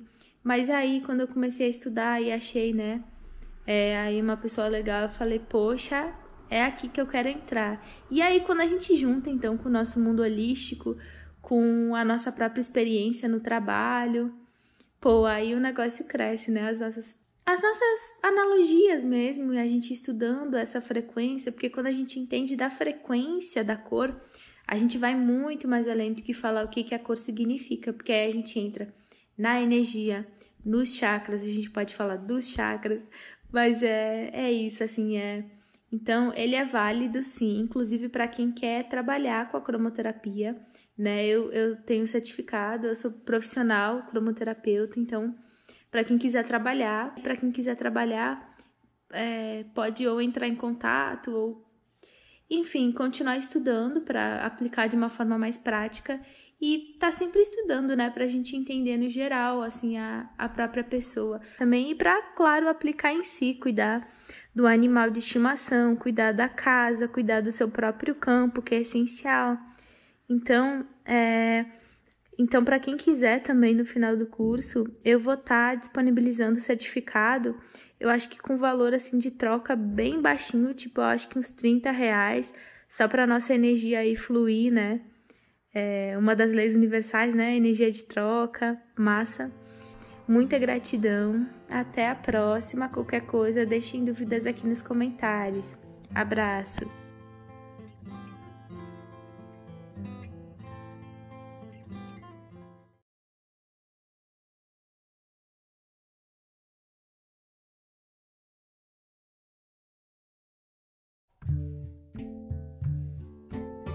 Olá, bem-vindos ao Psiqueolística. Hoje, então, é a aula sobre a cor anil. Anil e as cores similares, pelo menos agora aqui na introdução. Então, esse anil e essas cores similares, elas fazem parte do grupo das cores terciárias, formada pela combinação do violeta com uma das cores que a formam. Então, esse anil, a gente pode chamar ele também de índigo, é a mistura da cor violeta com azul. E essa cor, ela é a mais utilizada dentro da cromoterapia se tratando das cores terciárias. Essa cor índigo, né? A púrpura e as cores é, próximas, que seriam a granada, a cor vinho, elas são formadas pela cor violeta misturado com o vermelho. O jacinto, que é um nome de um tipo de safira meio rosada, tem basicamente a mesma composição, só que é mais claro e assim por diante. Então a gente vai ter várias cores similares. Só que por esse fato dessas cores serem bem é, similares ao próprio anil, a gente ela acaba não sendo tão utilizada assim na cromoterapia. Então a gente vai aqui também se concentrar mais na cor anil ou no índigo, para quem é, preferir chamar. É, essa cor, então, ela carrega a frequência do azul, que foi a cor da aula passada, e a cor violeta, que será a próxima. Então a gente pode entender de que essa cor naturalmente ela carrega um pouco da energia e característica dessas duas, tanto do lado psicológico quanto energético. Lembrando também de que a gente está falando é, principalmente aqui nas aulas da cor luz, que é a utilizada na cromoterapia, pelo menos a mais utilizada. Inclusive, a cor pigmento, quando ela é utilizada, ela serve muito como complemento e para a influência psicológica dos ambientes. Complemento, por exemplo, na forma de roupa. Né? Então, a pessoa está de um tratamento, então ela vai usar a cor oposta da cor que ela está precisando. É, isso eu falo bastante lá na aula 3. Então, quem não lembra lá, dá uma olhadinha para ficar um pouquinho mais claro.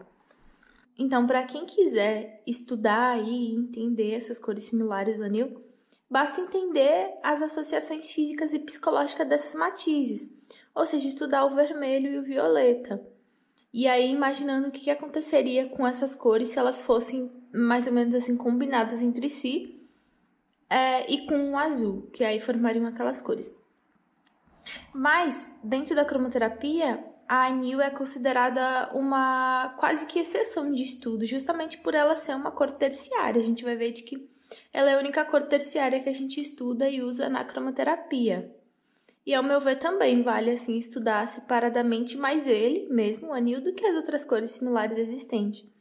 Até porque, segundo algumas associações, como a das dos sete chakras, e dessas sete cores encontradas dentro do arco-íris, é, esse anil ele seria uma cor encontrada nessas nessas duas formas né, de estudo, tanto dos chakras, centros energéticos, né, e do próprio é, próprio arco-íris, sendo então essa cor o representante desse chakra frontal. É, Inclusive esse chakra frontal, ele é também conhecido como terceiro olho. E ele é a nossa ponte entre o consciente e o inconsciente. E ele está também é, relacionado fisicamente com as estruturas da base do crânio. Em conjunto, ele é também o chakra mais próximo do nosso hipotálamo, ao qual ele se liga à nossa glândula hipófise e pituitária. Rapidinho, então, aqui para a gente entender melhor sobre essas glândulas. É, a nossa glândula pituitária ela trabalha em conjunto com o hipotálamo, que faz a coordenação do nosso sistema nervoso. É, os hormônios da pituitária, eles estimulam o fluxo no intestino, é, eles mantêm os vasos sanguíneos tonificados e estimulam o funcionamento dos rins. Em conjunto, eles mantêm a temperatura e controlam o crescimento e desenvolvimento do corpo. É, a, a secreção irregular da glândula pituitária ela resulta em anomalias do crescimento, como a obesidade, o gigantismo ou até o, o, o nanismo. É nanismo, quase que eu esqueço. É, e como tá meio que tudo conectado, né? A gente pode ver de que um desequilíbrio em uma área da vida ou em um centro energético, nesse caso a gente está falando das glândulas do chakra frontal, pode resultar em outras ou todas as outras áreas. Então essa esse desequilíbrio pode se estender para as outras áreas da vida. Nada tá tão assim é, separado, né? A gente vê uma pessoa que está com problema na relação, provavelmente ela vai ter problemas em algumas áreas da vida, porque dentro de casa a gente se relaciona com alguém, é, no trabalho a gente se relaciona com alguém, então vai se estender para essas outras áreas. A gente vê também algumas pessoas que sofrem é, da própria depressão e que essa tristeza e confusão muitas vezes acaba se expandindo a, ao fato dessas pessoas não se sentirem mais à vontade com até o seu trabalho antes realizado ou em alguns ambientes que habitavam. Então, quando a gente trata a raiz é, nesse exemplo né, da, dessa de, depressão, é, ou seja, o que, que levou a esse quadro da depressão, a gente pode começar a resolver consecutivamente todas essas áreas, porque está tudo conectado, né? Eu gosto muito de trazer o holismo dentro do, da própria cromoterapia, então é um curso é, holístico. Eu trabalho no meu holístico, então eu acho muito necessário é a gente sempre entender dessa forma mais holográfica. Com a cromoterapia, por exemplo, a gente utiliza da cor que traz a frequência contrária da depressão. E com isso a gente pode dar um espaço aí para a pessoa respirar, digamos assim, e conseguir resolver essas emoções que estão por detrás daquele sintoma principal. Então, essa cromoterapia holística ela funciona é mais ou menos assim. Eu acho que todo o estudo da cromoterapia, querendo ou não, ela acaba sendo holística, porque a gente acaba é, olhando para outras áreas que não são tão olhadas no dia a dia. Em algumas áreas da saúde, falando, ou de outras áreas também. E isso pode ser feito com qualquer outra especialidade, assim. É, sobre as funções corporais dessa cor, a gente pode entender de que esse conjunto de estrutura engloba as seguintes funções: todos os sentidos, respostas corporais instintivas, as emoções, é, ligado entre o córtex cerebral e todo o sistema endócrino e metabólico. Essas posições anatômicas, características físicas, permitem então é, uma boa compreensão dessas relações orgânicas com o anil. É, junto disso, ele pode se relacionar com todo tipo de distúrbio sensorial, em especial com os problemas de visão, audição, o olfato é, cujos os nervos eles correm bem nessa região aí e nessa raiz desse chakra, no caso o frontal, né, que ele é associado com a cor índigo. O excesso de anil, ele muitas vezes corresponde à atividade intensa desse chakra, é, se associando ao excesso de atividade mental. Nesse caso, a percepção ela se volta para o interior e para uma intensa atividade de imaginação que em casos extremos acaba sendo de distorção energética e que pode até se dissociar da realidade exterior. Então, se a gente vê um excesso da cor amarela, que ela é também uma cor de que fala do mental, a gente pode ver um desequilíbrio é, numa mente muito agitada. Já agora, mais voltada assim para o racional e para é, o, o dia a dia mesmo, já o azul, aqui em especial o anil, ele está mais voltada para uma mente imaginativa, de que muitas vezes imagina uma situação, mas não necessariamente consegue trabalhar no mundo físico para ela acontecer, tá?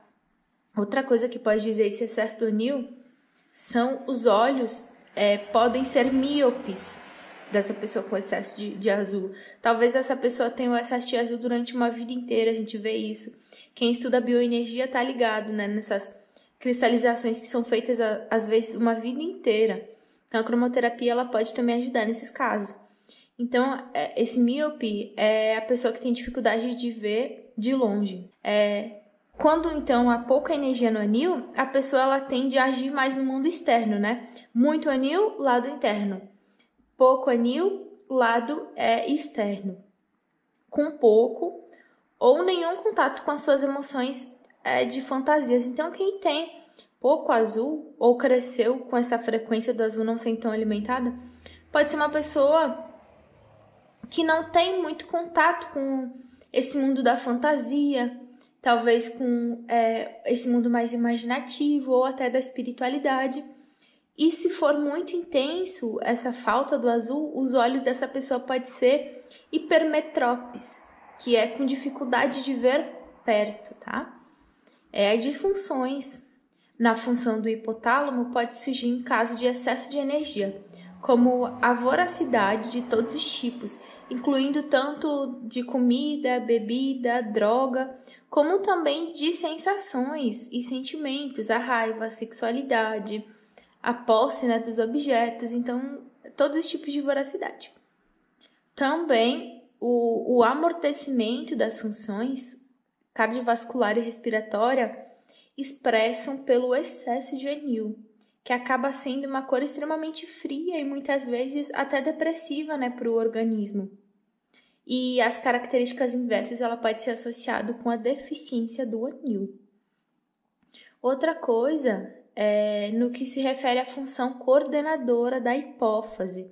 Essa essa glândula, né, essas glândulas aí que estão relacionadas a esse o chakra frontal e, e essa cor. O excesso ou a falta do anil pode manifestar, pode se manifestar por distúrbios endócrinos diversos, uma vez que a própria hipófise, por meio de seus hormônios, controla o funcionamento de todas as outras glândulas. É, lembram de que eu comentei que depois do tratamento da cromoterapia, geralmente a gente dá um meio que um banho assim da cor azul? Eu falei isso também na última aula. O mesmo, ele pode se dizer ao anil. Isso porque o azul e em conjunto assim, um pouco também do anil, eles acabam por equilibrar o excesso das outras cores, tá? Claro que a gente não vai utilizar o anil ou azul em excesso, senão a gente vai estar tá gerando outro desequilíbrio. Mas ele gera o equilíbrio.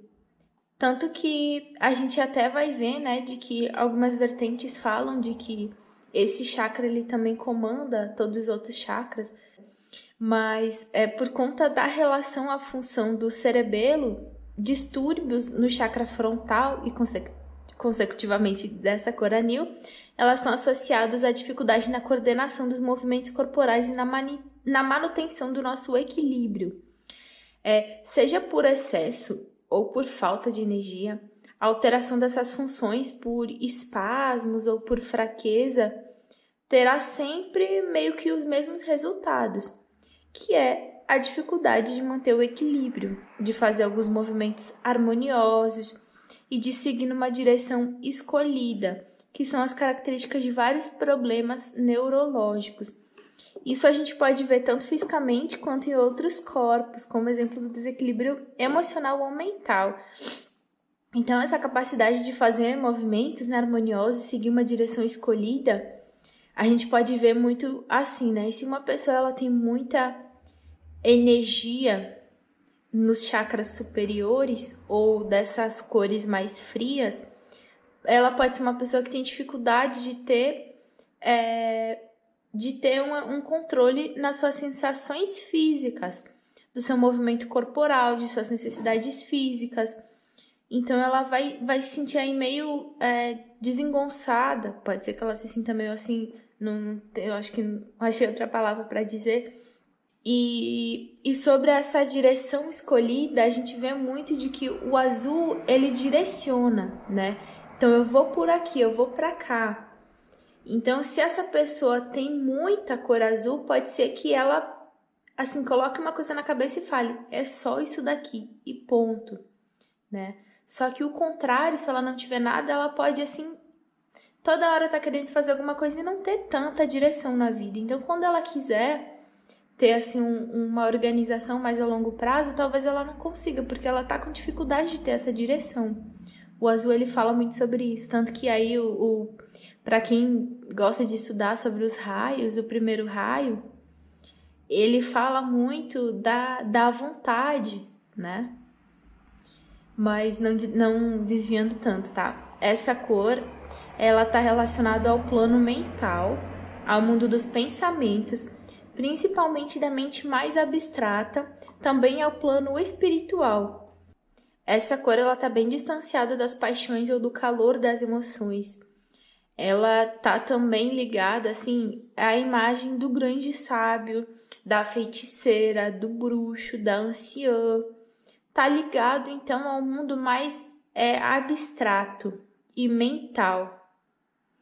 Talvez quem tenha bastante dessa cor azul é, trabalhe ou goste de algumas coisas, por exemplo, é, a arte, é, a astrologia, talvez seja uma pessoa que pinte, que é, sabe que trabalham ou que tem hobbies com essas questões mais abstratas do ser. O Walt Disney, né? Ele podia ser um, um exemplo disso, assim, ele devia, ele direcionava muito bem essa cor azul para as imaginações dele, mas ele conseguia é, concretizar, né? Ele fez um trabalho relacionado a isso. Então, esse seria um azul bem direcionado. Então, a ligação entre a consciência e o mundo inconsciente é, fala dessa cor.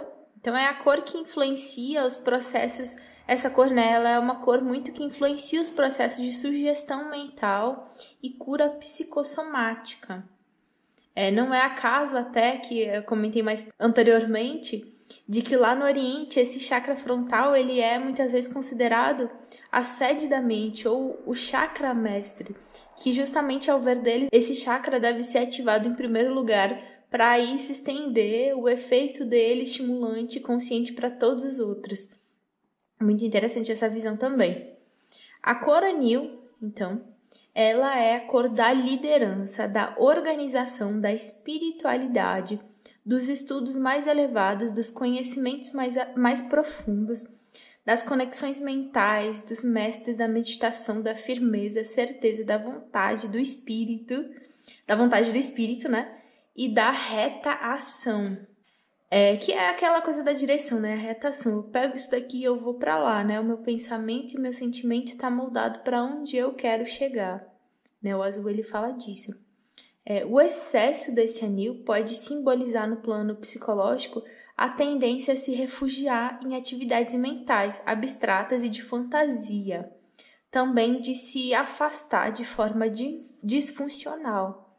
Pode trazer um gosto por uma certa rigidez formal um, um excesso de respeito por algumas normas e, e rituais e é, uma busca excessiva de poder e liderança e de um certo controle do mundo exterior, pode também dizer. Essa deficiência do anil, pelo contrário, simboliza a incapacidade de fazer contato sensorial com o mundo, que pode chegar ao extremo da dissociação mental. Pode trazer, então, essa deficiência do anil pouca imaginação e baixa consciência das próprias emoções, uma vez que esse anil ele fala da lucidez, da consciência e também dificuldade para transformar suas ideias em, em algumas ações. Ou então, pelo contrário, muita ação e pouco pensamento, pouca imaginação, pouca é, inspiração. Nos dois casos, é, seria uma pessoa que cumpre bastante ordens, que gosta né, de, de cumprir as ordens, mas não necessariamente gosta ou consegue liderar. Ou pode ser uma pessoa indecisa demais, ou um pouco arrogante. Então, é, falam também dessas, desses sentimentos. O azul é também uma cor coagulante quando aplicada diretamente sobre um sangramento. E a gente vai ver agora sobre isso também. É, o anil ele está bem próximo da cor preta e por isso ele acaba sendo uma cor muito fria, dando uma impressão de lentidão extrema. E por causa disso também ele acaba sendo bem calmante. Ela é uma boa cor para pessoas que se encontram em estado de, de agitação ou física ou mental e deve ser evitado com algumas pessoas que tenham tendência à depressão ou cujo organismo esteja mais fraco ou debilitado. É, esse efeito frio dele acaba fazendo com que essa cor, né, anil, é, é utilizada para problemas dos órgãos do sentido, problemas neurológicos, principalmente convulsões, alguns problemas também psicológicos que envolvem vícios, obsessões e distorção da percepção da realidade. E por ela ser uma ter uma qualidade fria e constritora, ela acaba contendo hemorragias e outros derrames de líquidos no organismo. Constritora, para quem não lembra, é como se fosse fechadora de orifícios, né? De é, qualquer qualquer é, vazamento assim. Bom, sobre essas distorções da percepção da realidade, se houver pouca energia no chakra frontal, é, a gente pode estar colocando um pouco de anil nesse centro. Se houver excesso, a gente pode carregar o centro básico ou sexual, ou seja, o primeiro e o segundo chakra, se houver o, o excesso dessa cor anil. É, eu gostaria também de, de tirar uma dúvida aqui sobre a cor complementar do azul. Se a gente for ver a cor amarela e o azul, elas falam sobre o lado mental, basicamente falando, e querendo ou não, elas se complementam.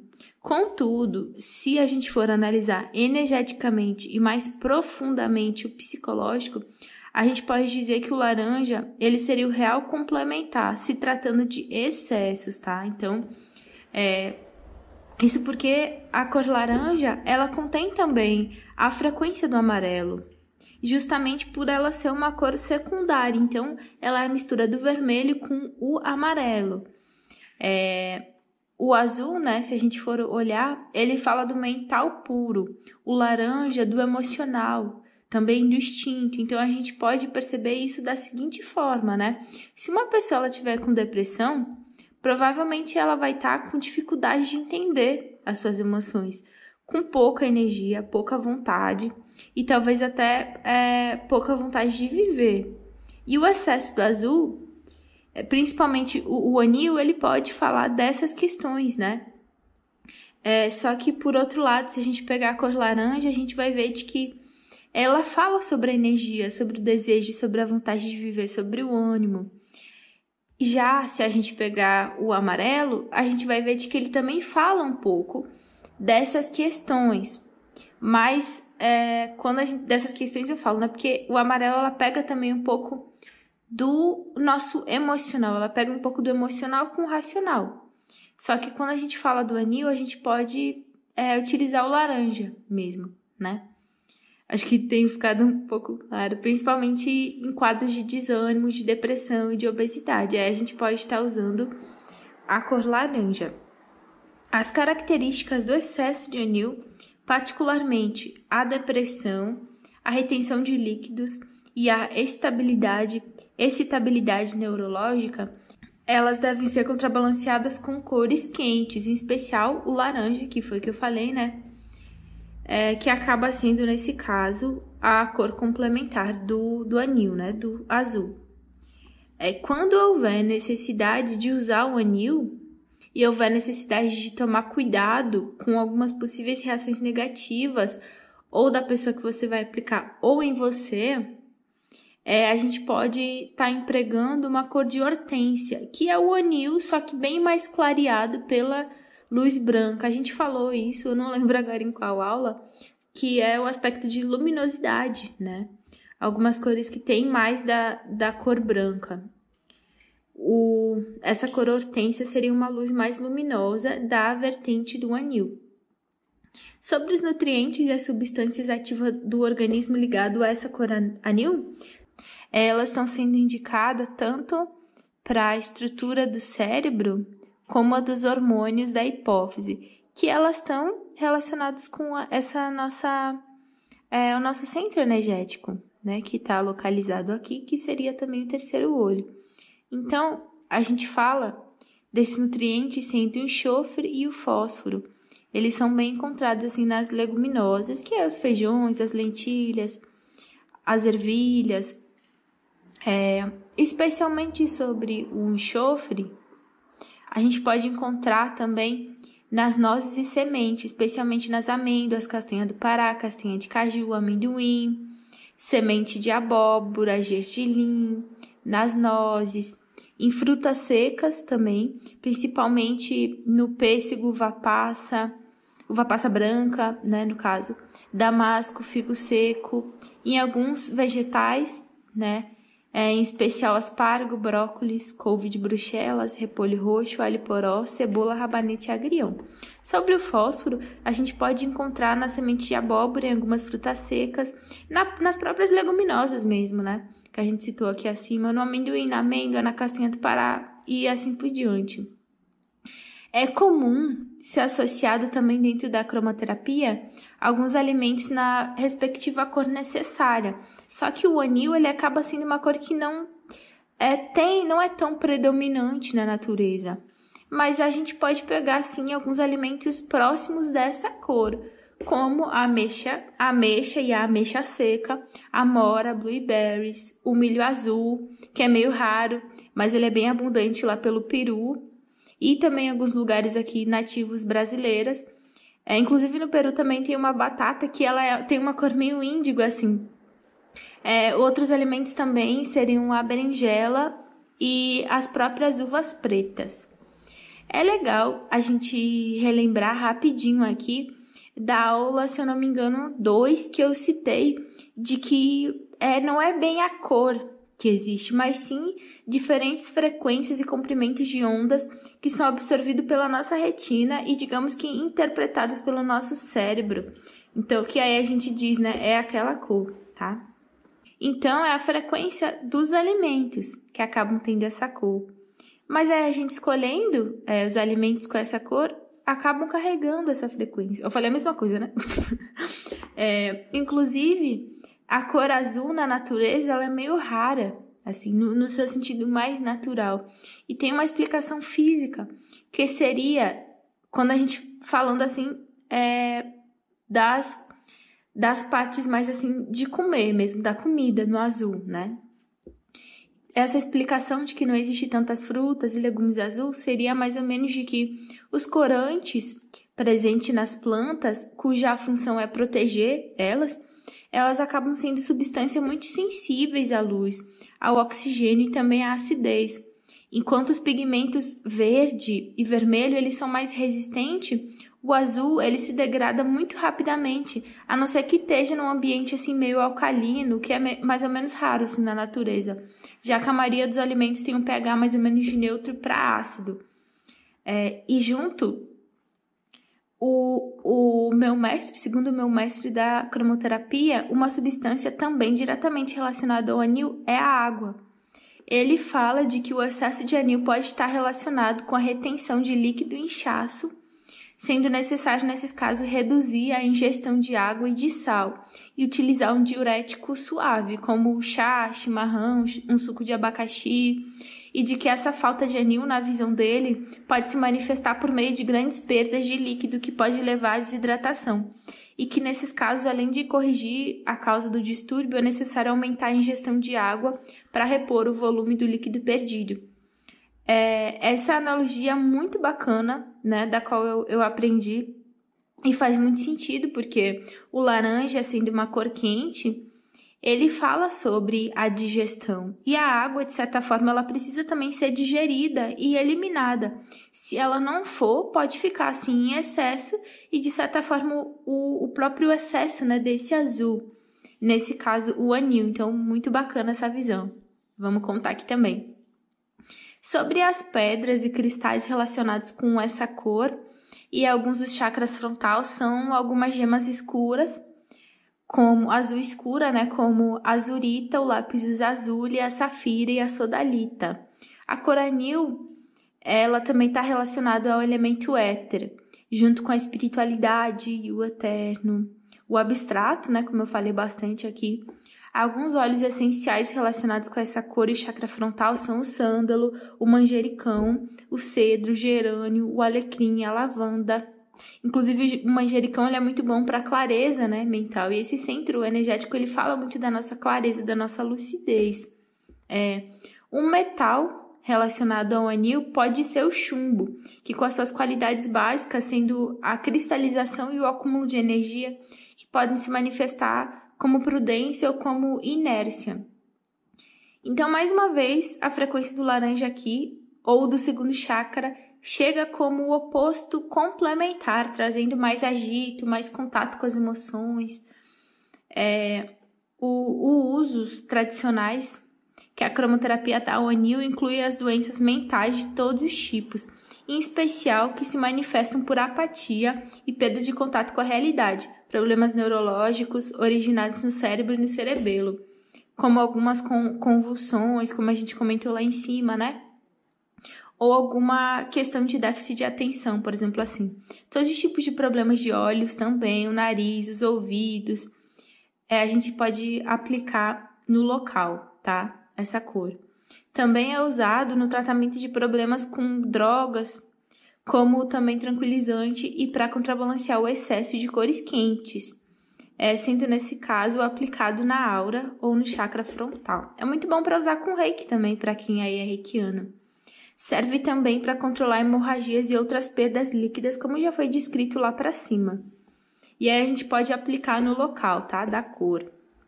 É, no trabalho de ativação dos chakras e do crescimento pessoal, essa mentalização do anil, ela acaba despertando alguns conteúdos relacionados com, com esse chakra que está aqui frontal e ele é útil muito para trazer a consciência dos nossos medos, dos impulsos reprimidos, do despertar espiritual, da lucidez, do contato mais interno conosco mesmo. Por isso, o anil ele é considerado uma cor da percepção e da compreensão, da ativação e da purificação da mente. Essa cor pode ser associada também à meditação e visualizações. É, se você ou a pessoa da qual você irá aplicar essa cor já tiver muita conexão espiritual, dificuldade de, de entender os seus sentidos físicos, se tem falta de presença, se se sente meio atrapalhada, meio desinteressada, distante, essa cor já pode estar bem direcionada na energia corporal da pessoa e, e né, portanto, psíquica. Se os sintomas acima estiverem em excesso, você poderá utilizar mais cores quentes e ações mais íntimas, seja consigo ou com os outros, junto com o contato com sentimentos sem precisar racionalizá-los, com movimentos físicos e energia do fogo. Bom, esses seriam né, o, o contrabalancear desse, dessa cor índigo. É, por hoje é isso. No próximo, a gente vai falar sobre a cor violeta, depois sobre as cores e não cores.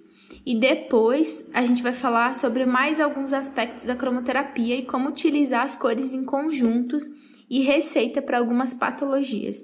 De resto, eu sempre vou soltar alguma coisa aqui sobre a cromoterapia para a gente falar sobre chakras e cromoterapia, é, várias coisas assim relacionadas a esse universo. É, sobre também como aplicar nos animais. Eu vou assim, tá sempre, assim, de resto, postando mesmo alguma coisinha. Gratidão.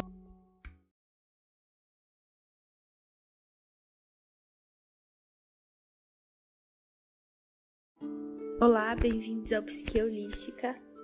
Vamos então para mais um vídeo de cromoterapia, da aula de cromoterapia, hoje estudando a cor violeta. Essa cor violeta ela ocupa o extremo frio do espectro das cores. Ela é a cor mais fria de todas as cores que a gente já viu até agora. Ela é a luz visível de menor comprimento de onda e, portanto, a mais penetrante, podendo aí atingir as estruturas orgânicas em maior profundidade do que as outras cores. A luz violeta, visível pelo nosso olho, ela tem uma quantidade variável da radiação ultravioleta misturada. Eu comentei isso, eu acho que foi no vídeo 2, é, 2 ou 3, mas acho que 2, que eu tava falando do, do comprimento de onda, e aí eu, eu comentei de que a violeta ela acaba pegando um pouquinho da ultravioleta, justamente por elas estarem muito perto. A luz ultravioleta é também chamada de luz negra, que tem grande parte da sua faixa de frequência que invisível ao nosso olho, ao olho humano. É, vou falar aqui rapidinho da, da luz ultravioleta, que não é a cor violeta, mas que contém uma porcentagem dela. Então, só para a gente entender. A luz ultravioleta é muito utilizada em alguns meios, principalmente em algumas festas e hospitais e tem até uma curiosidade de como que as lâmpadas irradiam essa luz violeta, como é que funcionam. Bom, a luz é sempre luz, ou seja, é sempre a mesma. Contudo, para uma lâmpada irradiar somente a luz ultravioleta, é utilizado um vidro especial que é mais escuro do que o normal e que não contém fósforo, então eles retiram o fósforo desse vidro. É, nas lâmpadas fluorescentes brancas, por exemplo, a incidência da luz ela só é possível graças a uma camada de fósforo que eles revestem o tubo do vidro. Isso porque a maior incidência é a própria luz ultravioleta, que ela só retorna é, ela só se torna visível quando ela meio que passa por esse fósforo. Então, quando esse fósforo é retirado e o vidro é escurecido, a luz ultravioleta passa direto pelo vidro. Ao incidir sobre algumas superfícies claras, ela acaba fazendo o papel do fósforo.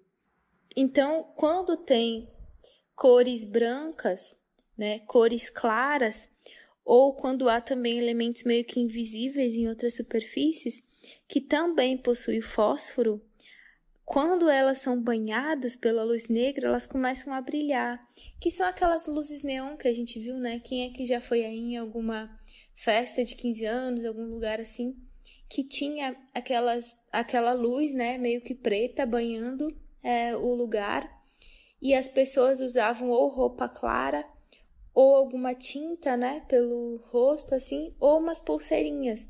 É exatamente isso. A luz ela, é, ela se projetava nesses objetos que tinha fósforo. Isso porque, né, foi retirado o fósforo do vidro. Então é um, é um macetezinho aí feito para essa luz ultravioleta passar direto. E essa luz ela é muito utilizada também nos hospitais para matar os germes e possíveis bactérias em alguns casos. Ela também é bastante utilizada por alguns peritos para identificar alguns resquícios de fluidos. Essa ultravioleta, ela é uma radiação eletromagnética de alta frequência. Ela é produzida, na verdade, naturalmente pelo Sol, por conta das reações nucleares que ocorrem lá na superfície dele e que acabam gerando mesmo, liberando grandes porções de energia. Só que ela pode ser produzida também artificialmente em lâmpadas de quartzo, né, por exemplo, que justamente elas acabam sendo mais permeáveis a esse ultravioleta do que o vidro comum. Então, essa radiação ultravioleta ela é altamente germicida, podendo provocar uma série de mudanças químicas no interior das nossas células, como por exemplo matá-las. Embora ela não possa matar organismos multicelulares, ela é eficiente para destruir células isoladas, como bactérias por exemplo, aí. Então, ela é bastante utilizada no hospital. Outra questão envolvendo a radiação ultravioleta é da vitamina D, que é uma vitamina muito importante na formação dos ossos do nosso esqueleto. Ela é uma vitamina complementar do cálcio. E isso é porque ela já foi analisada assim durante bastante tempo e notou-se de que essa vitamina, né, D, ela fica estocada na nossa pele como se fosse numa forma meio inativa. E ela é ativada quando a gente se expõe a essa radiação ultravioleta da luz solar. Então, né, essa luz aí, ela é também de certa forma responsável pela nossa saúde. É até recomendado, né, a gente ficar, eu acho que 15 minutos no sol, de manhã ou de tarde. Então é muito legal a gente ficar no sol também, até um pouco mais, né, principalmente no inverno, então, é, essa luz ultravioleta, ela ajuda também a estimular o funcionamento do estômago e da produção dos nossos sucos digestivos. A pressão acaba ficando mais baixa por causa da vasodilatação, mas aumenta a produção dos nossos glóbulos vermelhos e brancos e anticorpos do sangue. Todas as glândulas endócrinas são ativadas, o que acaba acelerando o metabolismo no geral o potássio do interior das células é mobilizado e acaba melhorando a atividade muscular. Quando essa exposição dessa radiação ultravioleta é moderada, os seus efeitos acabam sendo temporários, benéficos e necessários para o organismo. Só que quando é uma exposição excessiva, pode causar algumas lesões irreversíveis, inclusive na pele, que pode evoluir até para um processo de degenerativo e até para o câncer. A gente conhece aí, né, é, os cânceres de pele e outras lesões como queimaduras por ficar muito tempo exposta a essa radiação. O violeta é também considerado um cauterizador. Agora a gente entrando na cor violeta. Ela é considerada uma cor cauterizadora. E ao estimular a circulação periférica e o sistema imunológico, essa luz ela tem um efeito eliminador de toxinas e de detritos resultante da invasão do organismo por corpos estranhos ou micróbios. Ela é muito usada mesmo dessa forma assim para limpar, digamos assim. Essa luz tem o efeito de eliminar as toxinas e, e dos é, detritos resultantes da nossa invasão do organismo por alguns corpos estranhos ou micróbios. Junto disso, o violeta é considerado um bom sedativo assim para os nervos periféricos, mas ele também acaba estimulando a nossa atividade cerebral, porque violeta ele rege essa parte da cabeça. E se for em excesso essa cor aplicada, principalmente se for aplicada diretamente na cabeça, pode acabar provocando um certo mal-estar. É, sobre os alimentos representantes dessa cor, a gente pode citar alguns que contêm o sódio, que acaba interagindo com o potássio para garantir uma atividade celular que acaba representando mesmo algumas semelhanças com esse mecanismo da ação do violeta. Mas se a gente for ver tradicionalmente, são considerados alimentos dessa cor todos aqueles que apresentam a cor roxa bem escura, como a berinjela, o repolho roxo, as uvas passas, o figo e as amoras. Mas também deve ser associado com eles muitas vezes é, a esse violeta alimentos ricos em cálcio e vitamina D, porque eles falam dos nossos ossos, querendo ou não. Então, eles fazem uma analogia com essa radiação também ultravioleta. Já do ponto de vista energético, essa cor está ligada ao nosso chakra coronário, originado pela atividade cerebral ligada à nossa glândula pineal. O chakra coronário ele é considerado assim o centro da nossa espiritualidade o ponto por meio do qual o indivíduo se liga ao divino por meio da sua energia. O coronário ele também fala sobre os nossos conhecimentos aprofundados e a nossa necessidade de sentir um amor universal. Ela diz também sobre a nossa interação entre a nossa personalidade e com a nossa espiritualidade. Na verdade, a integração da nossa personalidade com a nossa espiritualidade, com a espiritualidade no geral. Já a glândula pineal, ela produz determinados hormônios, como a serotonina, a melatonina, que não só afetam os órgãos, como também o nosso próprio estado emocional.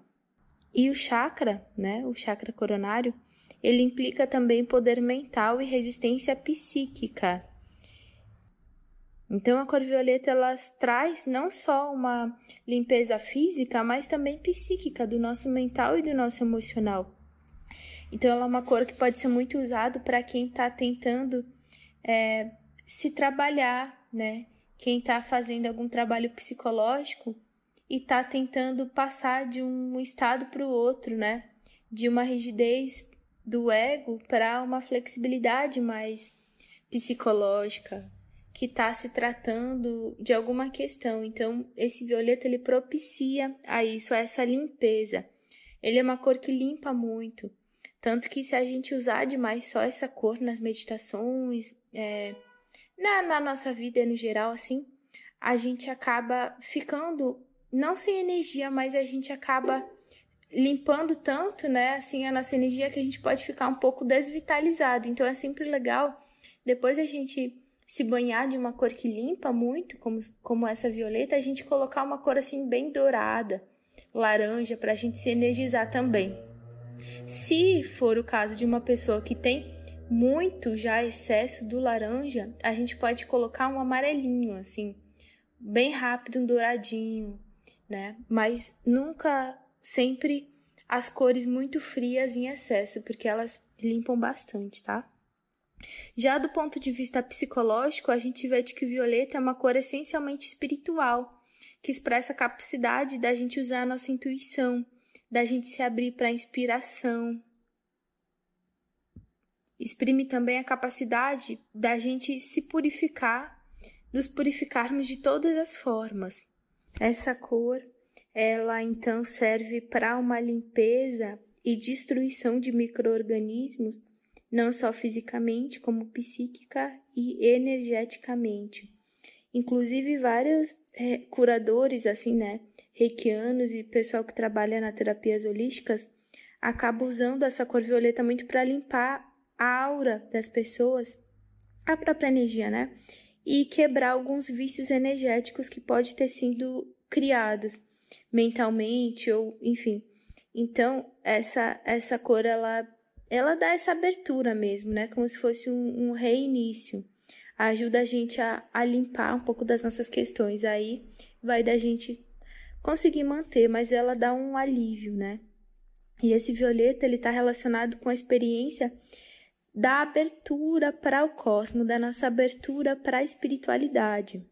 O chakra coronário, que é o relacionado com essa cor violeta, é, digamos que, é um dos únicos que estão abertos no, no chakra do bebê que nasce.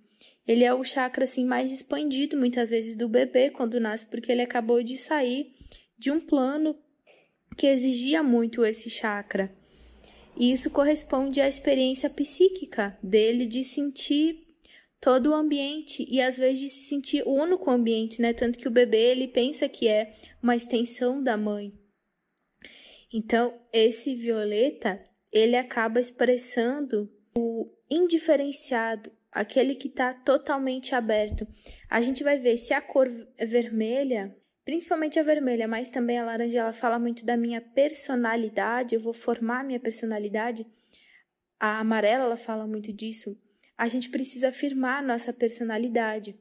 Só que a gente também precisa questionar ela. A gente precisa estar aberto, a gente precisa deixá-la às vezes de lado para a gente entender coisas mais sutis. Então, violeta é como se fosse essa parte, né? Primeiro a gente entende a nossa personalidade e finca ela. Depois a gente vai questionando. Então, essa é uma forma bacana de ver pelas cores, né? É, se por um lado ele expressa grande clareza mental, intensa sensibilidade psíquica, por outro, ele pode trazer uma pouca base corporal de se ligar à realidade. Então, quem tem esse excesso da cor violeta pode ser que tenha dificuldade a se ligar ao nosso mundo material, ter dificuldade com o mundo físico, o mundo dos trabalhos, o mundo de sentir o seu corpo, de sentir de se sentir presente. Eu falei um pouquinho disso no azul, né? O azul ele fala também sobre isso, só que o violeta mais ainda, porque ele fala mais ainda sobre a espiritualidade. Em condições normais, conforme a criança cresce, os outros centros energéticos eles vão se abrindo é, progressivamente. O indivíduo ele atinge muitas vezes o extremo oposto. Então, eu comentei que às vezes a criança acaba nascendo com esse chakra da coroa, né, o, esse chakra que fala da frequência do violeta muito aberto e aí depois, conforme vai crescendo, vai experienciando os outros chakras, pelo menos a energia deles, né? Porque ela ela vai aprendendo a, a caminhar, né? Aí ela tá exercendo vermelho, ela está exercendo o amor com a mãe, o verde, então ela vai experienciando muitas coisas. E aí, é, quando a gente chega assim na adolescência, a gente acaba chegando no extremo oposto, muitas vezes, que é o vermelho, que é a nossa total percepção do corpo, do prático, do cotidiano. Na verdade, a gente vai experienciando isso, né? Assim, ao decorrer da nossa vida. Só que aí, quando a gente estabelece essa identidade, posição no mundo, é como se a gente precisasse de novo voltar para a tarefa, para esse envolvimento mais psíquico, que seria o retorno ao violeta. Então, o violeta ele fala desse, desse nosso ciclo, da gente trabalhar o nosso mundo físico, mas a gente conseguir olhar para coisas mais sutis. Então, o violeta ele nos convida a esses ciclos espirituais também, né? Muito bacana. É, então, esse violeta ele acaba sendo a cor do nosso crescimento e amadurecimento psíquico, da conquista da nossa totalidade. Então, ele traz muita tranquilidade. É uma cor que traz a gente se sentir é, mais maduro mesmo. Junto disso, essa cor violeta elimina infecções corporais, promove uma desintoxicação psíquica um processo de reorganização da personalidade que implica na liberação de algumas memórias opressivas, quebra de alguns vícios e vínculos psíquicos passados que acabam prendendo muitas vezes a pessoa a padrões de comportamento nocivo, redistribuição da energia psíquica de um modo mais saudável. Então a cor violeta ela faz tudo isso. Algumas situações que a gente pode ver representadas pela deficiência do violeta está associado à falta de energia no chakra coronário. É, então, no, no plano corporal, podem aparecer todos os quadros relacionados à fraqueza do sistema imunológico e nervoso, quando a pessoa está com pouca energia, né? No, nesse chakra ou com pouca frequência da cor violeta. Pode também ter algum tipo de dificuldade mental, de descoordenação, irritabilidade nos nervos periféricos, que pode acabar se manifestando por forma de cãibra e dores. É, pode estar tá meio suscetível a infecções, é, pode estar com mau funcionamento dos órgãos, que depende da circulação periférica, que são lá né, os rins, os intestinos, os pulmões. Pode estar com risco de hipertensão e dor de cabeça por vasoconstrição. No plano psicológico, ocorrem algumas desorientações, depressão, vulnerabilidade e algumas influências negativas internas, que são né, os próprios pensamentos negativos, fobias, obsessões. Quando há o excesso dessa cor violeta, a pessoa pode ter dificuldade de se ligar ao mundo, pode fugir para uma espiritualidade meio para ela, né, é, distorcida, que só existe meio que dentro dela, assim, da cabeça dela. Pode trazer uma confusão mental e tendência a se deixar impressionar e influenciar pelos outros. Talvez seguir cegamente é, as ideias de outras pessoas, né, guru, e ter dificuldade de escolher as suas questões. Isso porque ela é o oposto do vermelho, que já é uma coisa mais, né, eu nem sempre vou é, ser guiado pelos outros, eu vou atrás, eu que vou fazer, né? Então, a gente vê assim esse oposto complementar. Bom, se a pessoa tiver com excesso também do violeta, ela pode se sentir meio incompreendida.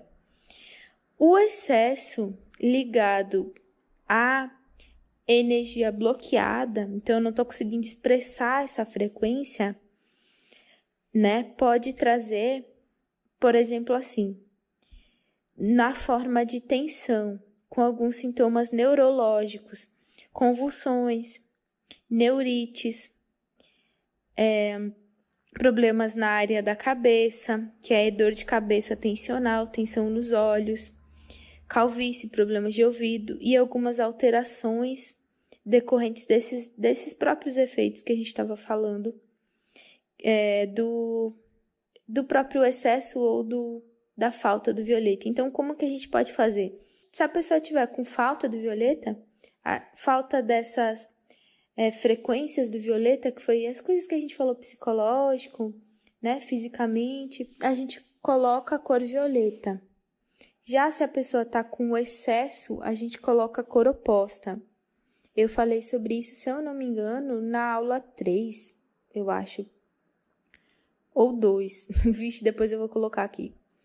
Se a pessoa tá com essa frequência meio bloqueada, aí a gente pode colocar a cor violeta movendo ela pelo corpo inteiro e depois a gente complementa com uma cor que mais quente, que recarrega, que traz mais é, energia nesse sentido, né? Porque o violeta ele limpa bastante, então a gente pode colocar um dourado, tá? Quando a pessoa está com essa dificuldade, então, né, dessa frequência violeta, ela pode também ter alguma rigidez psíquica, com algum bloqueio do lado emocional da personalidade.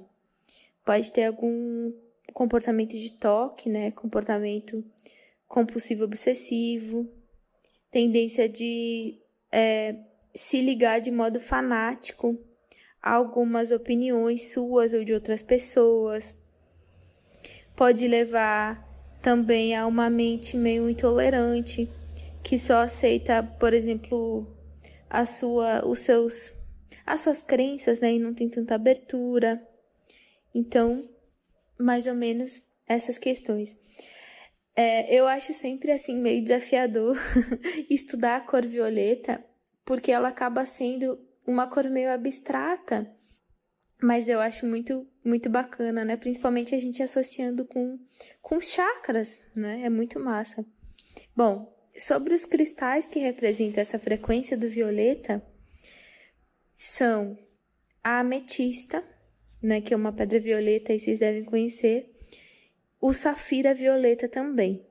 Só que a gente pode também dizer de que o diamante e o quartzo cristalinos também são relacionados com essa frequência. Isso porque eles estão relacionados com o chakra coronário, que carrega bastante, né? Dessa energia aí do violeta. Se a gente fosse falar um dia, seria segunda-feira.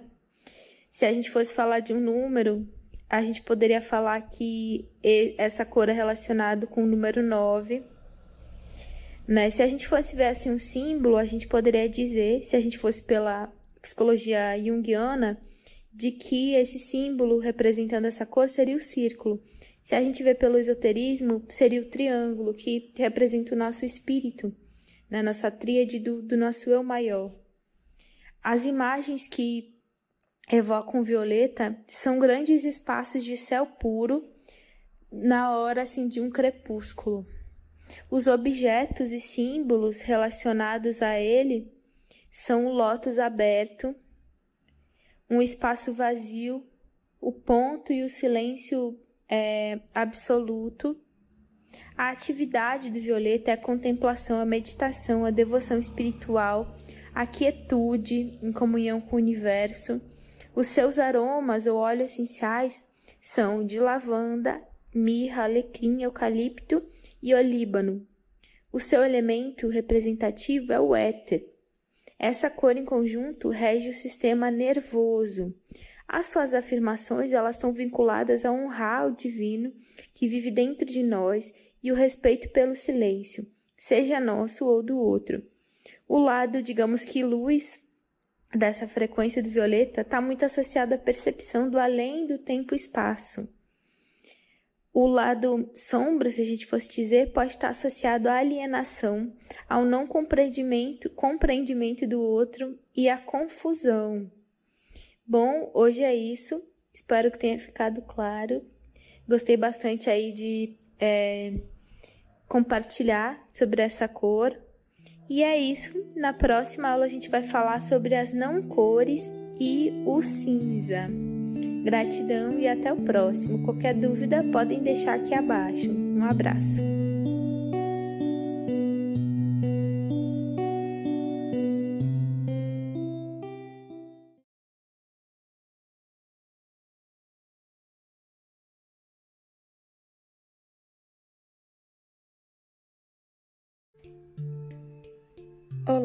Bem-vindos ao Psique Holística. Hoje, então, a gente vai dar o seguinte da aula de cromoterapia. É, eu tô achando que essa vai ser a última das cores. Das cores vai ser a última. Mas depois eu acho que eu vou trazer um vídeo assim pra gente relembrar um pouco das cores, sobre o que cada cor significa, né? Porque a gente deu um estudo completíssimo dando bastante coisa assim da frequência da cor. E claro, já falei também da que o excesso de uma cor causa, que a falta causa, né? Mas agora eu vou, vou dar, não nessa, né? Acho que na próxima, assim, um, um geralzão, né? O que eles funcionam, falando só de sintomas, né? Já que a gente estudou todas elas. E eu penso depois ou de fazer assim uma mistura das cores, o que as cores misturadas significa, por exemplo, assim, o verde com azul e o amarelo, né? O que, que eles fazem? Aí é um grande trio regenerador da, da cromoterapia. E aí pro seguinte, e aí depois eu eu tô pensando em dar também, não sei se no mesmo ou no outro, é, receitas, receitas no sentido de, por exemplo, assim, gripado, que cor usar? Aí eu dou aí tal cores, mais ou menos assim. Mas ainda tô, tô vendo como é que vai ser. No geral, vou estar tá sempre aí fazendo algum vídeo sobre. Mas então hoje a gente vai ver sobre as chamadas não cores, que é o branco, cinza e o preto. Hoje vai ser um pouco diferente, a gente vai estudar essas cores principalmente em objetos e em roupa. Que aí a gente é, tá dizendo, né, que dá da cor pigmento. Lembram que tem a cor luz e a cor pigmento? Eu acho que eu falei na segunda aula. É porque elas acabam sendo um pouco diferentes, né? Mas como eu vou falar do, do próprio é, significado também das cores, pode servir, né, para os objetos, para a imaginação. Então, vamos começar, né? Bom, como eu disse, dentro da cromoterapia, muitas vezes essas cores são chamadas de não cores. E esse termo é só maneira de dizer, né? Porque como você, algum de vocês, né, já devem saber, a cor branca, por exemplo, ela é a soma de todas as cores juntas. O preto, ela é a ausência de cores. E o cinza, ele é um intermediário entre essas duas é, uma coisa, assim, né? Antes da gente começar, algumas pessoas pod podem, assim, pensar, né? De que a cor branca significa algo mais bacana e a cor preta não tão bacana, né? Isso é muito pela forma de que a nossa, nossa psique foi formada, né? Querendo ou não. Mas aí tem algumas perguntas, às vezes, né? Sobre qual cor ser a melhor entre essas. É, porque o, branco ele acaba sendo muito utilizado, né, para quem quer buscar paz e o preto para quem quer buscar o luto. Mas eu acho que isso é bem cultural, porque o branco ele também é utilizado para luto, para como luto em algumas civilizações, e o preto ele é muito indicado para paz, para quem quer se interiorizar. Então eu acho que vai muito da nossa cultura. Mas para isso eu vou comentar aqui rapidinho sobre um pouco da história dessas duas cores juntas, o branco e o preto, é, pelo menos aqui no Ocidente, né? Porque quando a gente entende a história delas, a gente entende um pouquinho da nossa psique, né? Porque todas as experiências já passadas pelas civilizações, elas se encontram dentro da gente, seja inconsciente, consciente ou inconscientemente. Porque, assim, se essas lembranças não foram passadas de geração em geração pela fala, pelo, pela percepção, né? Elas acabam sendo passadas através do nosso inconsciente coletivo. Quem falava muito desse, desse termo, quem trouxe aqui para o Ocidente, foi o psicanalista e o criador da psicologia analítica, Carl Jung. Então, o inconsciente coletivo ele é, ela é uma camada assim mais profunda, uma das mais profundas da nossa psique e nos traz algumas crenças assim as, é, enraizadas, nos traz experiências já vividas pelos nossos ancestrais e os seres humanos no geral, no geral, né, nos traz o instinto, nos traz a espiritualidade. Então, tudo que já aconteceu, né, no, nos seres humanos está gravado na gente. Por isso que a gente tem, né, os nossos instintos, por exemplo, de sobrevivência, porque eles já foram é, muito bem desenvolvidos há muitos anos atrás, né, nos homens da cavernas e assim por diante. A gente vai carregando, né, é, essa marca no nosso, no nosso corpo e na nossa psique. Mas então, é, algumas curandeiras, a maioria das curandeiras e parteiras lá das aldeias europeias, que é muito do nosso da nossa origem aqui, pelo menos do Brasil, é uma mistura, né? Europeu com África, bastante mistura, né? Mas como eles vieram para cá, enfim, né? Muitas delas lá, dessas parteiras, usavam roupas pretas e pardas, mas principalmente pretas, que eram, né, pessoas caracterizadas das populações pobres e também de recursos sem muita higiene.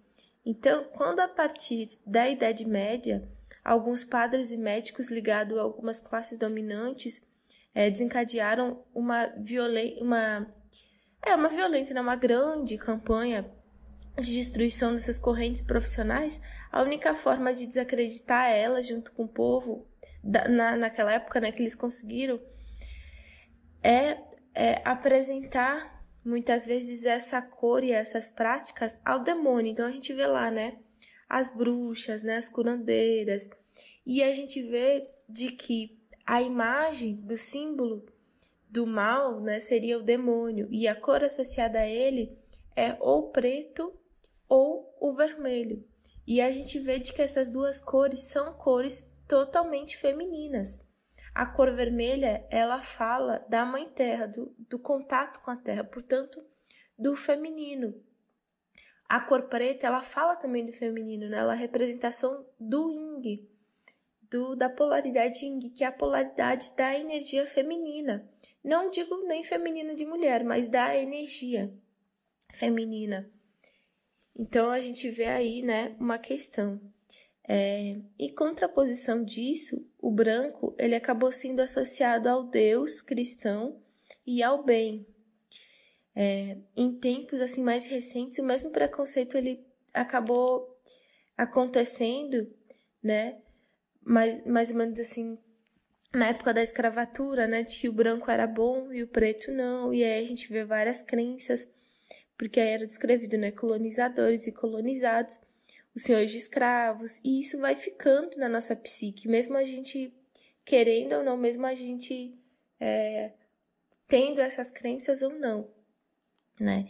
E vai ajudando a gente a formar o, o símbolo, né, do bom e do ruim também nas cores, a gente vê muito isso, né? Porque a nossa psique ela ainda acaba sendo muito muito dual. Outra questão seria de que a nossa mente, né, ela carrega essa questão dual, como eu falei, e consecutivamente ela acaba pegando as coisas como bom ou ruim. Até porque, se a gente for ver mesmo o símbolo da, da cor, por exemplo, branca, ela é sim associada ao consciente, à luz, ao dia, ao céu diurno, enquanto que a cor preta ela é associada ao inconsciente, muitas vezes ao, ao maligno, né?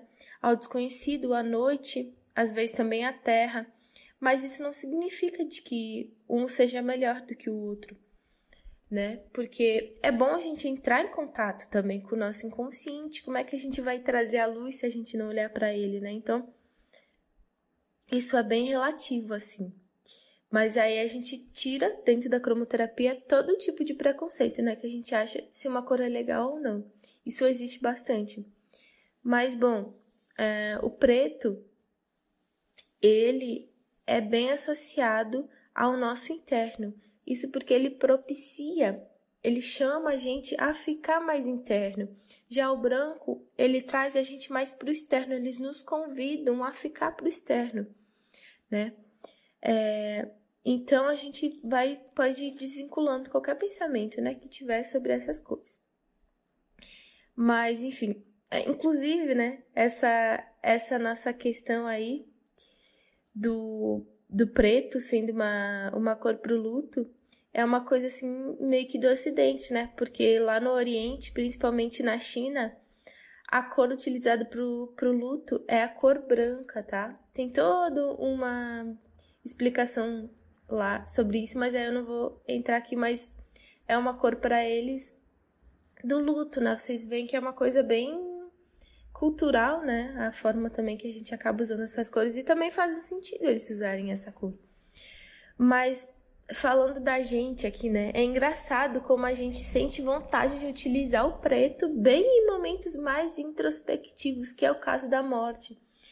E isso, né, é engraçado porque como as cores elas nos convidam, né, às situações, porque a cor preta ela nos propicia muito a voltar ao nosso interno, ao nosso íntimo, a gente rever algumas questões, né, da nossa personalidade. Isso é muito legal.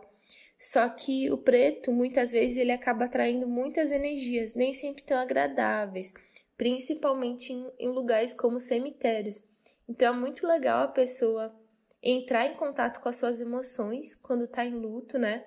A gente não reprimir, a gente tem que sentir aquilo, tanto que tem uma, uma questão né, muito falada dentro da psicologia de que algumas pessoas não vivem bem o luto, né? Cada um por causa de um motivo, e aí passam 10, 15 anos e as pessoas acabam sendo pessoas assim muitas vezes um pouco rígidas, tem alguma questão. E aí vão fazer, né, uma terapia e vão ver que muitas vezes é um, um luto que está acumulado, que não foi vivido adequadamente e fica, né, aquela energia estagnada. Então o preto ele ajuda a gente a entrar em contato com essas emoções, é muito bom. Só que tem aquela questão, né? Absorve muita coisa e no cemitério, né? Tem muitas pessoas sentindo muitas coisas fortes e a gente pode acabar sentindo um pouco a energia do outro. Então, bota um preto, mas coloca outra cor por cima, né? Coloca um casaco branco, coloca qualquer coisa, um, nem que seja um sapato, uma coisa assim, só para dar aquela segurada, né? É, a cor branca, né, em contrapartida, ela está muito associada à espiritualidade. A cor preta ao feminino. Essa cor branca, ela, ela tá bem associada à espiritualidade, né? Eu acho que porque muitos curadores usam a cor branca e a gente vai falar também sobre isso. Mas, acreditando não a cor preta, ela fala também da espiritualidade, isso porque ela representa o feminino. E o feminino, ele, querendo ou não, ele representa essa espiritualidade. O branco, ele está bem associado à expansão, né, à consciência. Então, o feminino olha para o interno, reconhece as suas inconsciências, né? consegue ter um contato íntimo, vai para sua espiritualidade íntima e o, o, masculino expande, traz a consciência, leva a consciência, né? Leva a energia até onde tem que ser levado. E isso não depende de homem e de mulher, né? A gente vê aí vários homens que têm mais energia feminina, mais yin e vice-versa. Então, a gente tem que saber aprender, né? assim a trabalhar com as duas energias para o nosso próprio equilíbrio, equilíbrio interno.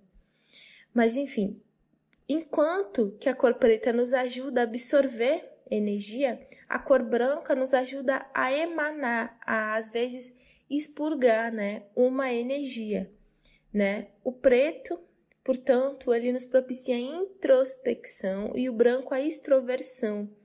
Inclusive essas cores elas são muito interessantes porque a cor preta ela é interessante para alguns adolescentes ou para pessoas que não conseguem ter muito contato com as suas emoções, né? Já para criança, a cor preta ela não é uma cor tão bacana assim, né? Porque a criança ela já é bem emocional por si, a criança ela já tem os seus centros energéticos muito abertos e ela já absorve muita coisa. Então, não é uma cor tão apropriada para as crianças usarem o preto, né? É, a cor branca, ela é legal, só que aí não muito, né? Porque aí a criança pode ficar um pouco sem energia. Mas aí, claro, né? Basta da gente é, equilibrar e também não ficar paranoico, né? Só em vendo a nossa personalidade, como que a gente pode usar as cores ao nosso favor. É, tá, então, o preto, mudando aqui, né? Voltando a falar, se a gente for falar assim da nossa cultura, principalmente da espiritualidade, para a gente entender melhor essa cor, o preto é a cor dos orixás, da morte e do destino, como o Omulu e o Exu. Né? É, o branco é a cor de Oxalá. Para quem não sabe, Oxalá dentro da Umbanda representa Jesus, a linha de Jesus. E Oxalá é como se fosse da, dessa fecundidade masculina que no Brasil acaba sendo o pai de todos os orixás. E é por isso que o branco ele é muito usado nas cerimônias das religiões afro-brasileiras, em sinal de respeito a Oxalá que comanda. Não porque né, o preto seria uma cor ruim aí para usar, mas muito por causa disso. Outra coisa também é, de, é por conta de que o branco ele reflete energia. Né? E ele mexe com a nossa psique. Esse branco ele mexe muito com a nossa psique, né? aconteceram muitas coisas na história né, da bandeira branca, né? Então a gente já, já relaciona essa cor a isso, né? Ao bom, muitas vezes. E a gente associa o branco à luz, né? Então é uma cor muito utilizada aí. É... Vamos agora recordar alguns detalhes da física da luz para a gente entender em profundidade os efeitos do branco e do preto, tá? e por que certas pessoas sentem a vontade é, de usar um e se sentem ameaçadas com o outro, tá? Então, vamos lembrar aí de que a cor de um objeto, né? No caso, a roupa que a gente vai usar, ela é a faixa de radiação luminosa que o objeto reflete, enquanto absorve todas as outras cores. Então, quando a gente olha para um objeto, aquele, aquele objeto ele está refletindo aquela cor que a gente está vendo e absorve todas as outras. É por isso que quando a gente usa, por exemplo, uma cor azul, eu estou emanando a cor azul para outras pessoas e absorvendo todas as cores menos a azul, tá? Principalmente eu vou estar tá absorvendo muitas vezes, né, a cor contrária do azul. Então aí o laranja, né? E se for um azul bem clarinho, pode ser também o amarelo, tá? Mas então é é isso. É, um objeto branco, portanto, ele vai estar tá refletindo de volta para o exterior todas as cores, todas as radiações luminosas, uma vez que o branco é essa mistura, né, das cores. Logo, uma pessoa vestida de branco não absorve nenhuma energia do ambiente. A roupa dela acaba sendo como um espelho voltado para fora, que devolve para o ambiente tudo que chega até essa pessoa, tá? A roupa branca é como se fosse uma couraça contra a energia que vem do externo. E isso pode ser uma coisa muito bacana, maravilhosa, né? Dependendo da pessoa, se for uma médium que capta tudo que é uma antena, ou não, pode ser também uma coisa nem um pouco legal. Isso depende da pessoa e das suas energias. É muito legal, né? A gente nos autoconhecer, não só psicologicamente, mas energeticamente, né? Pra gente conseguir nos cuidar melhor. Mas essa cor, né? Então ela vai proteger a pessoa contra tudo, né? Que não é tão bacana no caso. Mas, por outro lado, a pessoa pode deixar de absorver tudo que é legal para ela, tudo, todas as energias bacanas. Por isso, é um recurso assim é, usado para as pessoas que fogem das emoções. Então, quem tem muitas emoções pode estar tá usando a cor branca, tá? Mas aí não demais para aí não não reprimir, né? Mas é isso é muito bacana da gente ver. O branco é particularmente bem útil é, em duas situações. É, quando alguém vai fazer um trabalho de energia, de cura energética, né? Então, como é feito em, em muitos centros espíritas e nas sociedades esotéricas, a roupa branca pode ser uma boa proteção contra os distúrbios energéticos das inúmeras pessoas com quem o curador faz contato a cada dia. Né? Então é muito bacana quem trabalha aí com o reiki, faz atendimentos, principalmente muitos atendimentos, é, tá usando uma cor branca, tá? Para não absorver muito que as pessoas estão emanando, é muito importante, né? Se não sai da pessoa, e muitas vezes, não toda vez, claro, vai pra gente, né? Porque aí tem muita gente anteninha. É, a outra é em grupos que queira mobilizar uma porção de energia e deixá-la circulando no espaço ocupado pelo grupo, sem ser absorvida pelas pessoas. E aí, nesse caso, a roupa branca vai garantir a preservação da energia livre no ambiente. A gente vê muito isso também nas casas de Umbanda. Os trabalhadores vão tudo com a roupa branca e os consulentes às vezes também vão com a roupa branca. E aí fica uma energia elevada no lugar, né? Fica uma energia mais sutil, muitas vezes. Bom, é, e, entretanto, né, uma pessoa que esteja precisando absorver energia não deve abusar desse branco, utilizando-o apenas na quantidade estritamente necessária para aproveitar o seu efeito psicológico de limpeza, purificação, leveza e otimismo. Quando usado em exagero, como antigamente era empregado em alguns hospitais, o branco acaba criando apatia e depressão, pois a pessoa não recebe estímulos coloridos. Aí, para quem estuda muito os corpos energéticos, o nosso corpo emocional é o corpo mais colorido, né?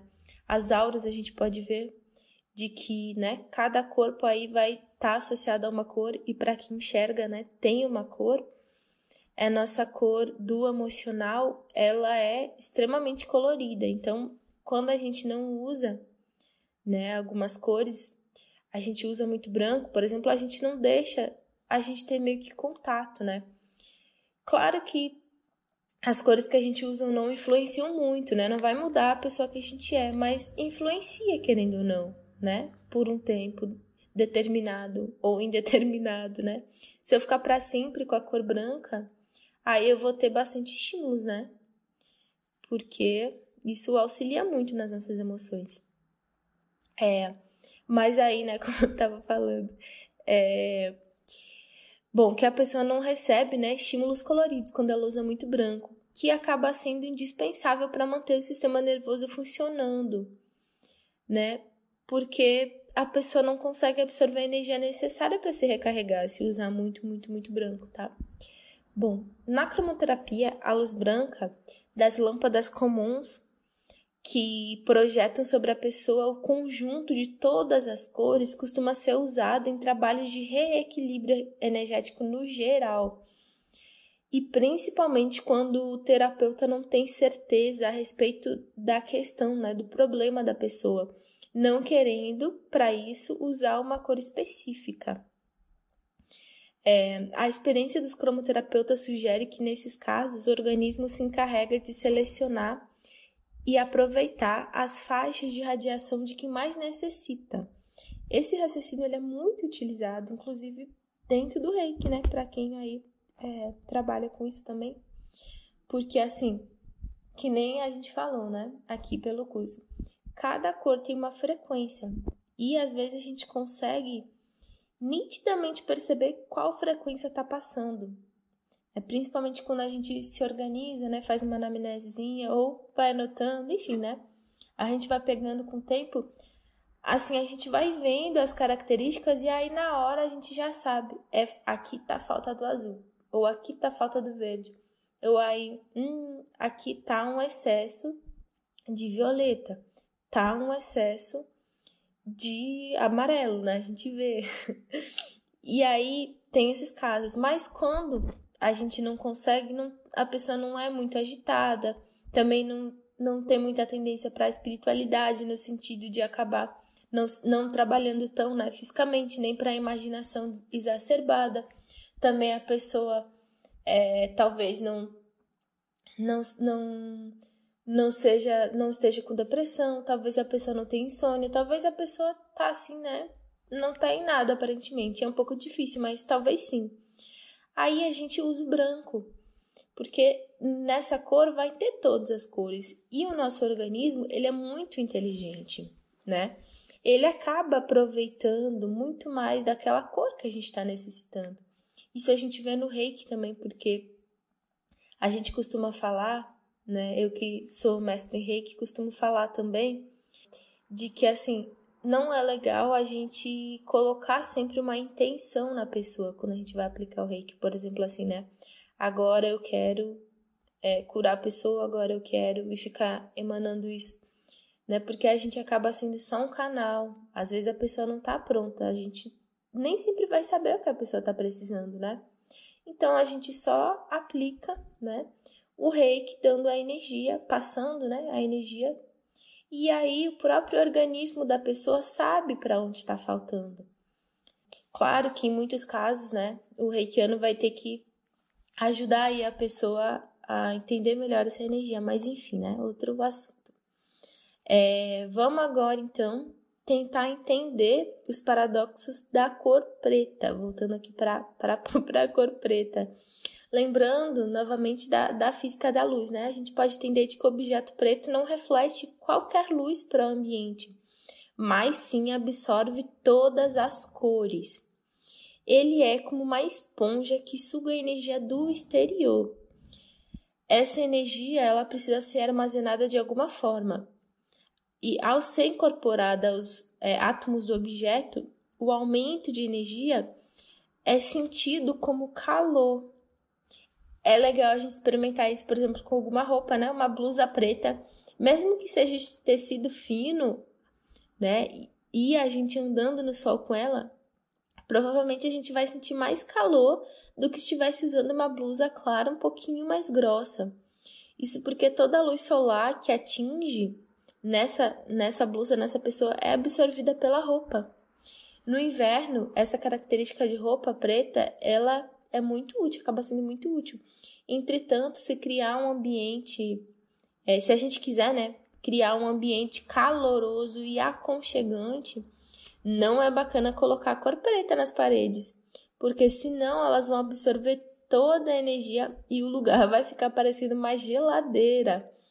Tem, a gente vê muito na decoração algumas paredes pretas, principalmente para para escrever né, alguns recados em algumas cozinhas. Muitas pessoas usam mais cuidado. Se você mora num lugar muito frio, por exemplo, no Rio Grande do Sul, né, no Chuí, na Argentina, sei lá, ou em algum lugar que esteja inverno mesmo.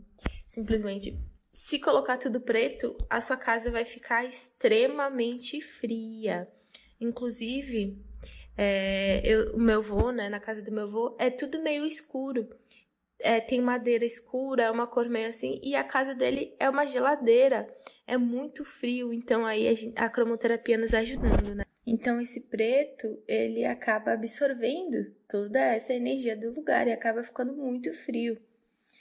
Um uso comum já para esse preto, como sendo um concentrador de energia, é muito feito no sistema de captação de energia solar para aquecimento de água ou em fornos solares. É, em ambos os casos, esse encanamento de água ou recipiente para esse alimento, para cozinhar a comida ou secar, ele fica contido dentro de uma caixa metálica revestida de material isolante, muitas vezes é o lã de vidro e madeira, e com uma tampa de vidro. É, e para não desperdiçar a energia que atravessa o vidro, o material ele é todo pintado de preto. Como o material isolante não deixa o calor irradiar para o ambiente, ele se concentra no interior da caixa, onde a temperatura pode atingir níveis bem suficientes aí para assar um bolo, assar um pão. Então, é, isso também é um pouco utilizado nesses sistemas de energia solar. É, é importante a gente entender aí também os prós e contras dessa cor preta. Ela sendo uma cor que absorve o máximo de energia, a roupa preta é adequada para determinadas situações em que a pessoa precisa absorver e acumular muita energia. Esse é o caso de operações mágicas em que a pessoa precisa concentrar muita energia para compensar a que ela perdeu em projeções e cura. Lembra que eu falei que quem atende muitas pessoas precisa usar uma cor branca para nem sempre absorver a energia dessas pessoas? Então, quando ela estiver na sua casa ou no momento da natureza, né, ou depois, né, simplesmente seria também bacana ela usar o preto para ela se recompensar, né? Perdão, para ela compensar essa energia que pode ter sido muito doada, tá? É, talvez nessas, nessas tradições aí, né, que usa a cor preta, isso tenha sido percebido intuitivamente, para a gente compensar esse estado de depressão, esgotamento que pode causar, né, uma tristeza de uma perda. Só que dessa mesma forma, né, que esse preto tem alguns poréns, o branco também. Se a gente for comparar o branco, ele é como se ele estivesse formando uma barreira, quando a gente usa né, uma cor branca, que não deixa é, a energia entrar na gente. Já o preto, né, é como se fosse uma porta escancarada, fazendo com que a pessoa absorva toda a energia obtida no ambiente. Isso serve também para objetos, parede, né? Então, se a parede da minha casa for toda branca, é menos chance da minha casa ser extremamente fria, né? Essa essa parede ela vai emanar energia, só que nem sempre ela vai absorver a energia. É então essa questão aí, por exemplo, assim, né, de usar a roupa preta. Uma forma que a gente pode compensar para essas energias não entrarem tanto no nosso campo, né? Se a gente usa bastante roupa preta, seria né, equilibrar através de algumas imaginações. Pode ser de um círculo ou uma pirâmide protetora da cor dourada ou branca, tá? Ajuda muito. Para quem aí é muito sensível, é muito recomendado. Bom, é, como eu tinha comentado lá em cima, né? Pelo motivo dessa extrema absorção, o preto não é muito indicado para as crianças, tá? Contudo, para quem quiser ter contato com as suas emoções, é muito bacana. Vocês perceberam que nessa aula eu falei bastante da cor pigmento, que é a forma que a cor se comporta nas cores e objetos, que é porque assim, a cor preta, se a gente for ver, ou cinza, ela não vai ter da forma cor-luz. Pelo menos não na natureza, né? O branco ele até vai ter. A gente pode ver de que ele pode se apresentar, por exemplo, assim, na, na luz do sol, né? Então a gente eu falei mais nessas aulas sobre a cor pigmento mesmo. A gente pode entender também de que a cor branca ela nos propicia bastante energia e emana muita frequência, muita energia.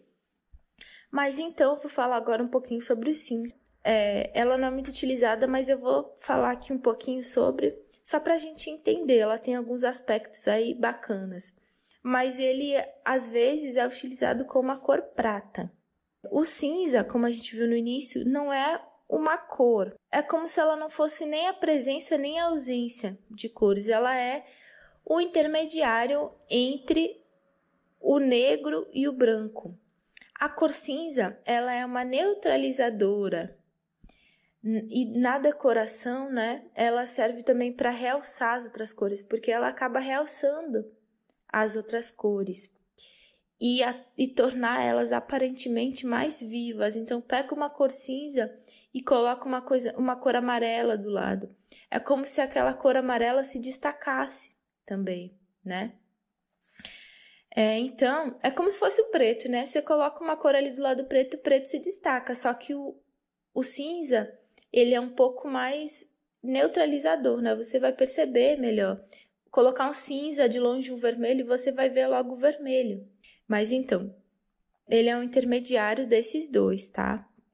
A gente pode ver de que nas cidades as cores elas geralmente são cinzas principalmente nos grandes centros, e isso facilita um ar depressivo para as pessoas como um todo. Isso porque a cor cinza, quando ela é usada em excesso, não só em excesso, ela é uma cor meio depressiva, né? Ela não dá e ela também não tira energia. Tanto que se a gente for assim em algum centro ou em algum metrô de alguma cidade, é bem provável de que a gente saia bem cansado de lá. A gente aqui em casa, inclusive, tem uma experiência pessoal. Uma vez eu estava viajando com meu esposo e aí a gente estava voltando de um lugar bem energizado assim da natureza e a gente teve que passar por São Paulo no metrô. E aí o negócio foi foi tenso, né? Porque a gente estava né, num lugar assim bem sutil e do nada a gente foi para a cidade, aí a gente sentiu muito cansado, algumas coisas assim aconteceram, tem que recorrer, né, para alguns conhecimentos. Mas enfim, esse cinza muitas vezes ele causa esse esgotamento, um cansaço, muitas vezes um estresse. Então, quem fica o dia todo em lugares mais cinzas tá mais propenso a algumas questões aí. Por isso também que a gente vê, por exemplo, em Paris. Eu falo Paris porque se a gente for pesquisar, é a cidade que menos tem sol durante o ano. Né? Eu conheço uma pessoa, irmão de uma amiga minha, que foi morar em Paris e ele voltou depois de um ano com depressão, gente. Ele voltou com depressão e quase desnutrido. Ele, não, ele foi fazer exame e ele não tinha muitos nutrientes. Isso porque não tinha sol lá. Não tinha muito sol e ele não conseguia absorver a vitamina D, né? Ele acabou ficando depressivo. Então, isso é bem real, assim. Tanto que a gente vê nas cidades que tem muito sol, as pessoas são mais extrovertidas. Né? Se a gente for para Bahia, o pessoal vai ser muito mais extrovertido, muito mais para cima de que, por exemplo, em algumas outras cidades. Por exemplo, o sul, né? Ou o interior do Rio Grande do Sul. Isso é um pouco real. É, mas assim, voltando. É, Existe, entretanto, uma variedade de cinza que é muito querida e muito usada na cromoterapia, pelo menos para visualização, né? Porque nas, nas luzinhas assim de cromoterapia não tem, que é a cor prateada, a cor prata ou platina, que é uma cor prata ao extremo, né? Bem mais iluminada. Então essa prata é uma matiz de cinza bem clara e bem luminosa, por ser brilhante e refletor como um espelho. A gente inclusive viu, né, isso de luminoso. Não vou lembrar agora a aula, mas quanto mais luminoso, mais faixa de branco tem, né? Então é iluminado, é uma cor mais iluminada. Bom, esse, essa cor prata serve para limpeza, para purificação de ambiente, para cauterização em cirurgias astrais e ou espirituais. Serve como uma antibactericida bem forte, tá? Às, às vezes até mais do que o violeta. Se a gente usar o violeta e a cor prata ou platina, muito antibactericida, tá? E ela acaba sendo uma cor bem leve, até pela sua grande luminosidade. Às vezes ela tem até meio que um fundo meio azul, então ela pode ser também meio relaxante. É... Bom, enquanto o dourado, que ele é um tom assim bem um tom metálico do amarelo, ele dá uma sensação de aquecer, de encher de energia, o prateado ele produz uma sensação inversa. Por isso, ele é usado em algum exerc alguns exercícios da cromoterapia para limpar o campo energético e afastar influências desagradáveis. Contudo, uma coisa que, que eu quase sempre estou falando e acho bem importante continuar ressaltando é o fato de que depois da gente utilizar uma cor que propicia uma limpeza, que é essa cor prata, é a cor azul, é a cor violeta, a gente precisaria usar uma cor que energize, que é o caso dessa cor dourada, ou então laranja, né? Em alguns casos até o vermelho, mas eu acho legal assim o dourado, principalmente, e o laranja. O nosso campo não entrar em desequilíbrio, nem perder muita energia, tá? Mas por hoje é isso. Gratidão, tá? Vamos ver aí na próxima aula se vai ser o resumo ou, né, o que vai ser. Então, é isso. O curso ele tá quase chegando ao final, tá? É, para quem quiser certificado para atender junto com o seu trabalho, né? É, pode me mandar um e-mail lá que eu estou disponibilizando com valor assim bem, né? Bem acessível, bem massa, 35 reais Show de bola! Mas e aí me manda lá um e-mail, tá? Gratidão e até a próxima. Um abraço.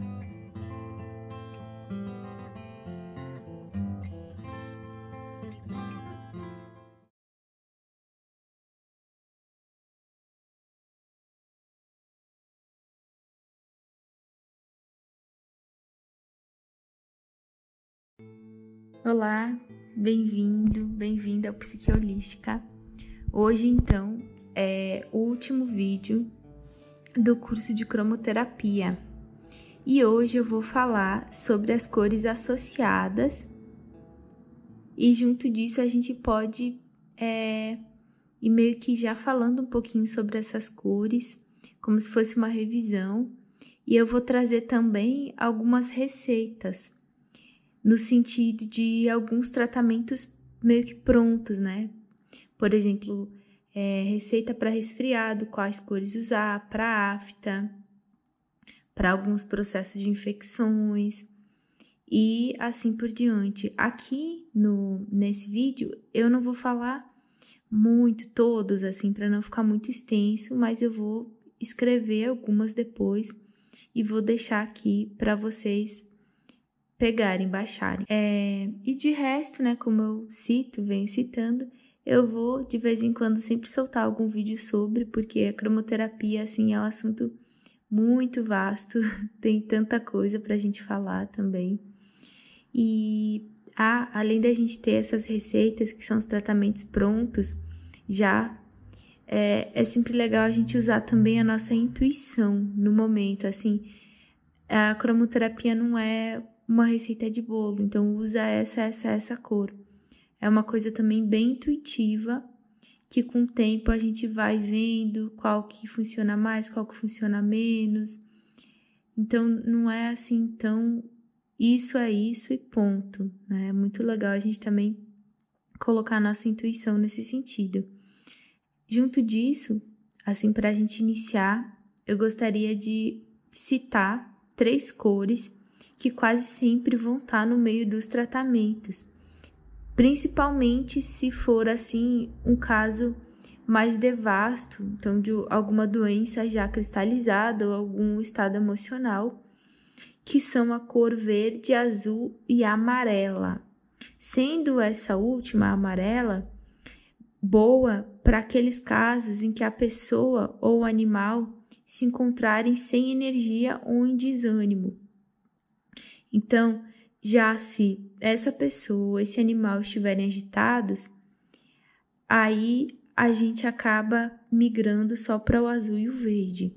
Mas se for assim o caso de uma pessoa com câncer ou algum animalzinho com câncer, pode ser que essa pessoa, dependendo, conforme vai passando o tratamento, fique um pouco mais desanimada. Então a gente pode colocar também essa cor amarela. Em alguns casos pode ser também a laranja, mas amarela ela fala da alegria, ela ela traz essa energia também que é bem legal nesses casos. Eu vou falar aqui, na maioria do caso do vídeo, eu vou falar pessoas, mas serve também para animais.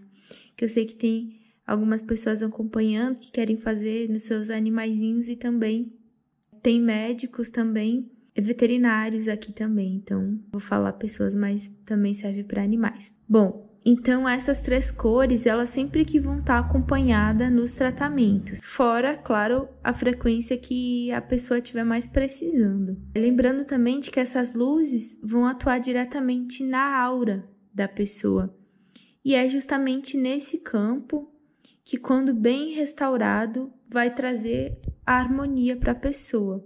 Ou cura, né? Depende de como a gente quiser falar. Então, a gente pode falar de que dentro desse tratamento a cor verde ela vai servir como uma auxiliar dentro do tratamento, porque ela é uma das cores mais curativas que existe, por conta também do seu equilíbrio vibracional e ela é boa para higiene, assim como a gente sempre assim, é, antes de começar alguma coisa a gente se higieniza ou como os médicos quando vão fazer alguma ação ou alguma cirurgia também se higienizam. Essa cor verde ela ela ajuda também nessa higiene energética, digamos assim. Já o azul ele serve como um calmante e a amarela como vitalizadora.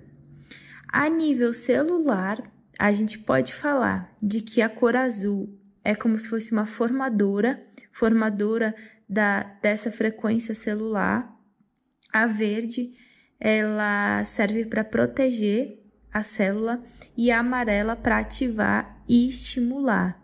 Estimular o sistema no geral, principalmente o sistema digestório. Vamos agora então dar uma olhada em duas cores misturadas para ver dentro de um tratamento como que elas se portam e qual que é a função. Aqui, né, no vídeo eu vou dar o exemplo de algumas e depois lá no, no documento, eu resolvi fazer um documento com, com tudo que eu vou falar nesse vídeo, eu vou trazer mais exemplos lá, vou colocar mais, tá? Então, a gente pode misturar a cor verde com a cor azul. Essa mistura, ela é muito legal para regeneração celular, tanto para quem está em algum tratamento e está precisando, quanto também energeticamente. A gente pode fazer algumas técnicas.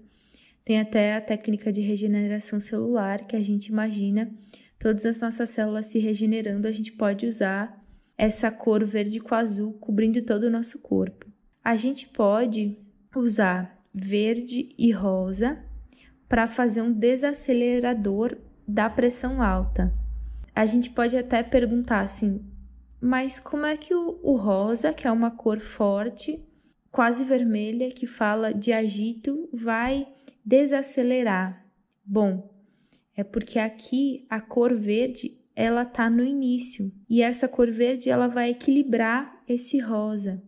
E o rosa ou o vermelho fraco, digamos assim, tem algumas vertentes que falam né, rosa forte, rosa fraco, que o rosa forte seria o próprio vermelho e o rosa seria um, um vermelho luminoso, digamos assim. Porque eu até falei lá, numa das aulas, foi na do vermelho, que tem algumas vertentes que têm um medo do vermelho, né? Que fala que o vermelho não é tão legal assim, mas é preconceito, né? Isso não tem nada a ver. Mas voltando aqui, o vermelho ou rosa, tudo que vai essa cor ajuda a gente a penetrar no nosso sanguíneo, no nosso sistema sanguíneo. Então, se a gente usar o verde e depois o rosa, vai ajudar também na pressão alta, mesmo o vermelho sendo uma cor muito vibrante, digamos assim. A gente também pode usar o verde e o vermelho para cauterizar a corrente sanguínea. Para quem faz nas casas espíritas é, cirurgia espiritual, ou para quem vai terminou, né? Sei lá, alguém que está fazendo cirurgia em alguém e resolve usar a cromoterapia, pode usar também esse verde com esse vermelho para cauterizar a corrente sanguínea. E aí a gente pode usar o verde com um azul forte, que seria o anil, em processos de infecção e para lubrificar as mucosas. O anil, ele, ele serve também para para lubrificar como um lubrificante, seja das articulações, né? Ele funciona muito para isso, porque o azul, se a gente for ver, ele é uma cor úmida e fria. Então ele serve também como lubrificante. Assim como a gente pode falar que o laranja é uma cor secativa, tá? Então a gente pode ver também dessa forma. É, vamos pegar mais uma mistura aqui, antes da gente falar das, de cores misturadas de três ou mais cores, a gente pode pegar o azul e o vermelho para usar como preventivo de dor e usar para pressão baixa.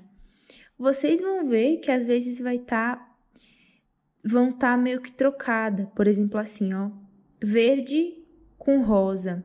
Fala de alguma coisa, aí depois aparece rosa com verde. Aí, né, vocês podem pensar, mas é a mesma combinação? É, só que a cor que foi aplicada por último é a cor que vai ficar mais forte na pessoa. Então tem uma certa diferença eu aplicar o verde e depois o rosa, ou primeiro o rosa e depois o verde. Por isso que a gente fala que depois de basicamente qualquer tratamento ou de um tratamento mais extenso, é legal a gente sempre colocar um pouco do verde ou, de, ou do azul no final, porque equilibra as cores para não ficar em nenhum excesso, tá? Porque faz diferença a última cor que foi colocado na pessoa. É, a gente vai ver, né, um trio muito usado aí que é o verde, o azul, o amarelo, que serve também para regeneração e que pode atuar no nosso organismo inteiro, mas que também é muito bom para o sangue, tá? Vocês podem ver que lá no documento teve uma parte assim, eu acho que foi na, na página 2, eu coloquei cores, função e área de atuação. Lá na área de atuação, eu coloco assim, é, atua na circulação sanguínea, nos pulmões. E aí, entre chaves, eu coloquei assim, bom para idosos. Isso é muito importante, porque às vezes é, o sistema energético do idoso acaba sendo diferente do sistema energético do jovem. Então, é, por exemplo, eu coloquei aqui a cor rosa, azul e amarelo. Esse rosa ele pode ser aplicado muito para quem está aplicando o próprio reiki ou está visualizando essa cor, mas para quem está usando a lanterna, provavelmente não vai ter o rosa. Aí você pode substituir pelo vermelho colocando vermelho. Então pode ser também vermelho, azul e amarelo. Essa junção de cores, ela é muito boa para acelerar o fortalecimento e para equilibrar do que? Da circulação sanguínea principalmente e serve para pressão baixa e para idosos com desânimo pós-cirurgia. Por que, que é, para idosos com desânimo pós-cirurgia? porque terminou com a cor amarela e a cor amarela vai energizar a pessoa, tá? Já em outro exemplo, eu coloquei assim: verde, rosa e azul. Esse trio ele funciona como desacelerador, cauterizador e regenerador e atua também na circulação sanguínea. Só que aí eu falei pressão alta e em pessoas sadias. É legal colocar. Então vocês vão ver que vai ter lá atuação, mas vai ter às vezes alguma observação, tá? E outras eu vou colocar pode ser usado em todo o organismo. Então eu vou colocar esses documentos aqui embaixo para vocês estudarem direitinho. Antes disso, eu gostaria de falar também sobre algumas observações. Quando a gente for utilizar a cor violeta em processos que possuem infecção ou que tenha bactérias, a gente pode sempre combinar a cor azul junto para auxiliar no processo de fixação. E também a gente pode usar a verde para equilibrar qualquer excesso de energia que vai estar tá sendo colocado aqui. Outra questão é que, sobre a cor laranja, em processo de infecção, eu falei durante o curso que algumas cores são boas para infecção, por exemplo, a verde é uma delas, a azul pode servir, é, a violeta é maravilhosa. Só que a gente pode usar o laranja em processo de infecção ou de virose se o paciente estiver fraco e precisando repor as energias. E claro, a gente vai estar tá sempre também colocando um pouquinho do verde depois do tratamento para equilibrar isso. Eu falo bastante assim. Então a gente pode entender que tem as cores frias, que tá lá o azul, o lilás e o verde. Então essas frias a gente pode dizer que acalma. E as cores mais quentes que tá também o amarelo, laranja e vermelho, a gente pode dizer que dá uma agitada. É, eu comentei também de que quando a pessoa tá com câncer ou alguma doença, dependendo se a gente colocar o vermelho, pode piorar. Só que ao mesmo tempo, o vermelho ele ajuda a entrar na circulação sanguínea. Então, como que a gente faz? Se for nesses casos, coloca a cor verde bastante coloca um pouco do vermelho e mais verde logo em seguida. Tanto que vocês vão ver no documento que às vezes está assim, ó, é, azul, verde, azul. Então a cor se repete. Inclusive essa combinação é um bom analgésico para todo o organismo ou para um, um, local específico. Então o joelho está doendo, bota essa combinação no joelho, tá? Quebrou o pé, bota essa combinação no pé. É um animalzinho foi atropelado e está com muita dor. Bota o azul, o verde e o azul de novo. Também vai fazer bem para ele. Vai amenizar essa dor. Eu vou colocar também lá é, algumas receitas prontas, tá? Eu coloquei para aerofagia, para afta, para amamentação, tanto para falta de leite, processo de leite ou para o leite empedrado. Essas receitas todas a gente pode ver fazendo a própria combinação das cores. Então, cada aula eu fui falando qual era é, a especificação de cada cor. Então, a cor azul ela vai ser para calma, mas ela também vai falar do nosso contato com a espiritualidade. Já se a gente pegar a cor laranja, ela vai ajudar a gente a se conectar com as nossas emoções mais profundas. Mas ela também vai trazer a sexualidade ela também vai trazer a alegria, o ânimo, a vontade de viver. Então é muito legal a gente estar tá afiado nessas cores, porque às vezes o paciente está com uma coisa, mas que falaria, né? Lá, use a cor laranja. Só que aí essa pessoa, a gente vê através do psicológico, ela tá com excesso de laranja. Então, meu Deus, o que que eu faço? Aí, então a gente estuda as cores para a gente entender de que talvez um verde, a gente coloca bastante verde, ou então a gente substitui esse laranja pelo amarelo, porque querendo ou não, eles podem ter algumas características parecidas. Muito legal a gente estar tá aí revisando, tá? Pra gente não tomar isso, né, de talvez, pô, colocar uma cor na pessoa que quando vê atrapalhou a pessoa também.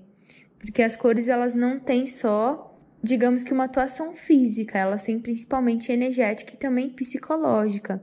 Inclusive uma coisa muito legal de eu falar aqui, aproveitando que é o último vídeo também, é de que é, a gente pode fazer a cromoterapia com a lanterna, que é uma das formas mais tradicionais, mas essa lanterna ela funciona muito para a gente nos concentrar e para a pessoa também se concentrar.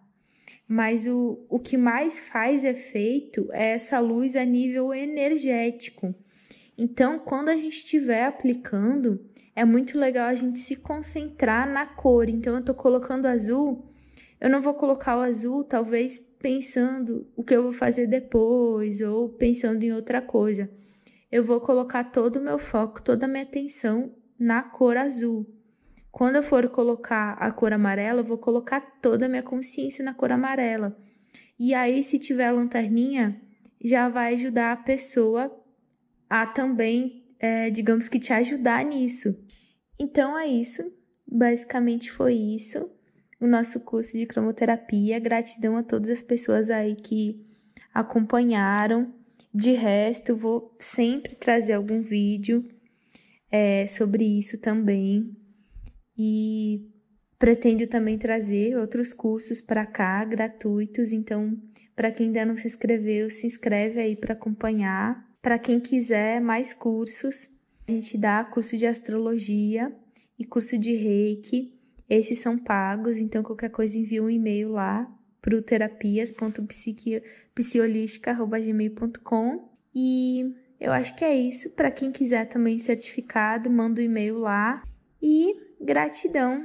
Gratidão a todas as pessoas aí que acompanharam, que estão acompanhando ainda, é, que estão comentando. Gratidão e eu vou deixar aqui embaixo, não sei se nos comentários ou se na descrição, o, esse documento que eu coloquei o resuminho dessa última aula, que é falando assim algumas coisas gerais. Também é muito legal para quem aí que não tem é uma direção tão legal com anatomia, dá uma pesquisada na anatomia humana para, por exemplo, se alguém tiver com cólica, alguma mulher tiver com cólica ou criança, saber onde que fica cada sistema e assim por diante. É, gratidão de novo.